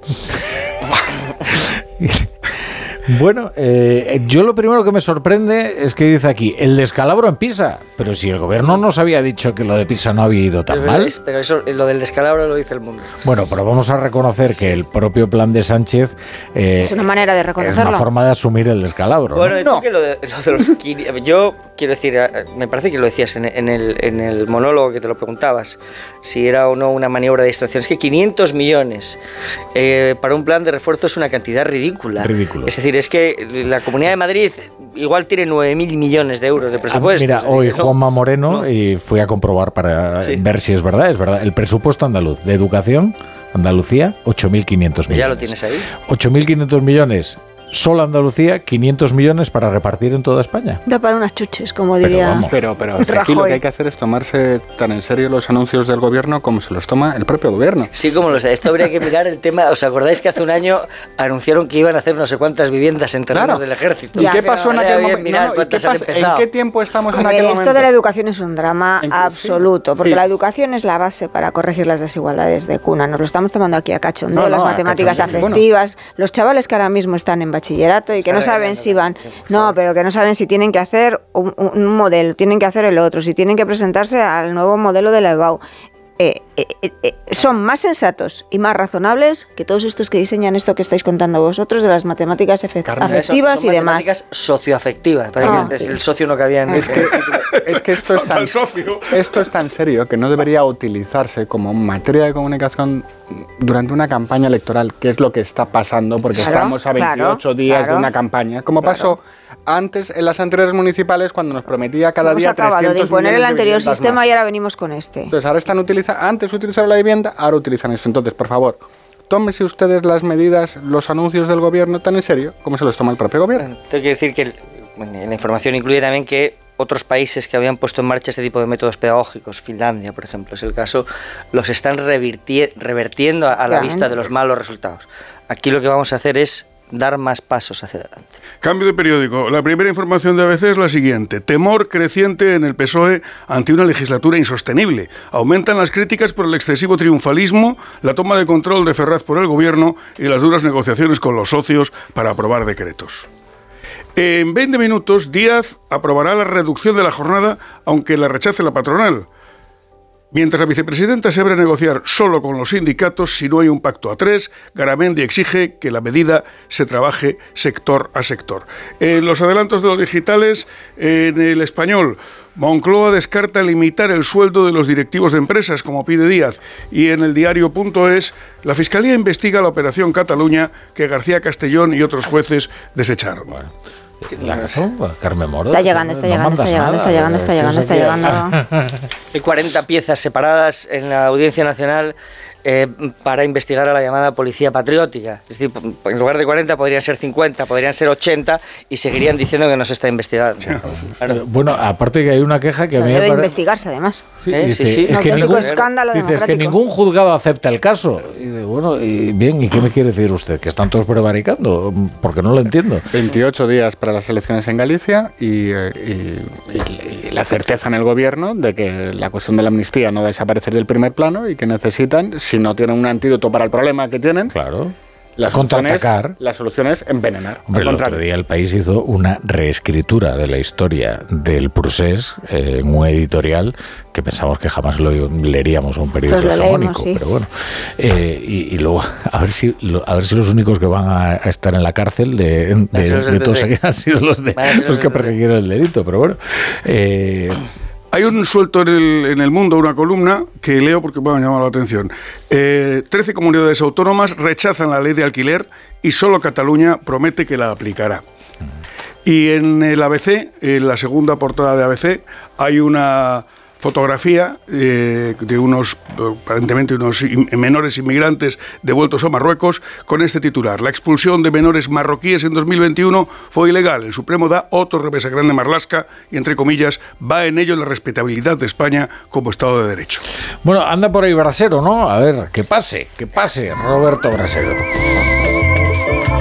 Pasa, nosotros les vamos dando algunos consejos. Miren, en línea directa entienden que cada conductor es único, por eso con su seguro de coche, además de ahorrarte una pasta, tienes libertad para elegir taller. El taller que tú quieras en cualquier lugar de España, pero es que además, si es un taller colaborador, te garantizan coche de sustitución con servicio de recogida y entrega.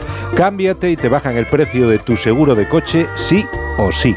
Ve directo a lineadirecta.com o llama al 917-700-700. El valor de ser directo.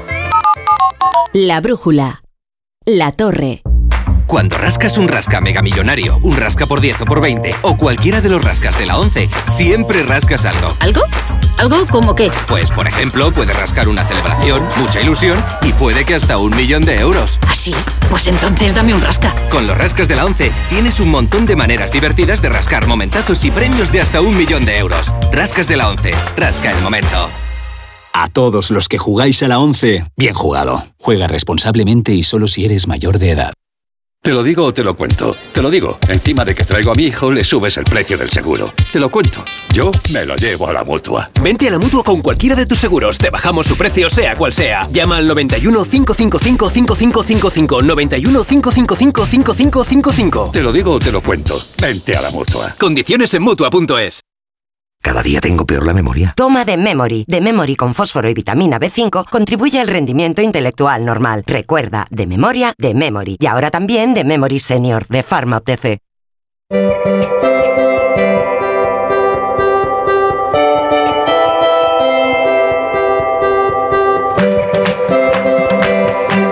Pues nos estábamos preguntando aquí en la tertulia, ¿qué nos va a deparar esta semana? En lo que al tiempo se refiere. Roberto Brasero, ¿qué tal? He oído tiempo. Muy buenas noches. Buenas noches. Aquí estoy con una, una sola palabra para sacar de dudas a ti a nuestros tertulianos. Primavera. tiempo primaveral, aunque todavía no haya acabado el mes de enero. Y os digo una cosa, acabará el mes de enero y tendremos este mismo tiempo que vemos ahora. Bueno, hoy desde luego hemos visto algunas lluvias todavía por el norte. Hemos amanecido con heladas. Bueno, pues a partir de mañana ni lluvias ni heladas. Van a ser protagonistas las temperaturas que por la tarde ya podrían alcanzar mañana los 20 grados o 21 en Sevilla y Málaga. Pero es que en Bilbao o en Oviedo también podremos llegar mañana a los 20 grados. Y el miércoles, Rafa La Torre, que suben las temperaturas, los 20 grados asoman por Ávila, Logroño, mm, Teruel 22, Soria, que venimos de una nevada de 11 bajo cero este fin de semana en San Pedro, Manrique, que localidad segoviana, que hoy tenían 10 grados de máxima en Soria, el miércoles 20, el doble. Es que no es habitual tener en esas zonas 20 grados y es lo que vamos a ver esta semana.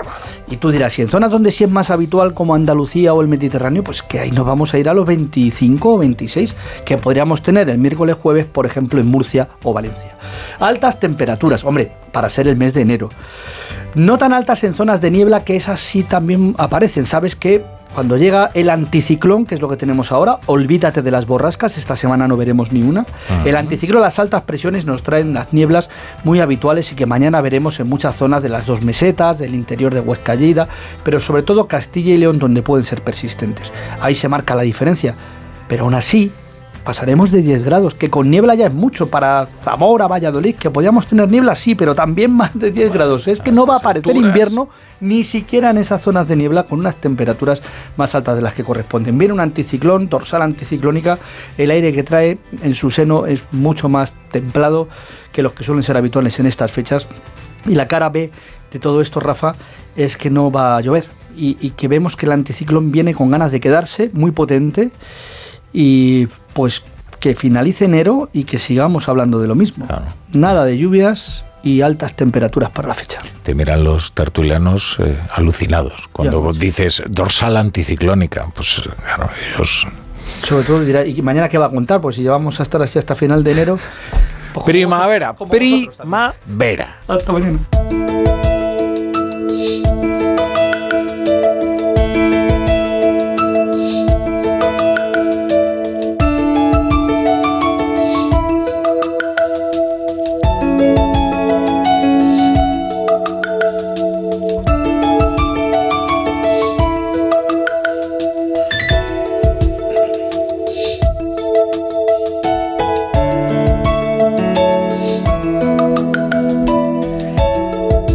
Chapo Pablaza, buenas noches. Buenas noches, Rafa La Torre y compañía. Gracias. Y claro, dice, ¿quién piensa en los tertulianos? Claro. Mm, Chapo, a ver qué traes ahí anotado en el cuaderno.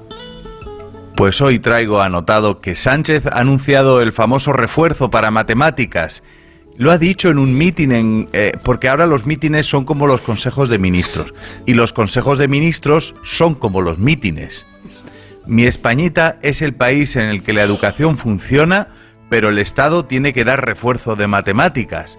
La economía va muy bien también, pero la gente necesita un cheque para ir al supermercado. El gobierno saca más pecho que un palomo de sus miserias. Y si el Estado tiene que ayudar a 6 millones de personas, pongamos, pues lo anuncian como si fuera un triunfo. Pobres pibes.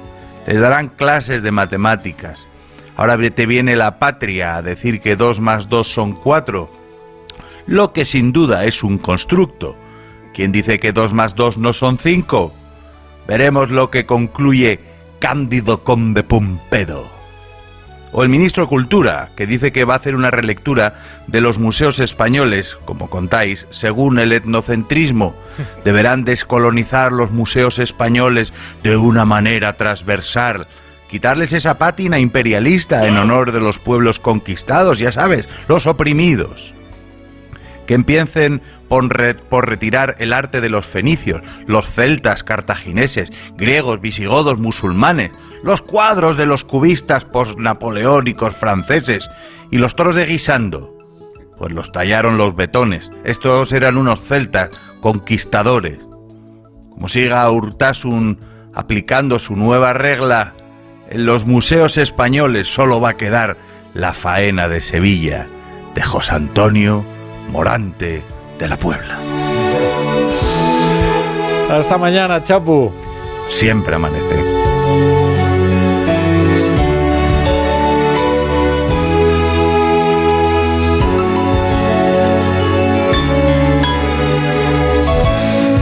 Acordando con esto de las matemáticas, hay una película muy divertida que se llama Sin Rodeos y entonces sale Maribel Verdú, eh, que está excepcional, y Cristina Pedroche hace así como de una influencer un tanto locuela, ¿no? Y entonces hay un momento en que dice...